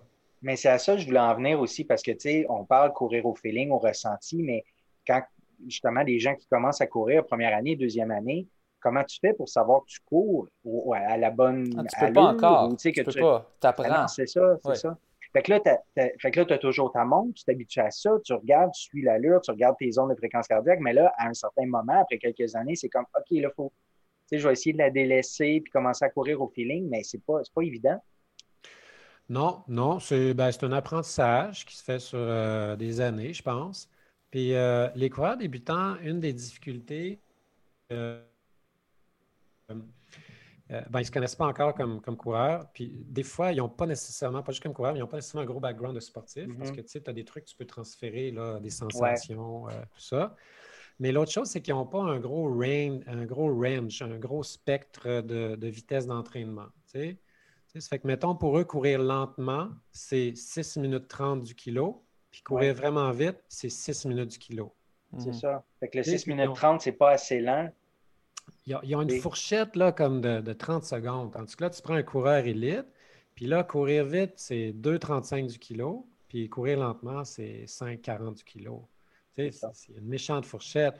Fait que là, va donc dire aux coureurs débutants, là, euh, ben là, il faut que tu cours euh, lentement, plus lentement. Puis là, il n'est ben pas capable parce que non seulement ça ne joue pas beaucoup dans sa fourchette, mais en plus, biomécaniquement, le coureur débutant, souvent, il n'y a pas de rebond ben ben. Il n'y a pas de spring. Ça fait que quand il court à 7 minutes du kilo, il a l'impression de rien faire, de ne pas avancer. Puis, mais il essaie de courir vite, puis il court juste un peu plus vite. Ça, c'est une des difficultés aussi là, qui fait que les coureurs, des fois, ils ont de la misère. Puis là, moi, j'ai des lecteurs là, qui m'écrivent des fois. Puis, ouais, mais là, si je suis ton programme, il faudrait que je m'entraîne à 7 minutes du kilo quand je suis en vitesse d'endurance. Mm-hmm. OK? Mais je ne suis pas capable. C'est trop lent. Ouais. mais la personne est toujours bloquée à 6 minutes, 6 minutes 15 du kilo. Puis, puis là, elle, est toujours dans une intensité qui n'est pas assez facile, pas assez difficile à un moment donné, ben, elle, progresse moins aussi. C'est que les, les, montres permettent de, de dire OK, non, non, tu es, trop vite. Là. sinon, si les gens n'avaient pas ces montres-là, ben, ils seraient toujours à la même vitesse. Puis... Exact. C'est la, la, fameuse zone 3, c'est la zone modérée où le, par défaut, là, on, court là. C'est ça, ce qu'on appelle des fois du garbage training, de, l'entraînement poubelle, qui est, qui à peu près, qu'à peu près tous les coureurs débutants font, euh, ils font juste de ça, là, ou presque. C'est ça ce qui m'amène, dans le fond, à, l'entraînement polarisé. L'entraînement polarisé, c'est un peu ça, c'est d'éviter cette zone-là, puis d'exploiter vraiment les, extrémités. Oui, c'est ça, j'en parle en Courir mieux 2. Ça, c'est quand même, euh, tu sais, la, science est quand même éloquente là-dessus. Par contre, je viens justement d'en parler, c'est plus difficile pour les coureurs débutants. Oui. Parce que justement, pour des raisons mécaniques et physiologiques, ils ont vraiment plus de difficultés à s'entraîner facile, facile que, parce qu'il y a des coureurs, là, il ne faut pas, faut pas se le cacher. Pour eux, facile, facile, ça va être quasiment de la marche. Ce ne sera plus de la course. Il y, en a, tu regardes, la biomécanique de course, là, quand ils vont vraiment lentement, ils ont quasiment les deux pieds qui touchent au sol en même temps. C'est pas loin de la marche. Euh, ça fait que l'entraînement polarisé, c'est très bien. Par contre, les études ont plus été faites sur des athlètes d'élite ah, ou des athlètes, disons, niveau moyen, mais euh, euh, je pense que c'est quand même un défi. C'est pour ça que dans Courir mieux 2, je suggère aux gens, aux débutants qui ont de la misère, de, ben, s'ils veulent faire de l'endurance, ils peuvent en profiter pour mettre de l'entraînement croisé dans leur entraînement. Donc là, ils vont augmenter leur volume d'entraînement tout en gardant une intensité assez basse. Ils vont bénéficier de tous les bénéfices de cet entraînement-là de fond d'endurance. Puis quand ils veulent s'entraîner difficile, ben là, let's go. Là, ils vont aller pouvoir, euh, vont pouvoir aller dans des intensités plus élevées à la course. OK. Mais ça, c'est la portion qui est difficile aussi. Les, les très hautes intensités, les coureurs débutants, on leur dit, ben, fais des intervalles en très haute intensité, mais là, c'est très difficile, c'est très rapide. Puis, euh, ben, tu as bien raison. Tu as bien raison, puis c'est aussi souvent comme ça que les gens se blessent. C'est ça où la personne, euh, le coureur débutant qui jouait un club de course, puis là, le club de course, ils se font des intervalles les mardis soirs, les jeudis soirs. Fait que là, la personne ne veut pas manquer ça, elle est super motivée, mais les intervalles, elle n'est pas prête pour ça. Là. Fait qu'il y, a, il y a ça aussi, c'est quand on court plus vite, on a plus de force d'impact, on a des sollicitations mécaniques plus importantes. Puis il y a des gens qui, la progression n'est pas faite assez euh, graduellement là, pour ça. Là. OK je voyais assez régulièrement, les, les gens, ils se fient beaucoup justement à leur montre, les ondes de fréquence cardiaque. Quelqu'un qui va écrire va dire euh, j'ai couru, j'ai couru lentement, j'étais hyper confortable au niveau cardio, mais j'étais en zone 4. Pourquoi j'étais en zone 4? Tu sais, c'est-tu. Moi, je me dis, rendu là, c'est la montre. La montre, elle a mal évalué sa FC max parce que peut-être qu'il n'a jamais fait de test pour ça, puis ses ondes sont mal définies. Bon, ben ça, ça c'est une possibilité, effectivement. C'est que dans le fond, là, euh, en kinésiologie, on apprend euh, que, dans le fond, si on veut évaluer vraiment les zones, il faut faire des vrais tests de fréquence cardiaque maximale, puis pas se baser sur des formules euh, vraiment totalement dépassées comme 220 moins l'âge. Non, non, absolument pas. Puis, il faut faire, faut, faut trouver aussi la fréquence cardiaque de repos comme il faut, puis, mais vraiment au repos. Là. Des fois, les montres, il suffit sur la fréquence cardiaque qui ont pogné, mais pas vraiment au repos tant que ça il, évalue mal la fréquence cardiaque maximale, puis finalement, les ondes sont complètement déphasées. Ça. fait, que, euh, ça fait que ça, oui, euh, il, y a, un problème là. Mais l'autre chose, c'est qu'il y a des gens qui pensent qu'ils courent vraiment relax, mais ils ne sont même pas capables de parler en courant. Tu sais. Ouais. Et après ça, ils écrivent bien relax, mais, mais oui, tu n'es même pas capable de parler. C'est vraiment un bon indicateur, ça, de dire, tu es, supposé être capable de maintenir une conversation tout le long de ta course, puis tu sais, à peine saccadé dans le fond, c'est ça courir à Ben oui, ben oui. Puis encore là, ça revient encore à la fourchette, là, qui, puis c'est qu'ils ont, ils ont une perte d'efficacité biomécanique quand ils courent lentement. Ils rebondissent plus, ils dépensent d'énergie. Ça leur prend une certaine vitesse pour avoir l'impression d'avancer. Puis là, ils ont l'impression d'être relax, mais ils sont quand même euh, trop, euh, trop, euh, trop vite. Mais c'est difficile la perception parce que, tu sais, comme moi, je me suis à mes débuts de dire, par exemple, il fallait que je dise quand j'avais fait un entraînement, c'était combien sur 10, en fait, pour toutes mes runs. Puis, euh, je, mettons, je n'étais pas capable de mettre plus que 5 ou 6, parce que je me disais, dans ma tête, le, le 10, c'est comme théorique. Le 10, c'est genre, je meurs après, tu sais, comme Philippides quand il termine le, le, marathon, puis il meurt. Puis, tu sais, là, maintenant, de plus en plus, j'ai comme plus appris à me connaître, puis à savoir, OK, ça, c'est c'est plus ça. Puis là, je suis capable de mettre un 7 à un entraînement, par exemple, que avant ça, j'aurais seulement mis un 7 dans une course.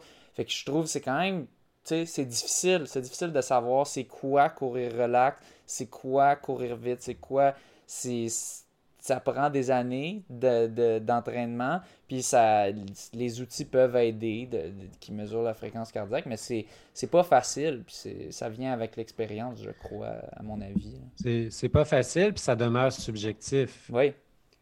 Fait qu'un un 7 sur 10 que tu as couru le mercredi, euh, il va peut-être pas être exactement comme ton 7 sur 10 du mardi suivant. Là. Mm-hmm. Fait que c'est... c'est ça.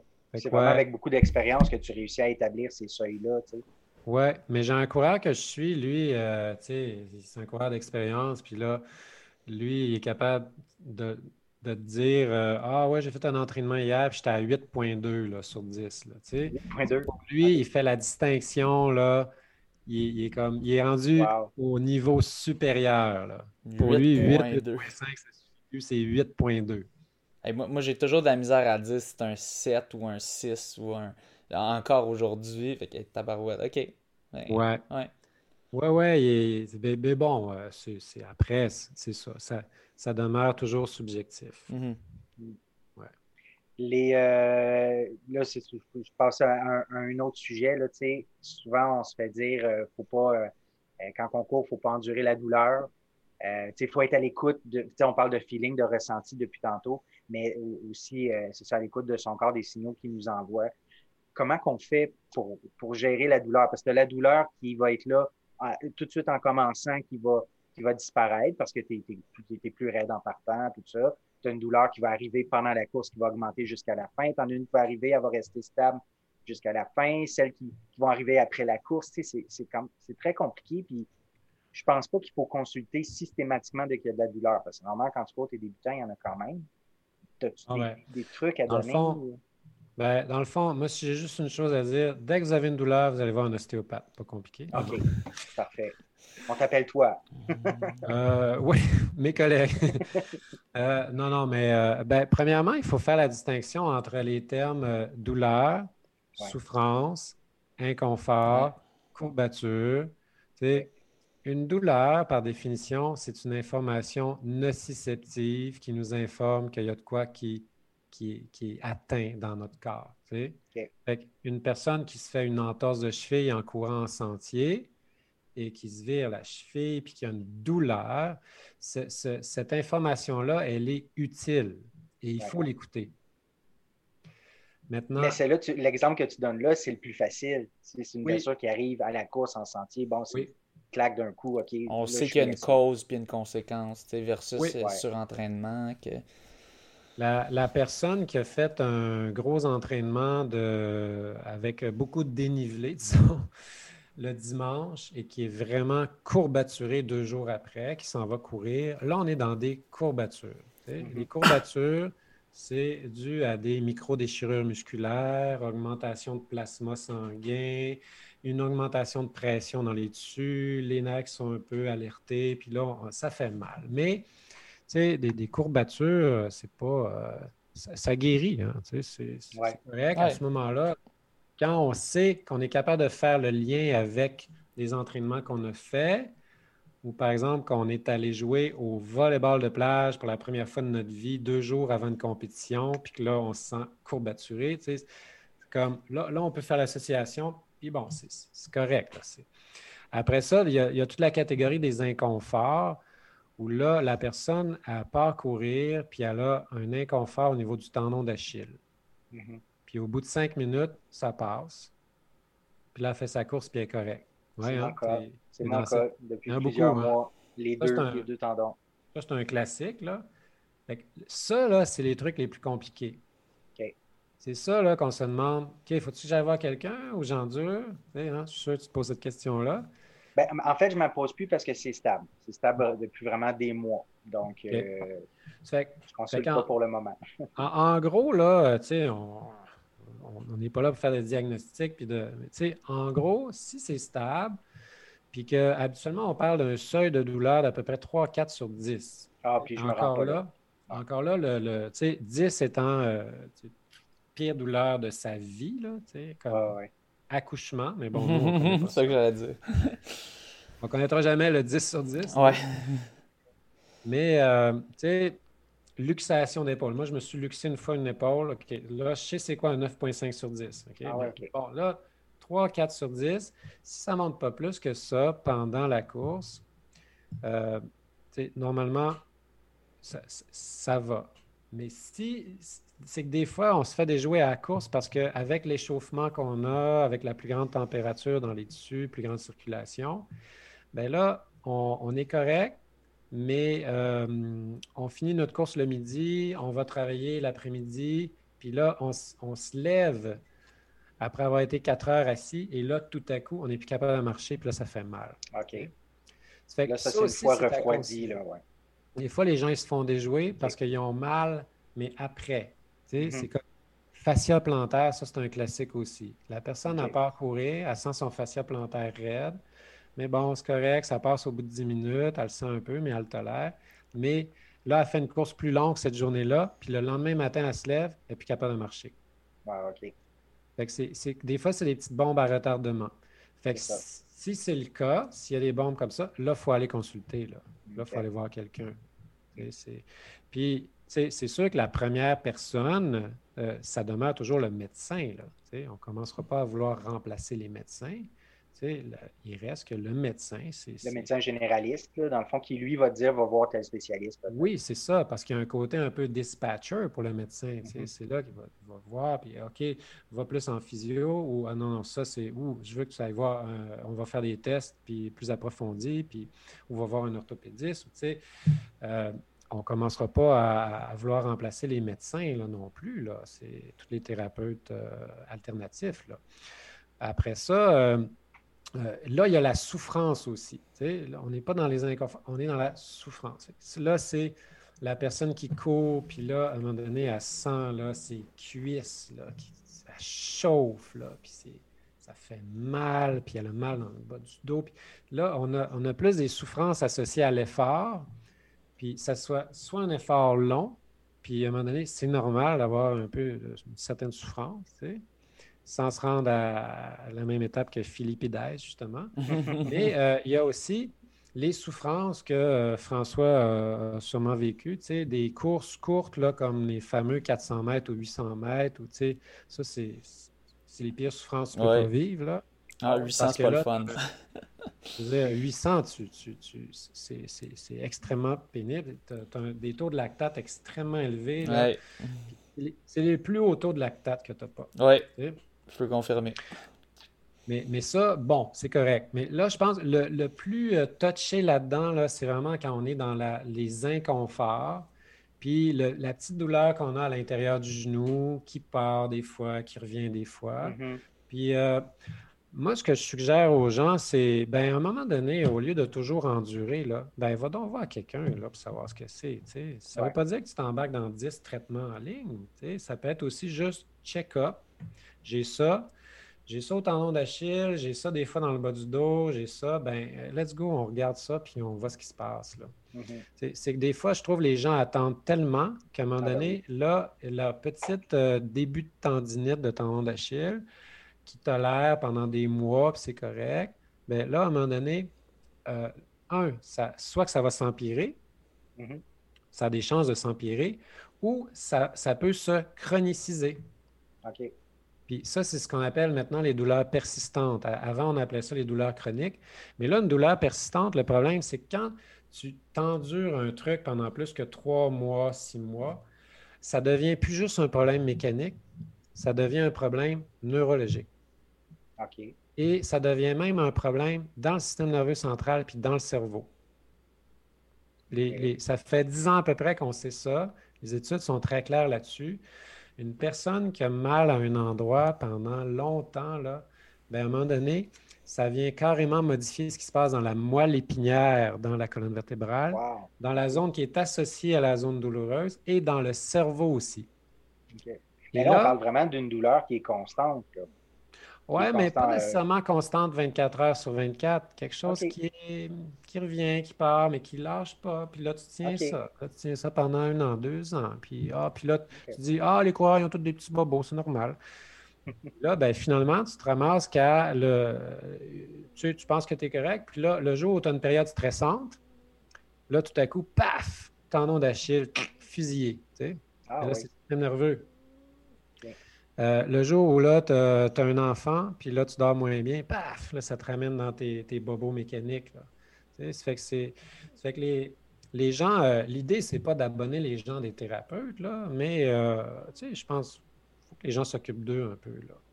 Oui. Ben, dans, c'est ça, d'en prendre conscience, puis de faire les bons choix. De ne pas hésiter. tu sais, moi, le, quand j'ai eu beaucoup des problèmes avec la bandelette, dans le fond, puis ça, tu donnais l'exemple tantôt, là, tu je m'assoyais, je continuais de travailler, puis je m'en levais deux heures plus tard, ah, puis là, c'était là que ça faisait vraiment mal, puis descendre les marches, tout. Mais il ne faut pas avoir peur ou craindre ou euh, d'arrêter de, courir. Je veux dire, euh, tu cours, tu as une douleur qui, grossit. Si même si elle grossit en plus pendant que tu fais ta course, arrête. Arrête de courir, marche, prends un repos. Euh, il faut le faire. Il faut le faire. Ah oui, ben oui, ben oui. C'est le c'est l'image de je vais casser la douleur. Ah ouais, no pain, no, gain. Pain, no pain, no gain. Exactement, ça, c'est. Ah non. Ouais. ouais il, doit y avoir encore des coachs que c'est euh, un peu leur, euh, leur mantra. Hein, pain, no gain. Oh, oui. Mais c'est que c'est vrai qu'il faut. Je pense qu'il y a des gens qui sont pas capables de, de souffrir, mais pas dans le sens de blessure, mais de surtout les débutants que c'est un apprentissage de d'être capable de vraiment pousser en entraînement. Je pense qu'il y a beaucoup de gens qui sont toujours pas capables. Mais c'est là qu'on dit, dans ce cas-là, c'est ça, cette peine-là. Oui, il faut que je fasse mes intervalles puis c'est pénible. Si je veux m'améliorer, il faut les faire. oui. Mais le problème, c'est qu'on y a des gens qui font pas la distinction avec ça puis les douleurs. Puis que là, ils se disent, ben, c'est normal de, se sentir ci, c'est normal d'avoir mal à cet endroit-là. Puis le problème, c'est qu'il faut être capable de détecter quel type de douleur est correct ou pas correct. Puis dans certains cas, comme on a dit, ça peut être assez clair quand c'est une, douleur plus euh, euh, qui n'est pas chronique, mais plutôt qui arrive, euh, j'oublie ce quoi le terme, mais que ça arrive à un moment. Douleur persistante ou aiguë. Ouais, ouais aigu, c'est ça, que c'est arrivé à un moment, puis que là, ok, je sais, je me suis foulé la cheville. Fait que c'était ça. Mais mm-hmm. dans les cas que tu as, mettons, une fracture de stress, c'est comme. Euh, ça, ça, peut être très difficile de voir si c'est juste que je suis raqué dans le pied, si c'est juste que je juste un petit point faible, si tu musculaire, si tu osseux. Ah. C'est pour ça que là, c'est là que ça prend un expert pour voir ça. Mais c'est pas facile. Puis c'est un apprentissage, ça aussi, d'apprendre ton corps, d'apprendre c'est quoi les, les, les, signes qui sont dangereux puis qui sont pas dangereux. Fait que je pense c'est un apprentissage. Oui. C'est un apprentissage, mais on ne peut pas se fier sur juste euh, la maxime euh, écoute-toi. Parce que les gens, ils ont beau s'écouter, ils ne savent pas trop quoi faire avec ces infos des fois. Puis les gens, ils ne connaissent pas trop leur corps non plus. sais, ne serait-ce que l'anatomie. J'ai monté un cours d'anatomie pour les coureurs. Là les gens ne connaissent pas leur anatomie. ils ont de la misère à faire la différence entre un phallus et un hallux, pour revenir à. Bon. Hallux, c'est quoi? Euh, l'hallux, c'est le gros orteil. OK, OK. C'est comme, il y a, la majorité des gens connaissent à peu près 10 muscles. si on fait l'exercice, là, c'est comme. Ouais. connaître plus que ça. Ben, ouais, je pense. Il y en a plus que 200, tu sais.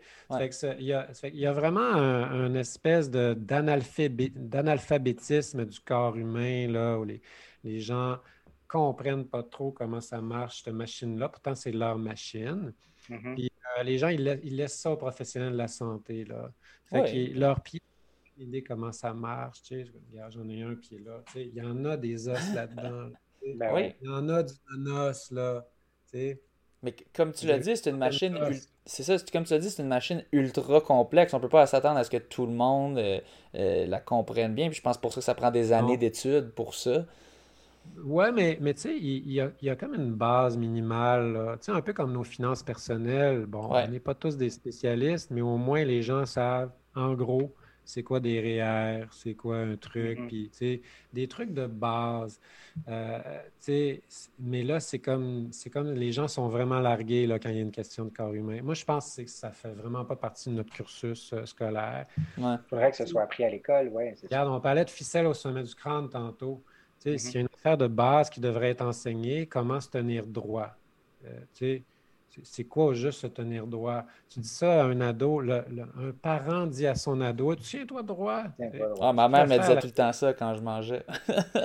ben oui, ben oui, on l'a tout entendu, ça. Mais qu'est-ce qu'on fait au juste? Ben, la majorité des gens vont, vont, se, relever, ils vont se reculer les épaules, ils vont se crisper, ils arrêtent quasiment de respirer, puis là, ils essaient de tenir de main. puis là, ils tiennent un gros 30 secondes, puis ils s'effoirent. Mais, mais, non, tu sais si on veut aller recruter les petits muscles profonds de la colonne puis tenir droit, c'est facile, facile. Ça ne prend pas d'énergie. Juste légère ficelle au sommet du crâne ou imaginer que la tête est gonflée à l'hélium, c'est tout. Puis, c'est des trucs de base qu'on n'apprend pas. Euh, donc, euh, le, après ça, euh, le tendon d'Achille, on parlait de ça. La majorité des gens pensent que c'est à peu près 5 cm de long, un tendon d'Achille. Mm-hmm. Non, le tendon d'Achille, c'est 20 cm de long. Là. Ça va jusqu'au ah, mollet. C'est une longue affaire. Là. Fait que là, des fois, les gens, ils sont complètement mélangés. Ils ont mal au milieu du mollet. Ils disent Ah non, non, c'est mon, mon mollet. Mais non, c'est ben le tendon d'Achille encore. OK. Fait il y a, il y, a, il y a ça aussi qui n'aide pas je ne dis pas que tout le monde devrait avoir un cours d'anatomie de 80 heures. Là. Non, mais c'est ça, mais ça démontre que c'est, il faut consulter. C'est en consultant que tu vas pouvoir aller chercher ces informations-là et prendre les bonnes décisions aussi. Ouais.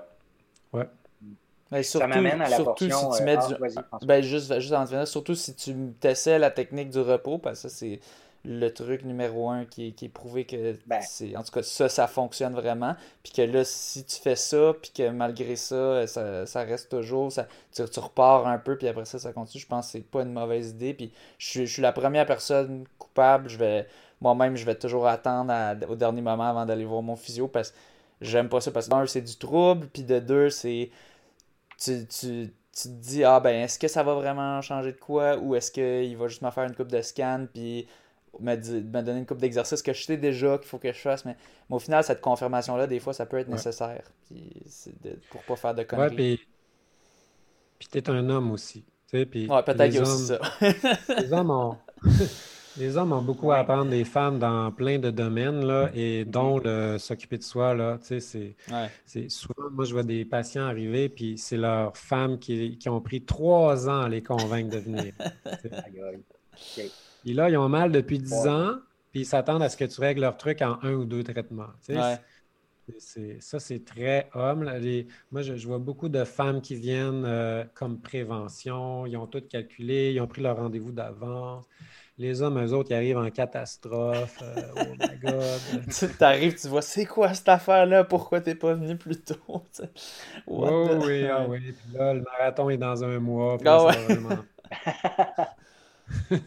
Mais, mais c'est ça en plus, c'est que quand tu es, blessé, tu es obligé, es obligé de faire une pause, un repos. Mais après ça, il faut que tu saches qu'il y a une remise en forme à faire. Il faut que ce soit très graduel. Puis la reprise, elle va être très longue, dépendamment de la, durée du repos. il y a tout ça aussi à euh, mettre en place. Quand tu es blessé, tu n'es pas nécessairement obligé de prendre un repos. Ça dépend du type de blessure aussi. Euh, il y, a des fois où tu vas quand même garder un minimum d'entraînement, puis des fois, ça mhm. va mieux récupérer. De, plus en plus, euh, le, repos, c'est pas la, c'est pas toujours la meilleure stratégie. Tu sais, par exemple, avant, euh, il, y a, 30 ans, après une entorse de cheville, c'était tu bouges plus, tu immobilises ça. Puis mhm. là, maintenant, on sait que non, non, il faut que tu bouges rapidement, puis ça fait même partie de la guérison. Oui, oui. Mais il reste que ce que tu amènes, effectivement, c'est qu'il y a tout l'aspect reprise, puis souvent, les gens sont perdus là-dedans. Mhm. Ben oui, mais tu sais, je, suis guéri, je suis correct, je recommence. Je repars où j'étais rendu. Puis ben non, si tu t'es blessé, c'est justement parce que tu t'es rendu là. Fait il faut repart au bas de l'échelle, puis faut, euh, ça peut être très long, mais il faut être patient. Oui, puis aussi, il faut, faut, faut, essayer de trouver la cause. Tu sais, la personne qui est blessée à la bandelette iliotibiale, mm OK, bon, après ça, une coupe de traitement va mieux. Oui, mais pourquoi au juste? Pourquoi? Là, c'est là qu'on va amener le renforcement, probablement. Renforcement, ou euh, est-ce que pour elle, c'est un problème de manque de stabilité qui fait que la bandelette, en fond, est bouc émissaire, puis avec un problème de stabilité latérale à chaque pas, est toujours trop sollicité? Et là, il va falloir faire du renforcement pour améliorer ça. Ou est-ce que c'est plutôt euh, des tensions myofasciales qui font qu'elle est juste poignée dans un pain sans gluten? Là, il n'y a plus rien de moelleux, là. plus rien de moelleux là-dedans. Elle est tellement tendu que là, il faut plutôt amener un relâchement là-dedans, puis, euh, puis c'est ça qui va l'aider, elle, pour sa bandelette. C'est ça souvent qui, qui, manque. Puis là, si les gens ne réagissent pas ça, ben des fois, la blessure va revenir, justement. Puis juste pour préciser, par repos, ce que j'entends, c'est, mettons, plus réduction du stress. Fait que dans le fond, de réduire l'entraînement euh, ou de, de, changer. Par exemple, moi, quand j'étais blessé, souvent, je faisais du aqua jog euh, ou, ou, juste de la natation ou autre chose. Parce que moi aussi, je suis de la vie. Euh, en tout cas, c'est mon impression que tu veux quand même euh, faire circuler le sang. J'ai l'impression mhm. que tu, pour, pour que C'est ça qui aide à la réparation. Exactement. Donc, euh, en tout cas, je ne sais pas à quel point. Oui, vas-y. Ah oui, puis même pour la santé mentale. Aussi. c'est comme important de bouger. Toi, tu as réussi à faire du aqua jogging? Ouais, ben oui, ben j'avais je mettais une, ceinture là, autour La ceinture euh, bleue, là? Ouais, ouais, une petite ceinture. Ben, il y en avait des oranges puis des bleus, là. Puis ouais, puis... Euh, mais tu sais, tu, fais du surplace pas mal, mais tu sais, tout seul, c'est l'enfer. T'as envie de te tirer une balle, ah. mais avec, avec des amis, c'est drôle. Là. On, on rit, puis euh, ah, avec des amis, ok, peut-être. Ah, moi, quoi jogging, je pense que c'est l'activité la, plus que je déteste le plus au monde. Ah oui, non, tout seul, c'est l'enfer. Là. Tu bouges pas, là, puis t'es. Puis non. Ça sent le chlore. Ah ouais. Non, non, ça, c'est l'enfer, mais avec, avec du monde. moi, je pourrais faire n'importe quelle activité s'il y a quelqu'un d'autre, puis je jase. Mais non, c'est ça. tout seul, c'est l'enfer. C'est la mort. Là. Puis euh, justement, euh, si, tu sais, justement, portion récupération, là, si tu devais nous convaincre, là, moi puis François, de soit euh, le, tout l'entretien corporel, les, les, étirements, l'automassage où aller se faire masser, les renforcements, qu'est-ce que tu nous dirais pour faut-tu faire les trois? Il y en, a-tu un qui est absolument essentiel? Parce que justement, dans, dans, dans, ton livre, juste pour amener à ça, dans ton livre, justement, tu, mentionnais au début, euh, euh, la plupart, tu disais, et euh, même beaucoup d'athlètes élites n'en font même pas, de, du renforcement musculaire, comme les coureurs. puis je me reconnaissais là-dedans. J'étais comme, je, me, je me ben voyais. oui. Eh non, mais la bonne nouvelle, François, là, imagine le potentiel d'amélioration que tu as. Ben tu, vas passer en bas de 2,20 au marathon avec ça. si je vais essayer de te convaincre, là, tu sais, c'est. Dans le fond, euh, si, on parle juste de performance, on sait, là, il y a plusieurs études qui montrent qu'on peut augmenter la performance d'à peu près 3 à 5 mm-hmm. si on ajoute du renforcement musculaire. Fait que ça, ça vaut quand même la peine. Mais si on parle de, mettons, une ou deux séances par semaine ou c'est quelque chose de vraiment comme. Bon, euh, là, le renforcement pour les coureurs, ce qu'on peut faire, c'est profiter de leur saison. Bon, là, ça achève, là.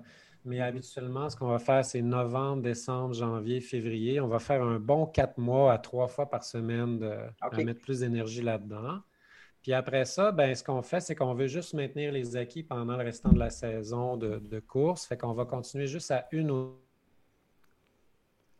comme un, quatre mois là, euh, plus intense. Puis de toute façon, on court moins à ce moment-là, on a un peu plus de temps.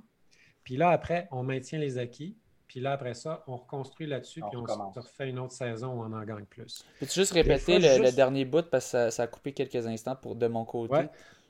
Donc, un, trois fois par semaine pendant quatre mois, puis après ça, on maintient les acquis à une ou deux fois par semaine. Et on construit là-dessus. Fait que, tu sais, c'est comme, on, on gagne la force, après ça, on essaie de ne pas trop la perdre, si possible, la garder pendant la saison. Puis après ça, on essaie d'aller un peu plus loin à chaque année. Les entraînements de combien de temps? Pardon? Des séances de combien de temps?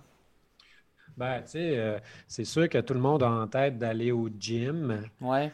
Ben, je voyais dans ton Euh, livre, puis- c'est pas nécessairement ça, mais oui, vas-y. Tu sais, c'est que là, tu, tu vas au gym, tu fais des trucs, t'attends après les machines, tout ça. Ah, t'en ça. sors J'ai ça. une heure et demie plus tard. Bon, ça. très long.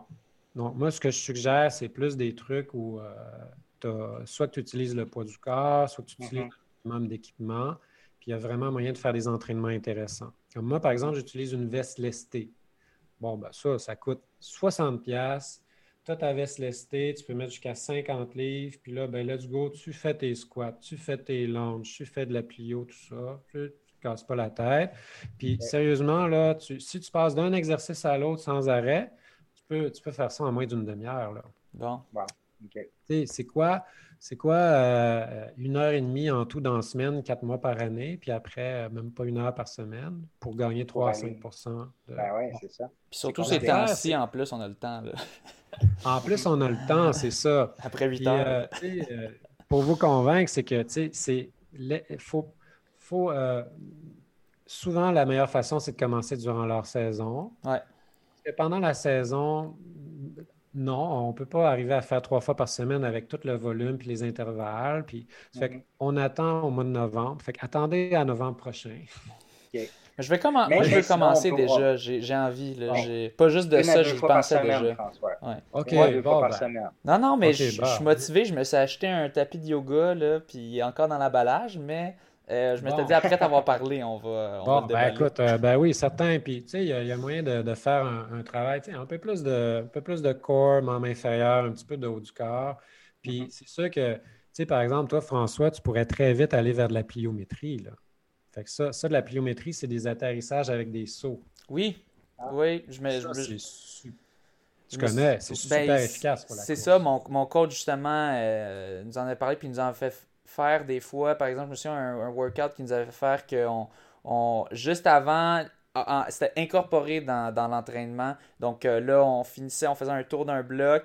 Là, après ça, on faisait comme 10 sauts, euh, justement. Puis euh, après ça, on- un petit break, puis après ça, on recommençait. Puis non, c'est ça. Non, puis ça, j'aime ça parce que moi, j'haïs j'haïs ce qui peut être comme, mettons, des poids ou des machines, tout ça. J'ai j'ai pas envie d'aller au gym. Côté temps, puis Ouais. côté, j'aime pas, j'aime pas cet environnement-là. Il y a du monde qui aime ça, tant mieux pour vous. Euh, mais moi, Oui. moi, non. Puis je, veux pouvoir le faire ça chez moi. Puis c'est ça, sauter, je peux faire ça. J'ai pas, j'ai pas de voisin en dessous ou au-dessus. Donc euh, je vais pas Oui. déranger personne. Euh, puis, puis non, c'est ça. J'ai, j'ai- moi, moi aussi, je suis au courant, mais je j'ai pas encore mis en application. Mais je pense là, justement, euh, suite, euh, suite à avoir lu un peu dans, dans ton livre, puis de, de surtout que là, en ce moment, j'essa- j'essaie de penser à d'autres choses pour optimiser l'entraînement parce qu'en ce moment, c'est comme les, les, les entraînements sont pas tant optimaux vu que je m'entraîne par moi-même. Donc, j'essaie de voir d'autres façons Ouais. de d'optimiser. Puis Ouais. ça, 3-5%, c'est assez excitant, là, comme quand y penser. Les, les souliers à 4% à 350$, pièces euh, ça c'est gratuit, puis t'as 3-5%. fait que, Ben, c'est énorme, 3 à 5 C'est c'est Oui. beaucoup, beaucoup.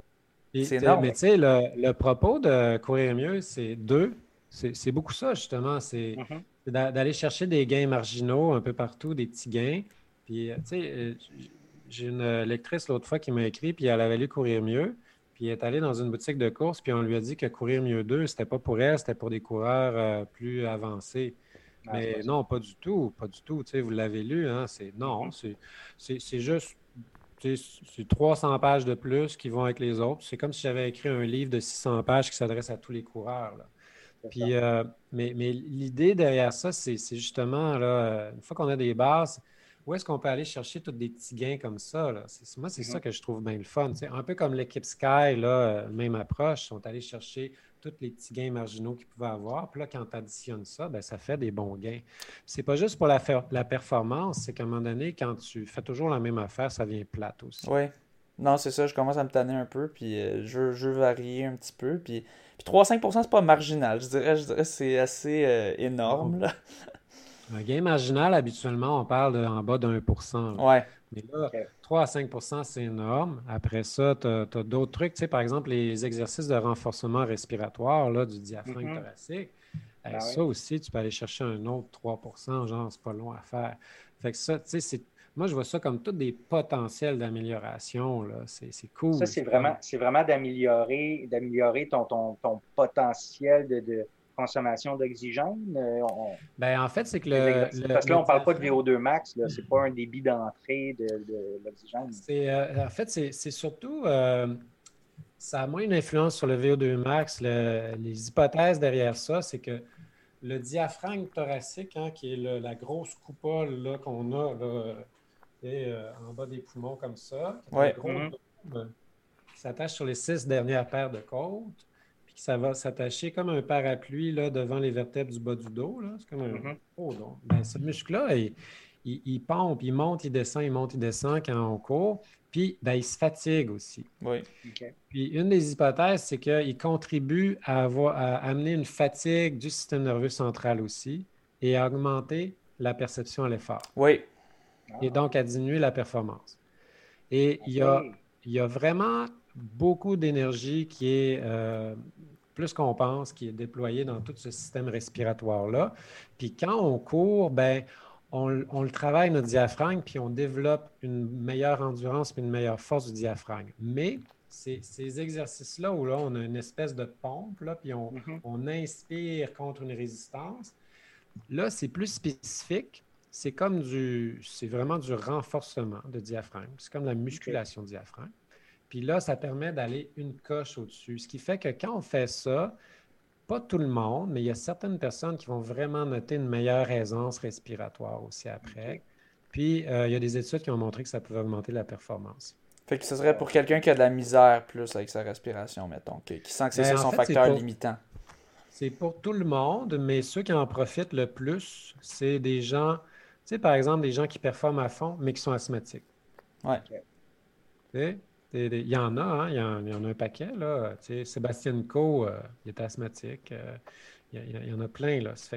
Euh, et, il peut y avoir des diaphragmes qui sont toujours un peu tendus. Puis, fait que c'est, donc, c'est plein de petits trucs de même. Après ça, c'est pas pour tout le monde. C'est de voir dans toutes ces affaires-là, qu'est-ce qui peut m'aider moi. Ouais, c'est ça. Parce que moi, j'y pense comme parce qu'il existe vraiment deux types de choses qui peuvent te limiter, je trouve, dans une course. Ça peut être soit que tu es à bout de souffle, ou soit que tes muscles répondent plus. Euh, dans le marathon, tu vas souvent aller au, bout de tes muscles répondent plus, euh, mais tandis que quand tu vas plus vite, des fois, c'est la respiration. Puis faut, c'est sûr que là-dedans, il y a aussi juste le fait que euh, un moment donné, tu, atteins le max, une certaine vitesse que là, l'oxygène ne fournit plus pour les muscles. Il y a peut-être un peu aussi de ça, mais j'ai l'impression aussi que je sens un petit peu cette fatigue-là de de, de, de, je le sens que c'est comme fatigant de respirer. Euh, c'est peut-être mhm. quelque chose que je vais regarder, mais c'est sûr, avant, je vais prioriser le, renforcement musculaire. Mais j'ai l'impression que ce serait un petit peu ce style-là. De, quand tu te sens que c'est ça, peut-être que ça serait pour toi. Ben, ça pourrait. Puis en fait, c'est que, tu sais, quand tu dis à bout de souffle, c'est que tout ça, c'est interprété par le cerveau. Ouais. Hein, puis, donc, de là, la, la fameuse théorie du gouvernement central de Tim Noakes. Là, oui. Et puis là, ben, c'est la théorie que dans le fond, le facteur le plus limitant, surtout dans les épreuves d'endurance, c'est le cerveau. Oui. Parce que le cerveau est là pour nous protéger. Puis là, il dit Oh, bah là, on commence à approcher un petit peu de la limite. Là. Non, non, non, là, je, on, va se garder une, une marge. Fait qu'on a toujours une marge plus qu'on le pense. Puis là, dans le fond, l'idée, c'est qu'on veut jouer sur le cerveau. Puis là, ben, tu sais, euh, par exemple, on peut juste sourire, puis on sait que ça aussi, ça vient modifier un peu la perception à l'effort. Et après ça, si on a moins de fatigue neuromusculaire parce qu'on a fait du renforcement, ça aussi, ça peut aider. Si on a moins de fatigue du diaphragme, ben, ça aussi, ça peut jouer. Après ça, il y a tout l'aspect mental, le volet mental, le discours ah interne et compagnie. On sait que ça peut changer aussi. Puis dans le fond, quand on regarde tout ça, ça a tout en commun de modifier notre interprétation des signaux de fatigue. Oui. Tu, tu, Vu, que t'es, es, mettons, ton diaphragme est rendu meilleur, c'est, tu sens plus trop que ça te, ça te fait mal. Fait que tu, tu réduis au total toutes les choses qui disent que ça va mal. Donc, tu te sens un petit peu moins que ça va moins mal. Puis ton cerveau te limite moins. Puis oui, c'est ça.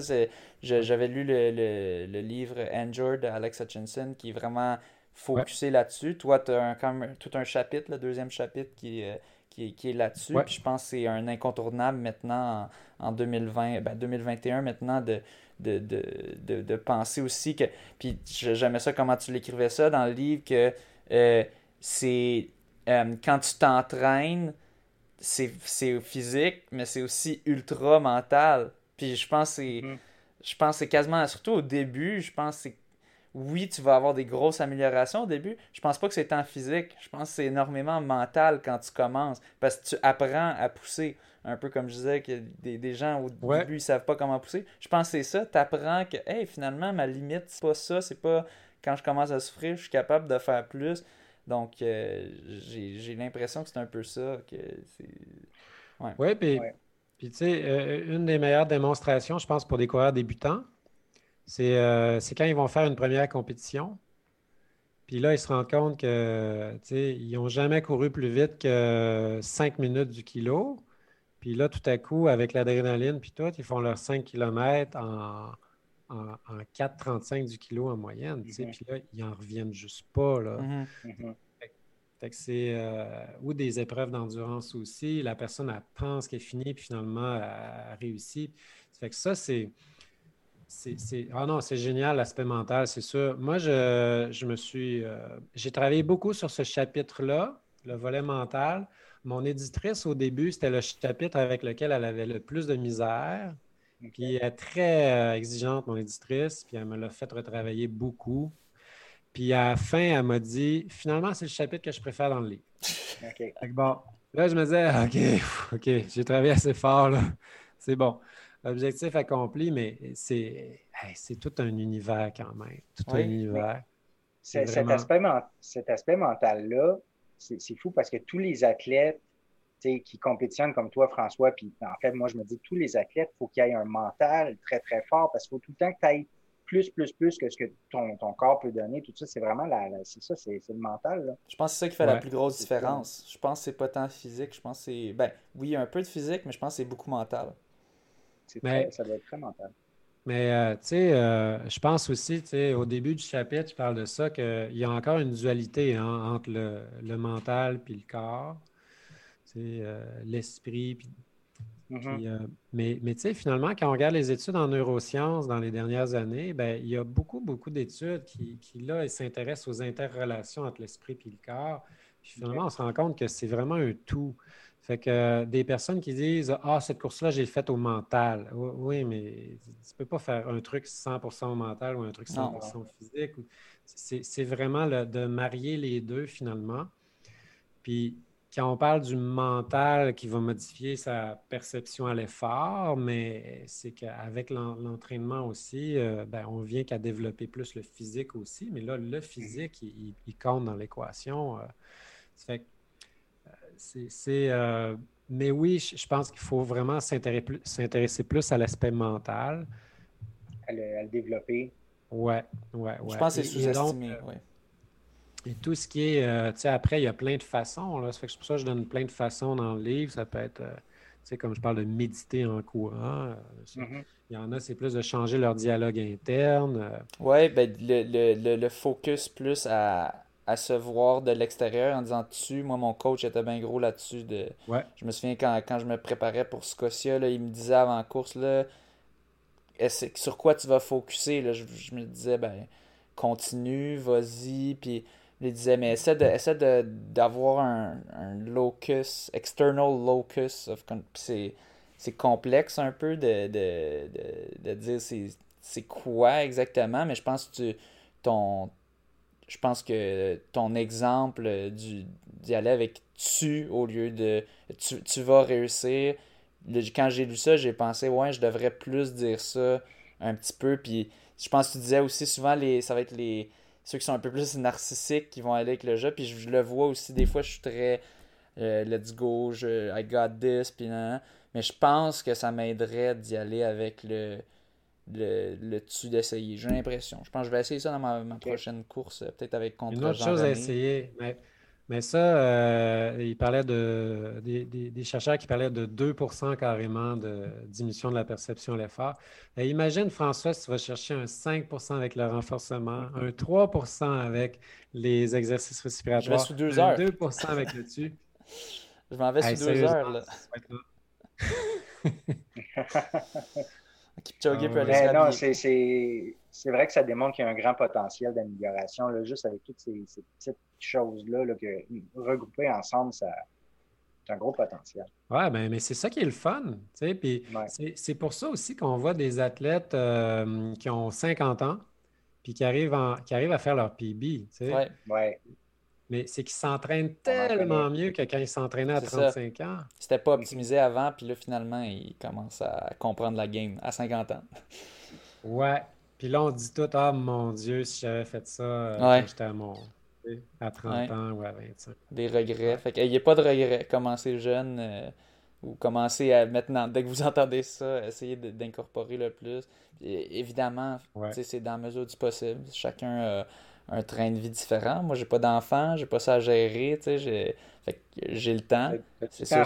C'est ça. C'est pas tout le monde qui a ça, mais je pense qu'il y a moyen, surtout avec la pandémie, on, sort moins, fait qu'on a un petit peu plus peut-être de temps pour ça. Euh, pour, incorporer, pour penser un peu plus à nous, puis euh, comment, euh, comment s'améliorer. Du moins, si c'est ça notre objectif, c'est sûr. C'est pas tout le monde que leur objectif, c'est d'aller plus vite.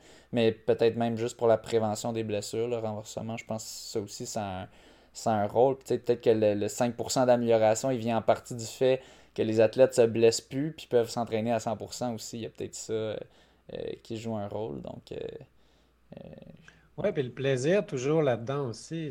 C'est le fun quand même de, mettons, euh, commencer à faire un peu de renforcement, tout ça, puis de se rendre compte que là, on a des meilleures sensations. On a l'impression d'avoir une meilleure foulée. Mm-hmm. De rebondir plus. Puis, puis c'est le fun aussi, ça. Même pour des personnes qui ne visent pas à battre leur temps, c'est, moi, j'ai une patiente à un moment donné qui m'avait dit ça après tout un hiver de renforcement. Puis là, elle est arrivée au, mois de mars. Puis là, elle disait J'arrachais l'asphalte. Là. J'ai jamais vécu ça. Là. Elle tripait, mais elle, elle avait quand même. Elle courait avec des faiblesses musculaires, puis des gros problèmes de stabilisation, des gros problèmes de proprioception, puis d'équilibre depuis des années. Puis là, tout à coup, euh, tabarnouche, euh, s'est rendu compte que, elle avait toujours. n'était pas à son plein potentiel du tout. Là. Fait que c'est le fun aussi, là, ça.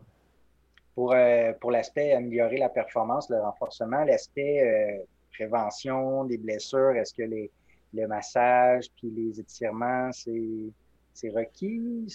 Bon, les, étirements, euh? les étirements, selon les études, ça aide ni à augmenter la performance, ni à prévenir les blessures.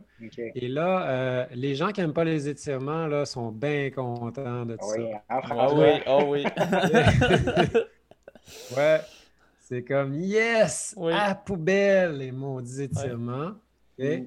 Bon, maintenant, euh, le problème, c'est quand vous regardez la méthodologie de, ces études-là, c'est tu te demandes euh, de faire un étirement des mollets comme tout le monde fait. Là ça va-tu vraiment faire une différence? Quand on sait que plus on va en profondeur dans le mollet, plus c'est tendu. Fait que si mm-hmm. on veut vraiment dégager, il faudrait étirer les fléchisseurs des orteils, il faudrait étirer le tibial postérieur que personne ne connaît, il faudrait étirer le soleus en dessous des jumeaux. Il faudrait, si on veut faire une bonne job efficace. Fait que moi, je trouve qu'il y, a souvent des, protocoles qui, en fait, des méthodologies qui je regarde ça, je me dis, ben, c'est sûr qu'il ne s'est pas amélioré, voyons.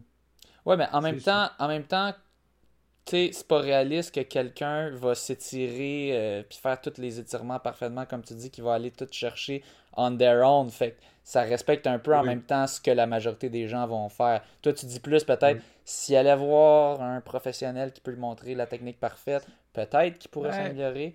Mais euh, en, général, si c'est on their own, non. On their own, non, effectivement. Effectivement. Tu sais, les gens, qu'est-ce qu'ils font? On les voit toutes, là.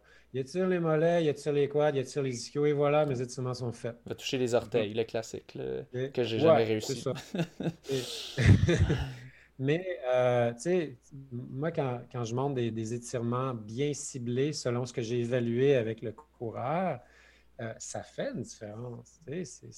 J'en vois des différences. Puis, puis surtout en vieillissant en vieillissant, on perd c'est pas important d'être si flexible que ça quand on court. Mm-hmm. On n'est pas. Euh, c'est pas du ballet, là. Non. Mm-hmm. T'as pas la méga amplitude de mouvement. Mais là, quand, quand ces tensions-là myofaciales, tu sais, myo, muscle, fascia, euh, ce qui enveloppe les muscles, tout ça, myofacial, quand ces tensions-là viennent qu'à limiter la mécanique de course, puis faire en sorte que, par exemple, tu as moins d'extension de hanche, puis ça vient jouer sur ta longueur de foulée, ou par exemple, ça vient un peu modifier ta posture, bien là, ça devient un problème. Puis quand ces tensions-là myofaciales font en sorte que ça diminue la mobilité dans les articulations, puis donc que les articulations ont, un moins bon euh, système de rebond, hein, parce que les, articulations, tu as, du spring là-dedans. Bien là, tout à coup, tu as moins de spring. Fait que là, tu rebondis moins bien, tu as une moins bonne foulée, ta performance diminue, tu es plus raide, euh, mais, justement, si t'es pas raide, tu rebondis pas plus. Moi, moi j'ai. exactement. Ouais. C'est ça, que j'allais dire. C'est là, on parle de dureté du corps. en anglais, on parle de neck stiffness. Puis ça au corps en entier, on parle de body stiffness. Pour courir, faut être raide. C'est ça. Mais faut être raide avec du rebond. Ouais. OK? Mais tu as des gens qui sont raides puis ils n'ont pas de rebond. Ça, puis pour avoir du rebond, ça prend du spring. Pour avoir du spring, ça prend des tendons, ça prend des articulations qui ont du spring. En vieillissant, on perd ça. OK. OK. Ça fait que le, tendon d'Achille, s'il est trop souple, ben c'est pas mieux. Mais s'il est raide, pas de spring, c'est pas mieux non plus. Il faut qu'il y en ait un petit peu quand même, c'est ça. Faut qu'il y en ait. Faut qu'il y en ait. Ça fait que ça prend pour accumuler de l'énergie, puis ensuite restituer cette énergie-là pour rebondir ça prend des tendons avec une. On, parle d'une raideur, mais ça, c'est un terme biomécanique qui fait référence à la notion de ressort. Oui. Mais si le tendon est raide, usé, là, on parle d'une tendinopathie. Hein, c'est un tendon. Il n'y a plus de spring, il n'y a plus de rebond. Puis là, il y a des risques de blessure. Oui. Puis ça, on n'en parle jamais. Ça fait qu'il y a certains. Donc, il y a des coureurs, surtout en vieillissant, là, quand ils passent, on va dire, quarantaine, cinquantaine, mais eux autres, là, ça fait la différence entre je cours et je cours pas. Parce que quand ils arrêtent de faire leur routine d'étirement, là, mais là, tout à coup, les bobos ressortent. Puis là, et ça, malheureusement, il n'y a pas d'études tant que ça qui ont été faites là-dessus. Des étirements dynamiques plus, quand même? Ben, là, ça dépend quel étirement encore là. Il y a différents étirements. étirements. Si on s'échauffe, on sait que ça ne sert à rien de faire des étirements, étirements statiques. Mais faire des étirements balistiques. Oui, c'est ça. Comme les drills qui sont faits en athlétisme. Hein, les leg swings, par exemple. Euh, swinguer par en avant, par en arrière. Ouais. Puis là, dans le fond, qu'est-ce qu'on veut faire avec ça? Ben, c'est échauffer puis c'est retrouver une bonne amplitude de mouvement. Ouais. Puis après ça, les libres. Bon, ben ça, ça a sa place. Puis ça a sa place encore. Mais les études par les étirements statiques. Mhm. Les étirements statiques, c'est les étirements que les gens connaissent. Tu maintiens l'étirement pendant 30-45 secondes, puis voilà. Mhm. Mais les étirements statiques, ce n'est pas toujours les plus efficaces. Il y a d'autres façons d'étirer. Il y a des façons où tu vas contracter, tu vas relâcher, tout ça. Mhm. C'est un monde, les étirements. Là. Ouais. C'est pour ça que les étirements, ben, ça a vraiment sa place pour certaines personnes. Malheureusement, c'est un peu plate pour plusieurs personnes. Puis ça prend un certain temps. Puis c'est tout à fait compréhensible que les gens n'aient pas le goût d'y faire. Tout à fait. Euh, mais l'idée, c'est que vous avez comme un spectre. Il y a la personne la plus raide euh, au monde, l'espèce d'homme monobloc là, qui n'a aucun rebond, il court, là, puis bang, bang, bang, il fait du bruit en courant. Puis après ça, tu as la jeune femme hyper laxe qui a une hyperlaxité ligamentaire super flexible. Ben, l'idéal, c'est entre les deux. là. C'est ni ce monsieur-là, ni cet hyperlaxe-là. Mhm. Pour certaines personnes, tu, regardes, puis les, exercices de flexibilité, c'est pas ça qui va les aider du tout. Ben, c'est ça. Ouais. Comme, go, go le renforcement, go la plio. Mais pour d'autres, tu dis, lui, là, non, non, il faut y redonner un peu de, spring. à la limite, même lui, tu dis, non, non, il n'y aura pas dans le renforcement, on va plutôt mettre l'énergie là-dedans, c'est ça qui va l'aider le plus. Mais règle générale, si on, si on se fie vraiment comme aux, études scientifiques en général, renforcement, ça c'est comme peut-être probablement la priorité parce que c'est vraiment, c'est vraiment prouvé de loin. Euh, puis on avait aussi l'autre qu'on avait dit, le, ben, renforcement mental peut-être, je crois que c'est quand même euh, très là aussi, on parle, euh, c'est vraiment backé solide. Puis après ça, si tu, veux aller chercher encore plus, puis que tu as du temps, puis ça t'intéresse, là, tu peux aller aussi là-dedans. Puis peut-être certaines personnes en ont plus besoin que d'autres. Euh, mais certaines personnes en ont besoin, mais euh, moi, je vous dirais même, tous les athlètes élites que je suis, on trouve des zones qui auraient intérêt à être relâchées. Et, qui. Euh, et là, à ce moment-là, ce qu'on va faire, c'est que. Mettons que, mettons que je t'évalue, François, puis on trouve que tu as un psoas qui est trop tendu tonique. ça, c'est le muscle fléchisseur de la hanche en avant, qui ont fait de la raquette là, dans Grosse Neige.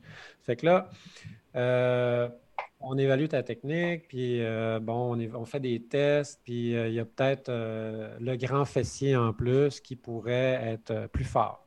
Bon. Mais il y a des travaux qui démontrent qu'un un psoas tendu, ça va empêcher le grand fessier de bien faire son travail. C'est mhm. comme des muscles qui font les actions opposées. Fait que là, ce qu'on pourrait faire, par exemple, c'est de dire OK, tu vas t'échauffer. Après ça, on va cibler un étirement du psoas. Puis après ça, tu vas te réchauffer pour te réactiver. Mhm. Puis là, on va voir comment ça va.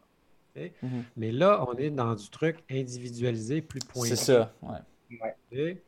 Et, les étirements que la majorité des gens font, c'est sûr, faites des études là-dessus, puis ben oui, ça, ça va à peu près rien donner. Mhm. C'est ça, le, classique d'aller chercher, aller toucher les orteils, puis tout ça, puis le, le, butterfly, le, papillon, puis tout ça, c'est ça. On peut oublier ça. Ouais.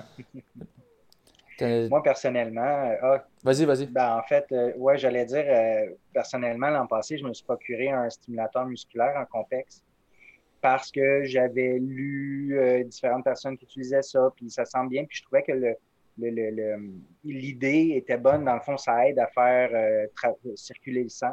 C'est le truc qui euh, tape, là, qui fait pou, pou, pou, pou, pou, pou sur ton. Euh, non, c'est ça, ça c'est le marteau. Si on voyait le masseur, le marteau, là, non, c'est pas ça. C'est vraiment c'est des électrodes dans le fond. Là. que, tu colles ça sur les quads, sur les mollets, puis tu installes les électrodes, puis il y a des programmes. Programme de capillarisation, programme de massage, programme.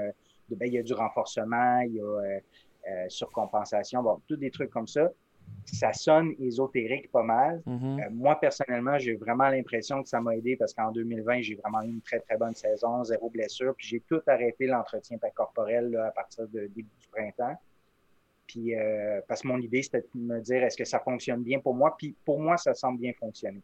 Mais t'en penses quoi, euh, Jean-François, d'un outil comme celui-là? Parce qu'en en fait, je, cherchais des études objectives là-dessus, mais il n'y en a pas je pense pas qu'il y a moyen de faire des études là-dessus qui sont très, ah, mais, ben, il, y en, a des études. Il y, en a. Moi, j'avais fouillé.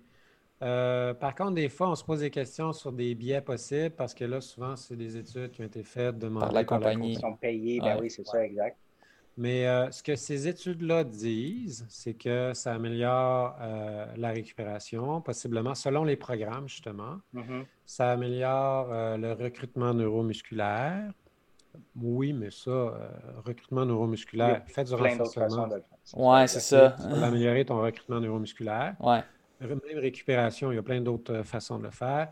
Ça mm-hmm. améliore la circulation, entre autres au niveau des, de la microcapillarisation, donc les petits vaisseaux sanguins. Okay. Ouais, mais ça, il y a d'autres façons aussi d'améliorer ça. dans le fond, c'est une façon, c'est une façon de, d'en venir assez fin plutôt que de prendre d'autres solutions. Oui. D'aller me faire masser ou d'autres. Euh. Oui, c'est ça. C'est, une façon. Euh, après, ça améliore c'est quoi déjà les études? Ben, tu sais, en, gros, c'est ça. Il y a des, effets plus euh, comme ça. Ça, peut, améliorer aussi même euh, carrément la, une, récupération aussi euh, après une blessure, là, tout ça. Bon. Ben, c'est ça, il y a les, les, les, les tents là, qui appellent. Là. Ça, il y, y en a qui. C'est blessure, une tendinite, quelque chose Ah, ben ça, il y a des études aussi qui backent bien ça. Ça fait que oui, il, y a des, bons effets. Par contre, euh, ça va mieux quand c'est vraiment un professionnel de la santé qui, vraiment euh, peut bien l'utiliser, mais il y en a qui sont utilisés des fois par les gens. Euh, mais sais, pour, revenir au contexte, ça c'est plus populaire euh, chez nos cousins français. C'est beaucoup ben, ça, c'est ça, j'ai remarqué, c'est beaucoup en Europe. Ouais. Oui, puis tu sais, il y a quand même des choses intéressantes là-dedans. après, tu sais, moi, je verrais deux, deux dangers possibles. C'est mm-hmm. ben, deux dangers, deux problèmes possibles. Un, de, de mal utiliser ces machines-là. Pas prendre les bons programmes au bon moment. Prendre les bons programmes, puis que ça ne soit pas nécessairement euh, indiqué. Deuxièmement, c'est que quand euh, tous les trucs d'électrostimulation aussi, c'est que si on se fie trop là-dessus, on sort de tout ce qui est mouvement fonctionnel et naturel pour le corps. Tu fait que d'aller écouter euh, Game, of Thrones avec euh, son complexe, tu sais, puis là, tu. C'est le fun, là. Ah oui, c'est le fun. tu penses, tu fais de quoi? Moi, je me souviens, au, on était au training camp à Park City, puis eux, c'était une grosse affaire. C'était toutes les jambes, j'ai oublié c'était quoi le nom, mais tu mettais ça, puis là, ça gonflait, puis tous les gars, ils capotaient là-dessus, puis ils faisaient ça pendant qu'on jouait aux cartes ou quoi, puis ils étaient comme yes, là, je récupère, puis tout, puis c'est le fun comme feeling, mais à quel point. ouais. Euh, puis l'autre chose par rapport à la récupération, c'est que ça, c'est un petit peu un mythe aussi. C'est que c'est comme quand on dit euh, Ah, j'ai fait un entraînement de récupération. J'avais fait une petite course de récupération. Ben Mais dans les principes de base d'entraînement, tu t'en vas courir euh, un petit 40 minutes, relax, c'est pas de la récupération, ça. si tu veux récupérer, regarde vraiment Game of Thrones en faisant rien pendant tout. Là, tu vas récupérer. C'est de l'entraînement supplémentaire. Ça fait que dans le fond, c'est comme une sorte de stimuli supplémentaire aussi qui est amené, mais avec supposément des, fréquences aussi, tout ça qui, amène un, relâchement musculaire aussi. Ça, ça fait partie des trucs qui sont euh, supposément euh, amenés avec ça. Puis, euh, ben, tu sais, euh, il y a toujours l'effet placebo aussi qui est non négligeable. Tu en parles dans ton livre, oui. Tu sais, moi, quand quelqu'un me dit que ça l'aide, là, puis que, tu sais, comme toi, tu dis que tu as fait une super belle année, ben, je vais-tu commencer, moi, à démolir ça, là? Mm-hmm. Tu sais, pour toi, là, puis, euh, ben... Non, non, si, c'est ça. Si j'y crois, ben, puis que ça semble marcher, ben tant mieux, si ça, ça, aide. Puis c'est sûr que là, s'il y a des études qui montrent qu'il y a des effets négatifs ou indésirables, tout ça, là, il faut le dire, mais sinon, on n'est pas sûr. Euh, euh, par exemple, euh, dans le temps, il y avait des problèmes avec les, plus vieux trucs d'électrostimulation. Les gens développaient trop l'aspect musculaire, mais l'aspect tendineux ne suivait pas. OK, ouais. C'est ce qui est arrivé à Gaétan Boucher aux Olympiques en 88 à Calgary il revenait d'une blessure, il, euh, il tu avais des gens bons, tu sais, mais, mais l'aspect tendineux ne suivait pas. Tu sais, donner juste un exemple. Ça fait que là, il y a, un aspect plus euh, fonctionnel global du corps. Euh, c'est bien beau aller cibler le muscle, là, mais le, le, corps, il n'est pas fait pour travailler comme ça nécessairement. Là. mais pour revenir à l'effet placebo, ben, si, si, pour une personne, ça, ça, ça l'aide, ben, même si les effets, euh, de ce que moi j'ai vu dans les études, c'était de neutre à positif, les effets de l'électrostimulation, ben, même si c'était juste neutre, juste l'effet placebo, ça peut suffire à avoir un gros effet. Ben oui, mhm. effectivement. Ben tu le dis dans ton livre, c'est comme le, tape de les, tape euh, KT tape ou je sais pas trop quoi, les, les, les ben bas de compression, tout ça, il n'y a, rien qui prouve ben vraiment que ça ah aide. Mais non. si, si, si si c'est juste du placebo quand même, tant mieux. C'est pas comme. Ben euh, c'est S'il y avait vraiment un effet adverse, par exemple, si on pense, mettons, le, la. Euh, comment ça s'appelle déjà les. Euh, l'homéopathie, mettons, que là, tu prendrais ben de l'homéopathie, mais que là, à cause de ça, tu vas pas prendre une vraie, une vraie médecine qui va vraiment faire de quoi. Puis oui, l'homéopathie va avoir un effet placebo, mais à cause de ça, mettons, tu es, censé, tu devrais être un cancer ou de quoi, puis tu devrais aller sur la chimio, mais là, ton naturopathe t'a dit de, faire, de prendre des trucs homéopathiques. Là, oui, il y a un réel danger, mais là, dans ce cas-ci, euh, c'est ça, c'est pas le. C'est pas. Ou, peut-être le danger qu'on pourrait voir, c'est de ne pas aller voir un professionnel de la, de la santé comme dans, ton cas que tu décrivais. Mettons, je suis blessé, mais j'ai pris mon truc électrique, puis je me sens mieux. C'est peut-être ça le danger. Exact.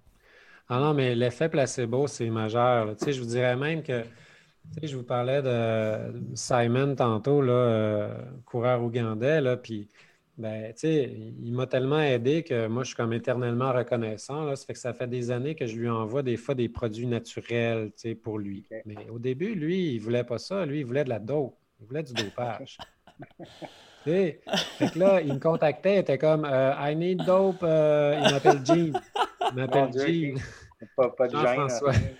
I need dope. J'ai toujours pensé que mon prénom c'était Jean. Fait que là, Jean, uh, I need dope. Fait que là, il dit uh, Mo Farah, toute la gang, ils sont tous dopés, on le sait. Euh, j'ai besoin de dopage. Là, à un moment donné, il a fallu que j'y. J'ai dit Oublie ça, là, je t'enverrai pas du dopage, mais là. ne t'attends pas à ça de moi. Et là là. Puis, j'y ai dit, je vais t'envoyer des trucs qui sont vraiment légaux, là, mais qui marchent. Tu vas voir, là, les athlètes que je suis, ça fonctionne. Et là, je suis en train d'y créer un effet placebo. Là. Et là, j'y envoie des trucs naturels. Euh, tu sais, je check mes affaires. Là. Et, euh, puis là, quand je, regarde le truc, là, je m'en vais chez Rachel Berry. Là, tu sais, puis là, je regarde. ça va avoir un bon effet placebo, ça, pour lui? C'est comme, ah non, ça, ça a l'air trop plate, trop sérieux. Puis là, ah, tu sais, genre, euh, je sais pas si vous avez entendu parler, là, là c'est populaire, le EPO Boost, là. Oui. Ah, je connais pas. Ben, ben, ben l'EPO ou comme. Euh... Attendez, j'en ai-tu un, là? Ton EPO, euh, t'as de l'EPO dans ta. non, mais il y a un truc, c'est un produit naturel, ça s'appelle EPO Boost. Wow! Ils sont pas, ils ont pas peur de de se faire. L'effet euh, placebo majeur. Quand j'ai envoyé ça, lui, il était certain que c'était du dopage. Ben, ben oui. Il s'est mis à performer. Ah, il gagnait toutes les courses. Il y avait de l'EPO, ah, C'est incroyable. C'est sûr. Oh, ben, wow. C'est un produit totalement naturel. Euh, puis, mais mais tu sais, dans le fond, ils ont un méchant bon marketing. Là. EPO Boost. Vous irez voir ça sur le web. EPO hein? Boost. ils ont plein, plein, plein d'études, plein de trucs. Tout vrai. là, là j'y envoyais, puis là, je faisais exprès d'y mettre ça compliqué. Je disais, là, ça, ce truc-là, là, là, faut que tu le prennes à tel moment. J'y mettais ça comme si c'était une science. Là, ah, Tout ça, c'était dans le but d'augmenter l'effet placebo. Ah ben. OK. Oh, c'est drôle. Ça fait que c'est. Ah mais regarde, ça donnait des résultats. Il, là, il était comme ça, ça marche. Là, il m'écrivait. Merci pour le PO. écoute, c'est juste un petit truc là, pour euh, des affaires euh, vraiment banales. Oh, euh, mais, mais tu sais, on, on, dit tout le temps, c'est juste l'effet placebo. Mais non, c'est ça qui est fantastique. C'est là que tu vois que c'est la puissance du cerveau, l'effet placebo. Ouais si ça marche, ça marche. C'est pas juste ça, ouais. Ben oui. mon, problème à moi, c'est que je suis trop euh, je suis trop ultra, genre, c'est de la bullshit, ça c'est de la bullshit, puis fait que ça va pas marcher pour moi. Mais si, mettons, je me souviens, un exemple parfait, je, venais de lire sur la caféine, sur les, les, pilules de caféine, que ça aide, puis que c'est scientifiquement prouvé. Première fois que j'ai pris ça, c'était à la soirée Rouge et Or numéro 1 euh, il y a 5 ans peut-être que j'ai eu mon breakout performance que j'étais pas en bas de 15 sur 5 puis là j'avais fait 14 23 ou 14 25 puis là j'étais comme eh, oh mon dieu. puis tu sais là-dedans à quel point est-ce que c'était le vrai effet de la caféine? Puis juste je viens de prendre de quoi qui va m'aider? Moi j'ai l'impression que c'est une combinaison des deux. Oui que la caféine ça aide mais aussi juste j'étais comme j'ai pris ça, puis il y, a plein d'autres affaires. Les astres étaient alignés, toutes les conditions étaient parfaites. Mais je pense que là, il y a eu aussi du placebo parce que j'y croyais. Mais c'est sûr, là, moi, tu vas me donner du EPO Boost. Maintenant, je sais que c'est un peu n'importe quoi. Mais, euh, tu sais, tu peux le vendre à quelqu'un qui ne connaît pas. Euh, c'est ça, ça peut, ça, ça peut euh, fonctionner. Ben peu importe comment ça fonctionne. Si ça fonctionne, ça fonctionne. Ben, ça ah fonctionne tant que ça ne fait pas de mal à personne non plus. Puis, tu sais, le c'est là que tu vois la, puissance de nos croyances. là, on est dans une ère de, polarisation, puis tout le monde croit leur affaire, puis la Terre est plate, puis ça, mais c'est puissant, ces croyances-là. Là, va, va, défaire ces croyances-là. Fait que là, je suis sûr que toi, après ça, ton cerveau, il a fait une association comme caféine, ça marche pour moi là, quand tu as fait ton 14. J'ai plus fait de compé je pense.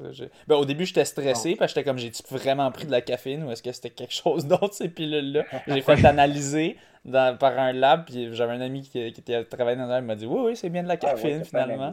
Ouais, non, j'étais chanceux, j'ai un ami qui, qui travaillait dans un lab qui pouvait analyser, puis il m'a confirmé, j'ai fait Fiou, j'ai pas pris de l'EPO, puis ma performance est bonne. Du, ben, en fait, l'EPO, ça serait différent, mais peu importe, une pilule euh, pas légale. Euh, mais euh, mais c'est ça, tu sais, c'est. J'y croyais, ça, ça j'y croyais parce qu'il y avait des études, tout ça, mais ça a fonctionné, je pense, non seulement parce que ça fonctionne, mais aussi parce que j'y croyais. Fait que, ouais, je pense, je pense définitivement tout un effet. Mais euh, ça, ça, fait toujours partie de l'effet de même des médicaments ou autres, à tel point que là, quand, quand ils font des études sur, disons, euh, le Tylenol, ils sont obligés de considérer l'effet placebo pour vraiment mesurer l'effet. Mhm. Ça fait partie du, du, modèle scientifique aussi de comparer à l'effet placebo pour être sûr que ça ne soit pas juste l'effet placebo. Euh, donc, non, non, c'est majeur. Non, ça, c'est pour ça qu'il faut faire des, des euh, double blind, euh, randomized control, parce que c'est ça. Exact. Ouais. Euh, là, on s'approche du 3 heures bientôt, fait qu'on va pas trop te retarder plus. On va battre un record. Ouais, je pense qu'on s'approche. Ben, on a déjà fait un 3 heures déjà, je pense que c'était avec Simon Benoît. C'est toujours de même quand on parle avec des, des du ah, monde qui, qui, ont, qui, en connaissent sur tellement, ben là, on pose des questions, on pose des ben questions, puis euh, c'est ça. Mais euh, je vais quand même, le, Mathieu, te laisser. Il y en a une couple de questions qu'on avait dans nos notes qui étaient vraiment comme des, des tops euh, à, poser. Je vais te laisser regarder ça. mais c'est ça, en même temps, je veux pas te. Je pense, moi, je travaille demain, puis toi, euh, Jean-François, je pense que Moi, je vous ai dit, je suis prêt pour un 24 heures. OK, OK, bon. Parfait. Euh, on va battre le record. ouais, ben, on, va, on va taper le 3 heures dans 5 minutes, fait que je pense qu'on va se rendre là. Mais euh, si tu voulais juste. Sans ta caféine. ouais, c'est ça, mes pilules sont où, là? Mais si tu voulais, Mathieu, juste regarder c'est quoi nos, ben, top questions. Au fur, ben, au fur et à mesure, moi, je, je clean le, document au fur et à mesure dans notre dernier épisode, euh, Jean-François, on a fait, euh, j'étais parti d'un article Mythes et réalité sur l'entraînement euh, au froid. Puis, il y avait une question par rapport au bain de glace. on se demandait, toi, c'était quoi ton avis par rapport au bain de glace suite à des, gros entraînements, compétitions? Ouais, ben ça, j'en parle dans Courir mieux. Puis, quand je, parce que je vais sûrement faire une deuxième édition dans les prochaines années de Courir mieux, tu sais, ça évolue quand même. Mm-hmm. Le premier tome, là. Puis euh, là, la science a quand même évolué un peu depuis le temps. Puis euh, quand j'en parlais en, ben, en 2013, les études étaient assez contradictoires là-dessus parce qu'il y avait même, euh, je cite une étude, je parle d'une étude là-dedans où il, comparait avec le, membre qui était une jambe dans un bain glacé avec une autre jambe qui était à température normale, puis il utilisait cette jambe-là comme le, l'aspect contrôle, tu sais, pour comparer. Puis dans le fond, ce qu'ils ont trouvé, c'est qu'il y avait des meilleurs résultats, mais pour la jambe qui n'était pas dans le bain glacé, tu sais. Hein? Ça fait que là, euh, disons que la, la, glace en avait pris, la, glace en a pris un peu pour son rhume en passant dans les dernières années. L'utilisation mm-hmm. de la glace tout court, là, euh, avant, c'était systématique pour plein de sportifs. Mais euh, il y a quand même des, quelques études qui ont montré que à, une certaine température, euh, le, bain de glace peut aider certaines personnes. Mais il reste que un des effets, je pense, qui est, sous-évalué là-dedans, c'est toute la dose d'endorphine qu'on a en allant se sacrer dans la glace, puis ça fait mal. C'est comme Ah, c'est un choc pour le corps. Fait que tu t'en vas dans la glace, tu es fatigué, euh, et là, tu as un relâchement d'endorphine, puis tu as une dose d'adrénaline en plus, parce que un, tu réagis à un stress. Puis là, tu sors du bain de glace et tu te sens totalement invincible. Et là, l'interprétation, c'est un peu moi, là, quand je prends mon bain de glace, je suis comme neuf. Tu sais? C'est comme. C'est encore le cerveau qui joue, qui joue des tours. Ah oui, puis là, tu entends des affaires, ça floche l'acide lactique, ça, tu sais, Fait qu'il y, a un peu des, mythes comme ça. Mais encore là, si ce n'est que l'effet placebo, que la personne a l'impression qu'elle a reseté complètement, ben c'est pas mauvais pantoute. Mm-hmm. Sauf que l'aspect froid, euh, pour tout l'aspect circulation, récupération, c'est pas top non plus. Puis là, ce qui est intéressant, c'est qu'il y a de plus en plus d'études qui s'intéressent à la chaleur. Oui, c'est ça que j'allais dire. On se rend compte qu'on a des, vraiment des effets super intéressants à juste prendre, par exemple, des bains chauds. Puis on s'entend que c'est quand même pas mal moins... Euh, pénible. pas mal moins pénible. Puis, tu sais, euh, par exemple, au niveau de l'augmentation du plasma sanguin, puis même, euh, j'en parle un peu dans Courrier Mieux 2, il y, a, même des effets semblables à l'entraînement en altitude avec euh, des bains chauds, avec des saunas, tout le kit. Fait que tu as de plus en plus de sportifs maintenant qui délaissent la souffrance, le froid, puis qui s'en vont dans la chaleur. Je les comprends.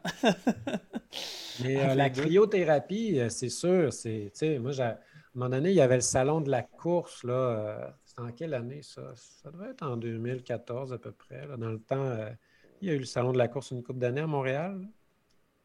Ça dans les premières années. Puis euh, là, j'étais allé. Ouais, on avait un petit kiosque, là. Puis, puis là, euh, il y avait deux, deux gars là, qui avaient un truc de cryothérapie. Puis là, euh, ils voulaient que j'aille l'essayer. puis, tu sais, là, eux autres, ils étaient vraiment sur leur truc. Là. C'était deux gars qui n'avaient pas l'air à connaître trop l'entraînement, mais tout ce qu'ils disaient, c'est hey, ça, vasoconstruction, puis après ça, tu as vasodilatation. Tu sais, c'était. OK. Fait que je t'allais essayer leur truc, puis là, tu sais, c'était comme à moins. J'étais à quoi donc? Moins 150 degrés pendant genre euh, deux minutes et demie, deux minutes. Là. Ouais. Ah oui, on C'était le soir. Puis après ça, euh, tu sais, il m'avait dit Hey, tu vas bien dormir, tu vas voir. Hey, mon Dieu, pas en tout. J'étais comme ça. Là. c'est comme, c'est un stress, là. Ça doit être une souffrance instantanée puis qui dure ce deux minutes-là. Là. Ben, c'est c'est pire qu'un 800 mètres, là. ben, euh, pour moi, ben, euh, non, pour moi, un 800 mètres, c'est pire. Ah oui, OK. Mais il reste qu'il y, y, a cette notion-là dont on parle euh, pas beaucoup. On parle beaucoup, euh, ah oui, vasoconstriction, vasodilatation, machin, circulation. Mais euh, il y a tout l'impact sur le système nerveux. Tu sais, quand les gens vont au spa, puis là, ils vont. On s'entend que la majorité des gens là, que moi je connais, là, ils vont pas au spa si souvent que ça. Là. Tu sais, ils se mm-hmm. gâtent une fois par année, une fois par année. Hein. Puis là, quand tu n'es pas habitué de faire ça, puis là, tu t'en vas là, puis tu veux quand même profiter de l'expérience, ben là, tu sais, tu, vas pas juste dire Oh, je vais y aller, je vais y aller graduellement, là, je vais juste me faire un deux minutes de sauna, puis une minute, puis ça va être fini. Oh non, le sauna, là. Oh! Tu vas pour la peine. Là, tu tapes la totale. Tu tapes la totale. Tu n'as pas fait ça depuis six mois, un an. Puis là, tu tapes quatre cycles de chaud-froid puis tu sors, puis tu es vraiment complètement anéanti, ah. brûlé. C'est comme super relax, une espèce de, de, de. Ouais. Euh, que là, tu as prévu un souper d'amoureux après, tu vaux, plus cher la livre, là, tu même plus capable de parler. Mais c'est un stress, tu viens de vivre un stress. Puis moi, j'ai une de mes amies qui a, ri de moi, tu comme tu es vraiment une, une moumoune du spa, là, Mais, ah, mais c'est ça aussi qui fait qu'en allant dans le système nerveux sympathique à fond de réponse au stress, mais après, fou, tu plonges dans le parasympathique. Tu es vraiment Fait qu'il y, a ça aussi, je pense, l'influence du système nerveux est intéressante parce que quand tu t'en vas dans un bain glacé, comme tu as le système nerveux sympathique, adrénaline à fond, puis après aussi, tu vas retomber dans le parasympathique. Mm-hmm. Mais c'est un petit peu drastique quand même. Là, on est dans la méthode Vim Off, là, où il y a plein de gens, on dirait que tous mes amis font ça. Là. Je connais pas, c'est quoi? Bah, c'est un, autre, Autrichien, je pense, là, qui fait une euh, méthode de respiration, de méditation, tout ça, avant de se plonger dans l'eau glaciale. OK. là, c'est pas juste de se plonger puis de sortir. Là. C'est pas juste. Euh, c'est tu peux rester des minutes et des minutes dans l'eau glaciale. Ah mon Dieu, OK. Il y, a, quand même une théorie intéressante derrière ça aussi, euh, par, rapport au fait qu'on est, on vit dans un monde un peu un cocon, puis qu'on est, euh, on n'a plus de, on vit dans, un environnement où euh, on, a plus de on est bien, on est bien genre entre 20, 24 degrés Celsius puis 18, tu sais.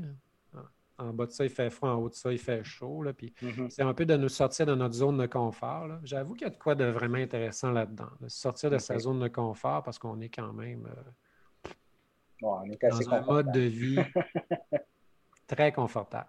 Moi, j'ai un bon truc, tu chauffes pas. Ah, t'es jamais. Euh, moi, moi, je fais ça. chauffe pas. tu chauffes pas, puis tu vas avoir un moins gros bill d'hydro. Puis euh, tu le fais 24 ah. heures sur 24, le Vim off. T'as personne qui habite avec toi, hein? T'as personne qui habite avec toi, François. Mon chat, il y a mon chat. Ouais, non, c'est ça, ouais. Ouais. Mais à, la base, je pense que les, les, hommes ont une température interne, je pense, de 2 degrés plus élevée. Donc, c'est pour ça qu'on on aime plus le, le, le frais que, le, que les femmes en général. Mais la, la température de confort euh, que moi j'avais lu, là, pour, euh, ce qui explique un peu toujours le, clash entre la, la femme et l'homme, pour l'homme, c'est 19 degrés dans la maison, pour la femme, c'est 22. Ouais. Fait que moi, je suis toujours en train de baisser un peu le thermostat. Ma blonde est toujours en train de le monter. C'est comme ça dans les milieux de travail, pour de vrai, j'avais vu, c'est ça. C'est c'est un peu injuste parce que souvent c'est les hommes qui sont dans les positions plus hautes puis c'est eux qui décident de la température. Fait que là, les femmes, euh, ça les fait chier parce qu'elles sont pas confortables. Fait que les faut qu'elles mettent de quoi de plus. Mais euh, ouais, c'est euh, c'est Il y a un coût énergétique qui est sauvé aussi en baissant la température. Ben, les femmes mettent ça plus haut, fait qu'ils dépensent plus. Puis... Mais tu sais, François, que euh, tu utilises l'approche que euh, Jonathan Bacham a utilisée avant. Euh, avez-vous entendu parler de la Barclay? Oui, oui, les Barclay. Ah, oui, OK. J'avais un auditeur qui disait, qui voulait justement qu'on en parle, donc on va en parler un petit peu brièvement. Il va falloir en ah parler, oui.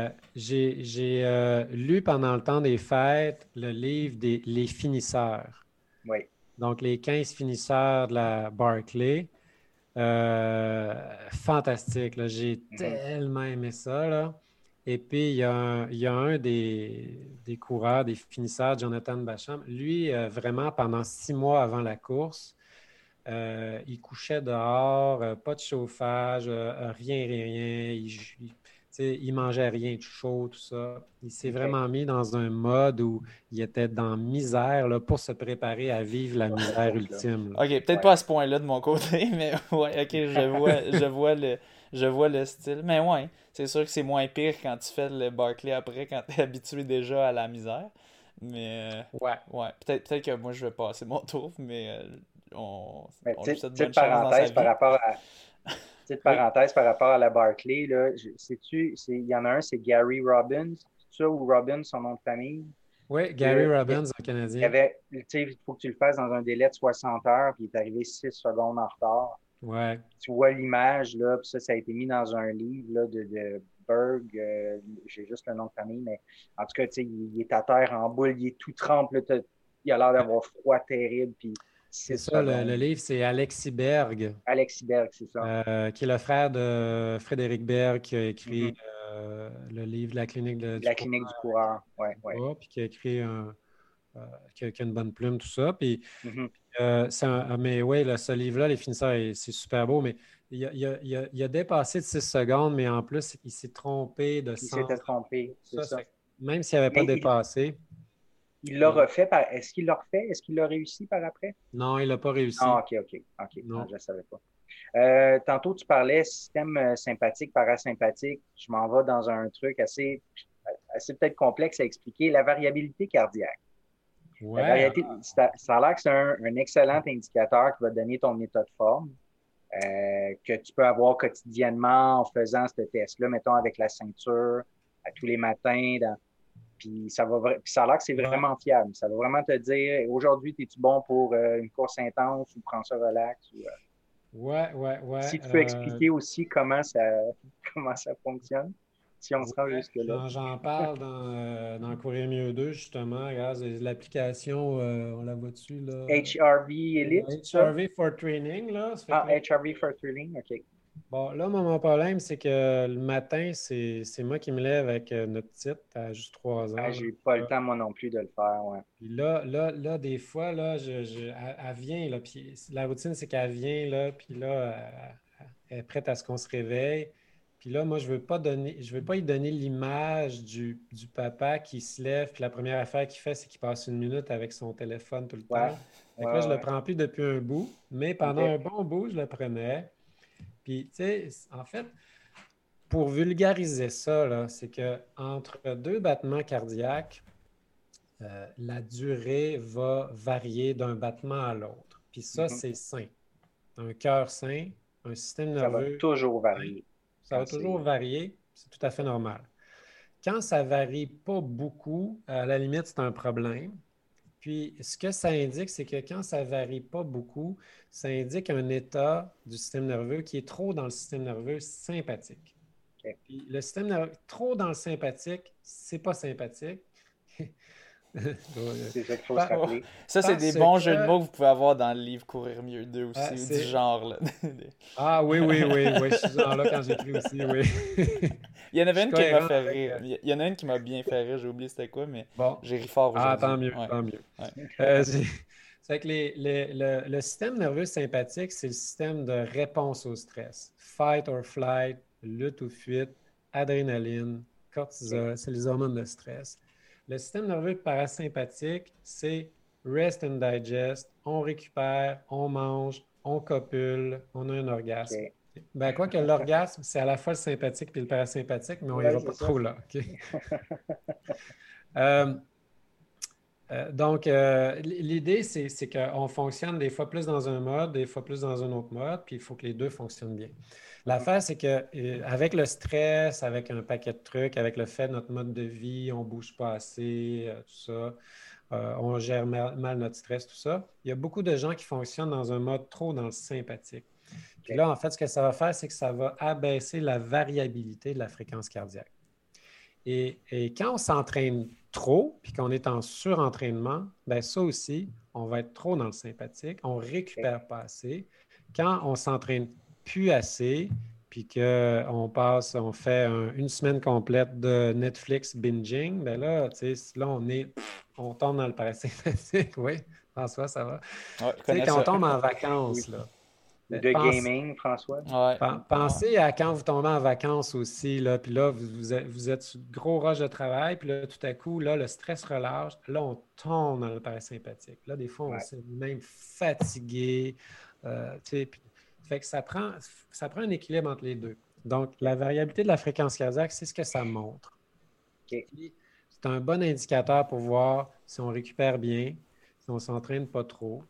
Puis c'est une mesure de plus qui peut nous aider. Parce que des fois, on se fait déjouer.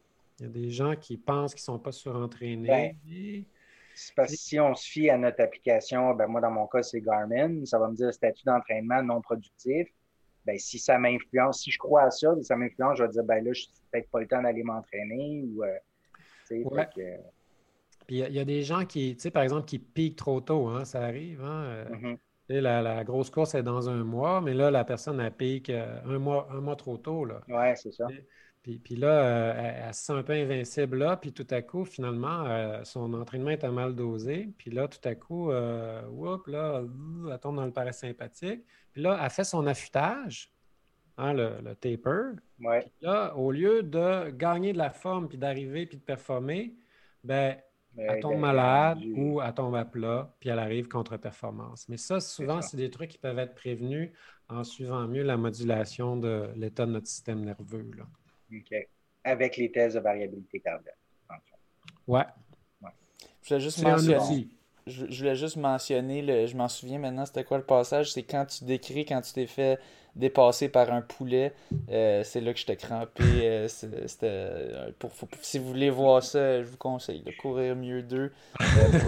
le voir ou le lire, on peut-tu le voir? De lire, oui. De Une photo de ça? Ah, mais il y a même une illustration. Hein, oui. Mais en fait, c'est, je me suis pas fait dépasser par un poulet, c'est pire que ça. Hein. Je me suis fait dépasser par un coureur déguisé en poulet. Oui. c'est ça. Ça, c'est arrivé à la Sun, la Sun Run à Vancouver. Euh, OK. Et puis, euh, je, suis allé là. C'est quand, euh, quand Run Better est sorti. Puis là, mon éditeur, il est à Vancouver. Puis là, je suis allé faire une petite tournée là-bas, donner une coupe de conférences. Puis, puis là, tant qu'à faire, j'ai vu que c'était la Sun Run. Fait que je voulais vivre ça parce que c'est la plus grosse course là, au Canada. Hein. C'est fou. Là. Genre 50 000 personnes. Ah oui. C'est 50 000 personnes pour un 10. Fait que là, j'étais parti juste un peu en touriste. Là, ça fait que je n'étais pas à fond, mais à un moment donné, à la fin, euh, je vois un poulet fou qui me dépasse. c'est comme l'histoire d'Alvaro puis la banane qui le dépasse à la fin de la course, je pense. Ça, me fait tellement ah rire, le monde en costume, puis qui clenche du monde, puis là, t'es comme « Hey! » je me fais battre par un poulet. Euh, j'ai participé au duathlon urbain, qui est une activité organisée pour la Fondation de Sainte-Justine. Euh, j'ai euh, fait ça il y a deux ans. Puis, c'est vraiment des équipes, surtout corporatives du centre-ville, tout ça. C'est fait dans le centre-ville de Montréal. Puis, ils demandaient aux gens de se déguiser. Fait ah là, j'ai fait une course euh, complète, là, mais à un moment donné, je rattrapais un, bacon. Tu, sais, tu rattrapes un bacon, puis là, tu, fais le détour, puis là, tu, là, tu rattrapes un œuf. Puis en tout cas, c'est assez surréaliste. Là, comme ouais, c'est assez weird. Hein? Oui. Hey, J'ai-tu le droit de, de, poursuivre, moi, là? Ou euh? on, peut, on peut aller avec une coupe de dernière, là, mais on va pas le garder trop longtemps. On va déjà taper. Là. Mais euh, vas-y, si tu as une coupe de. Parce qu'on on parlait, tu sais, au, beaucoup plus tôt, on parlait de, de d'économie de course, VO2 max. Là, on sait que c'est des, des, déterminants de la performance. Là. Mais euh, je pense dans, dans, dans ton livre, tu as, fait allusion à la cinétique de l'oxygène ou cinétique de la VO2. Là. Je ne sais pas trop comment ça se nomme. Là. C'est, quoi ça? C'est l'efficacité de ton corps de, propager l'oxygène? Ben, la cinétique de VO2, c'est dans le fond, c'est comment euh, combien ça prend de temps puis comment ça se passe pour que ton corps s'adapte à fournir un effort physique. Ça fait que, mettons que tu pars une course, puis là, tu pars un, un 10 km ben, ta fréquence cardiaque, ben, elle ne va pas tout de suite partir au bon niveau. Hein. Ça va prendre un bout de temps avant que les ajustements se fassent pour que tu arrives à une fréquence cardiaque qui ensuite va rester pas mal toute la course puis changer un petit peu à la fin. Puis euh, ce qu'on sait, c'est que, un, les athlètes d'élite euh, s'adaptent plus rapidement à l'effort. Donc, la fréquence cardiaque va aller plus rapidement au bon niveau, puis ensuite ils vont. Tandis que les athlètes débutants, ben, les coureurs débutants, ça peut leur prendre plus de temps. Puis, ce que ça a comme implication, c'est que quand on fait des intervalles, ben, euh, des intervalles courts, parfois, on n'a même pas le temps de se rendre au niveau. Fait que des 30-30, mm-hmm. des 30 secondes d'intervalle, ben, pour des coureurs débutants, c'est vraiment pas terrible. Oui, c'est ça. Sauf que le coureur débutant va trouver ça dur, parce qu'il va être 30 secondes à, sa v, à 100% VMA, puis il va trouver ça tough pareil. Ouais, mais ça ne sera pas payant tant que ça. c'est ça, ça Il va trouver ça dur. Il faudrait qu'il fasse une minute, 45 secondes, une minute. Oui, puis en fait, même ça, ça va être différent selon le vélo ou la course. Fait que c'est pour ça qu'en vélo, euh, les intervalles courts là, de type 30 secondes ou une mhm. minute d'intensité, ça marche mieux qu'à course. c'est pour ça que moi, les, coureurs, là, des, 30 secondes d'intervalle, c'est bien populaire. Ça ne veut pas dire qu'on ne peut pas en faire. C'est intéressant. Tu sais, comme par exemple dans Courir mieux 2, j'en ai mis là, j'ai mis plus de variété pour des programmes de vitesse, puis j'en ai mis des pyramides où tu fais 10 secondes, 20 secondes, 30 secondes, 20 secondes, secondes. Mais là, à ce moment-là, on n'est même plus dans les mêmes systèmes énergétiques. Là, on est plus dans, dans créatine phosphate quand on fait des trucs de même. On n'a même pas le temps d'aller en anaérobie là, euh, en manque d'oxygène. Euh, mais, mais des. Euh, c'est ça. Donc, des, 30 secondes. Est-ce que, ça fait en sorte que, pour quelqu'un, ça prend un peu plus de temps d'atteindre ce, niveau-là, est-ce que ça fait en sorte qu'il devrait quand même faire un échauffement? avant son 10 km qui va être difficile, il serait mieux de faire un échauffement de un ou deux kilos peut-être pour. Euh, bon, ben ça, ça a été démontré, c'est qu'un bon échauffement permet d'améliorer ça. OK. Fait que ça, oui. Puis euh, l'autre chose aussi, c'est que ça va, euh, ça prend du temps à s'adapter à l'effort, mais ça prend du temps à revenir de l'effort aussi. Ce qui fait que des personnes débutantes, des fois, ça leur prend des périodes de récupération plus importantes entre leurs intervalles que des coureurs élites. Puis, tu sais, euh, juste pour vous donner un exemple de, que je me souviens, moi, qui m'avait marqué, Miguel Indurain, là, qui a gagné cinq fois le Tour de France. Bon, mais lui, quand il faisait un effort de deux heures de vélo à une bonne intensité, ben, il arrêtait de faire du vélo, puis au bout d'une minute, il était déjà redescendu à 60 battements par minute. OK. OK. C'est comme... ça, c'est la, récupération. Son, ouais récupération incroyable, puis adaptation dans, les deux sens. Fait que mm-hmm. Ça, c'est des, athlètes phénoménaux, tandis que la majorité des gens, euh, quand ils font un effort intense pendant deux heures, ben, ça peut prendre des heures avant que leur fréquence cardiaque redescende. Ah oui, OK. Comme il faut. Euh, l'autre jour, on parlait, euh, justement, par rapport au, guide que je faisais, puis, beaucoup ce qu'on lit, puis moi, j'en faisais allusion dans le guide aussi, on parle, on parle, beaucoup du seuil euh, lactique, dans le fond, le seuil anaérobique, qui, qui, est en fonction que le corps est plus capable de se débarrasser des lactates qui sont accumulés. Là, je ne sais pas trop ça si je résume bien. Là.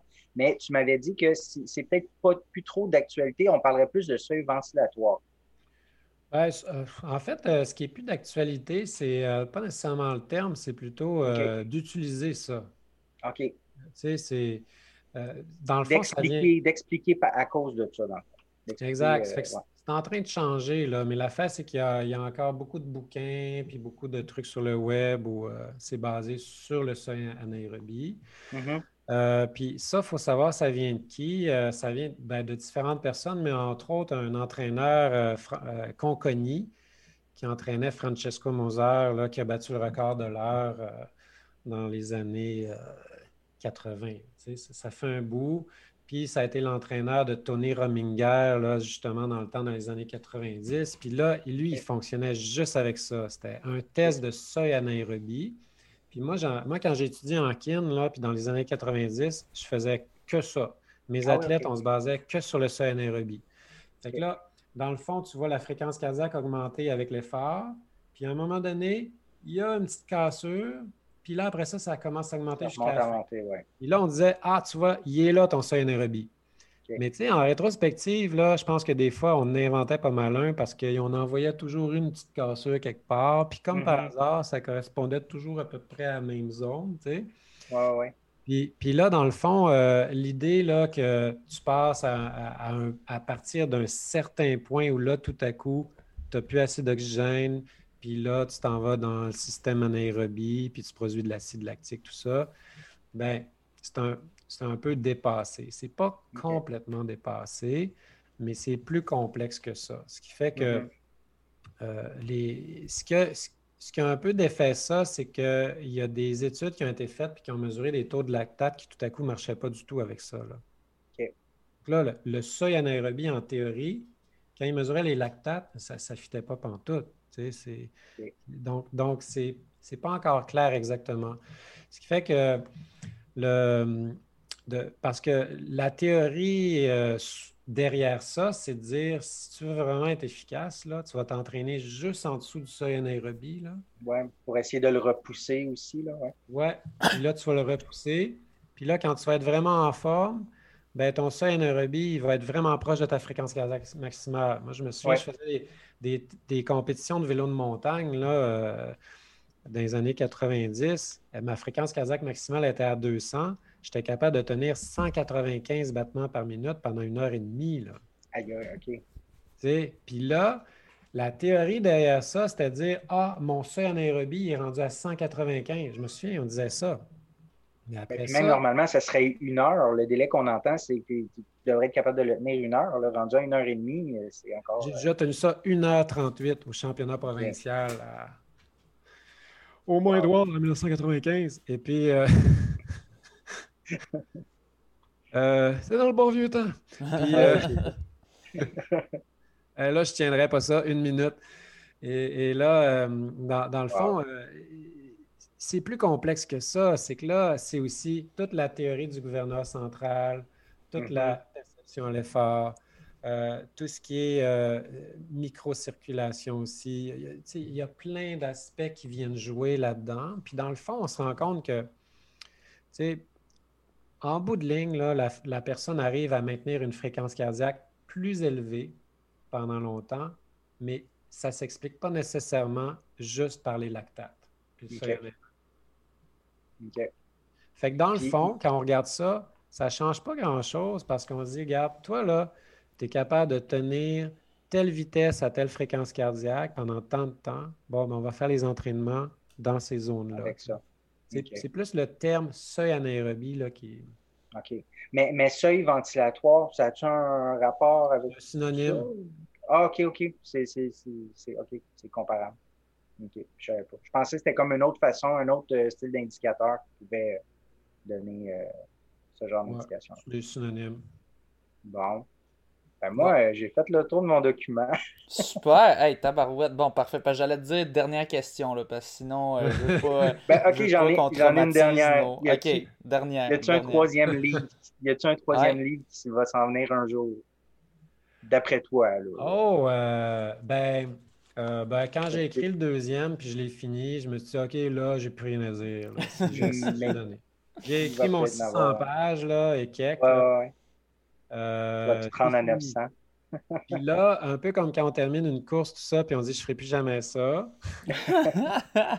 Euh, en fait, c'est que j'aime ça écrire. Tu sais, j'aime ça. Ben, tu sais, c'est pas juste l'écriture, c'est tout le penser aux photos, choisir mes modèles, telle affaire, aller faire de la Les images sont belles. Euh, les, illustrations, les illustrations sont très belles. Si je regardais ton premier livre, là, ton premier livre en 2011 aussi, même, tu sais, c'est ils sont ben tous un peu sur le même moule, sont très, c'est très bien. Oui, c'est ça, tu sais, puis c'est le fun, c'est avec mon amie Chantal, puis tu sais, c'est moi qui fais les croquis au début, c'est le fun. Après ça, elle a fait les beaux dessins, mais tu sais, j'ai, euh, j'aime ça. En fait, c'est sûr que je vais écrire d'autres livres, mais c'est quelque chose qui m'intéresse que la course aussi. Tu sais, moi, je suis un, fou du, du, mouvement général.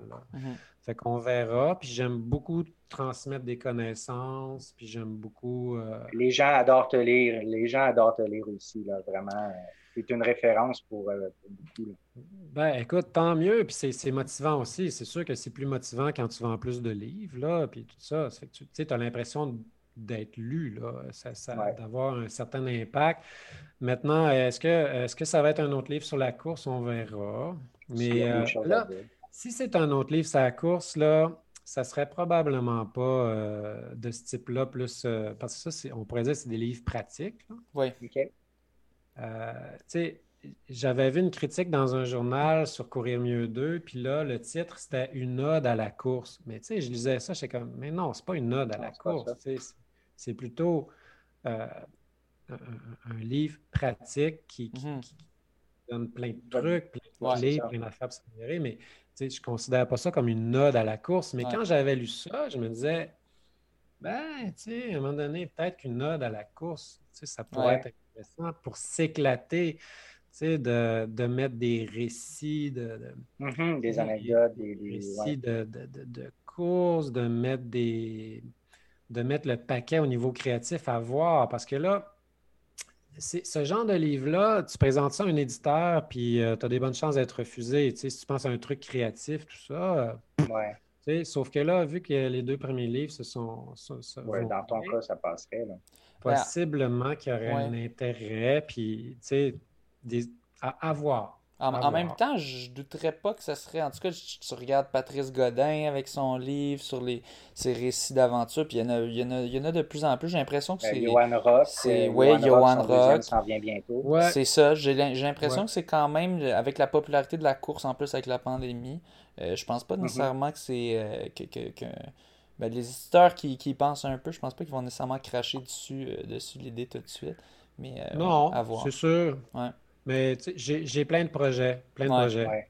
Je vous dis, j'ai une liste d'à peu près euh, six livres que j'ai en tête. Là, euh, ah, c'est merveilleux. Puis euh, on verra. Mais là, ben, j'ai promis à ma blonde que j'allais pas faire de nouveaux livres. En tout cas, je voulais aussi dire, je voulais aussi dire que, ben, comme tu m'as dit, là, tes livres sont disponibles maintenant en format numérique. Oui. Donc, chez les éditions de l'Homme. Ouais. Donc, allez les, les acheter là. Ouais. C'est vrai. Puis, euh, euh, je ne sais pas euh, si vous avez des auditeurs, des fois européens, mais le Courir mieux 2 en Europe, là, quand il va sortir en, Europe francophone, il va s'appeler Savoir courir. Ah, OK. c'est pas moi qui ai décidé de ce site-là. J'ai appris ça. La couverture est différente, le titre est différent. En tout cas, des fois, les... ça peut confondre les gens, je pense. J'ai déjà ouais, je serais confondu. Ouais. J'ai demandé à quelqu'un qui m'a écrit, m'a dit, euh, qui, m'a dit, euh, c'est quoi juste la différence entre savoir courir puis, euh, ben non, c'est juste l'éditeur qui a choisi un autre site. Mais ça, c'est ton courir mieux 2 qui va devenir là-bas savoir courir? Ben oui, ben oui. Je, je, je un petit peu en bas de ma chaise, j'avoue. Ton courir mieux 1, il a été publié là-bas? Oui, oui, puis il s'appelle Courir mieux, c'est tout. ah ouais, OK. couverture. mais tu sais, les, les, les éditeurs qui achètent les droits, euh, souvent, ils, prennent des la couverture, on s'entend, est vraiment belle, là, le, mm-hmm. courir mieux, mais eux autres, ils ont décidé de juste complètement changer la couverture. Ah ouais, OK. Euh, en coréen, euh, il a été traduit en coréen, il a une couverture que je comprends juste pas. Euh, je, l'ai, là. Celui coréen? Regardez là, ben, pour les, les, personnes qui regardent le visuel. Nice. Wow. Très C'est le livre en coréen. Wow. Ça, c'est le livre en chinois. Regardez ça. Ah, c'est le, premier, celui-là? Ouais, ça, c'est coréen. Fait qu'ils l'ont mis en rouge, le premier. Okay. Ouais, la couverture en italien n'est pas lettre, là, quand même. Correre. Ah ouais. Ah, c'est malade, pareil, d'avoir ouais, dans C'est cool.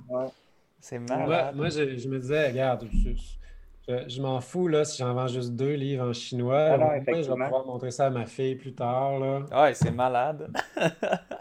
Euh, Mais est-ce que tu sais s'il s'en vend quand même beaucoup? Euh, ça, ça a-tu marché? Ben, tu sais, euh, au Québec, là, oui, oui, ça marche très, non, ben, fort. oui. à l'international, sérieusement, c'est pas si évident à suivre.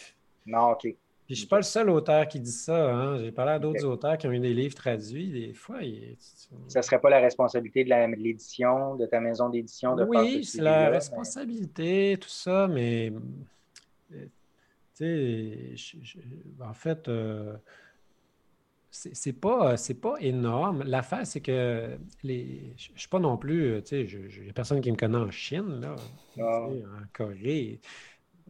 Fait que, puis j'ai aucune idée de, ce qui est fait là-bas comme promotion, euh, aucune. je ne sais pas. ce qu'on m'a dit aussi, c'est que maintenant, plus qu'avant, euh, les gens achètent des livres de gens connus qu'ils voient sur les réseaux sociaux. Mm-hmm, euh, ils mm-hmm. vont faire confiance à quelqu'un, par exemple, de Québécois pour le Québec, qui, voit, qui est très présent. Puis l'expert international, lui, là, qui est méga qualifié, puis qui sort une traduction, euh, ça, se vend moins qu'avant, les traductions. Pour cette raison-là, ça a un peu changé les habitudes des consommateurs. Mais, euh, mais bon. Cool. C'est quand même cool, juste pour avoir le, de dire que tu as été traduit en italien, puis en chinois, puis en coréen. Ben ouais. Euh, c'est des belles, c'est quand même des belles couvertures différentes. C'est assez malade de, de, ah pouvoir euh, brag de ça. ça j'ai les dans, dans, la bibliothèque, puis tu sais, ben c'est cool pour ça. oui, c'est sûr. Super. Bon, fait mm. que comme c'est ça, comme, comme Mathieu disait, ben, tu as, trois livres, euh, celui euh, sur l'ostéopathie, donc l'entraînement spinal. Euh, ben, c'est pas sur l'ostéopathie, c'est sur l'entraînement spinal. Sur le dos, ouais. Les gens qui ont des, problèmes de dos. C'est quand même la, la, le problème musculo-squelettique numéro un, le dos. Puis moi, je suis quand même mm-hmm. souvent là-dedans aussi. Ouais. Puis, ensuite. Ce qui est, ce qui est un peu, ben, pas drôle, mais ce qui est, c'est, qu'il y a des gens qui m'ont découvert plus avec courir mieux. Puis là, ben, soit eux ou soit leur conjoint, conjointe avaient mal au dos. Puis là, ben, là, ils ont, finalement. l'autre aussi. Ils ont pris l'autre livre. Fait oui, oui. Puis ensuite, il y a un, pied maintenant deux qui, est assez frais sorti. Euh, freshly, euh, des, beaux pains frais, euh, tout, tout, frais. puis maintenant, c'est tout nouveau, on peut l'avoir en, en, format en édition digitale. Avec la pandémie, c'était assez super. On n'a même pas besoin de. En fait, tu n'avais pas besoin de sortir avant, tu pouvais le commander, mais euh, tu n'as même pas besoin d'attendre de le recevoir. Donc, euh, c'est super. je te remercie beaucoup, Jean-François. je pense qu'on a ben, fait un, record. je ne suis pas sûr qu'il faut vérifier, mais je pense que c'est un record. Je pense qu'on est à 3h32. un, marathon podcastique. donc, je te remercie beaucoup. Je pense que les auditeurs vont être très contents. J'en ai une coupe qui c'est sûr, il y en a une couple, des fois, le feedback, c'est Ah, c'est long des fois, mais j'en ai beaucoup qui disent ah, comme on veut, on en veut, moi j'en ai besoin pour mes runs, ça, ça va leur toffer deux, trois, euh, deux, trois sorties.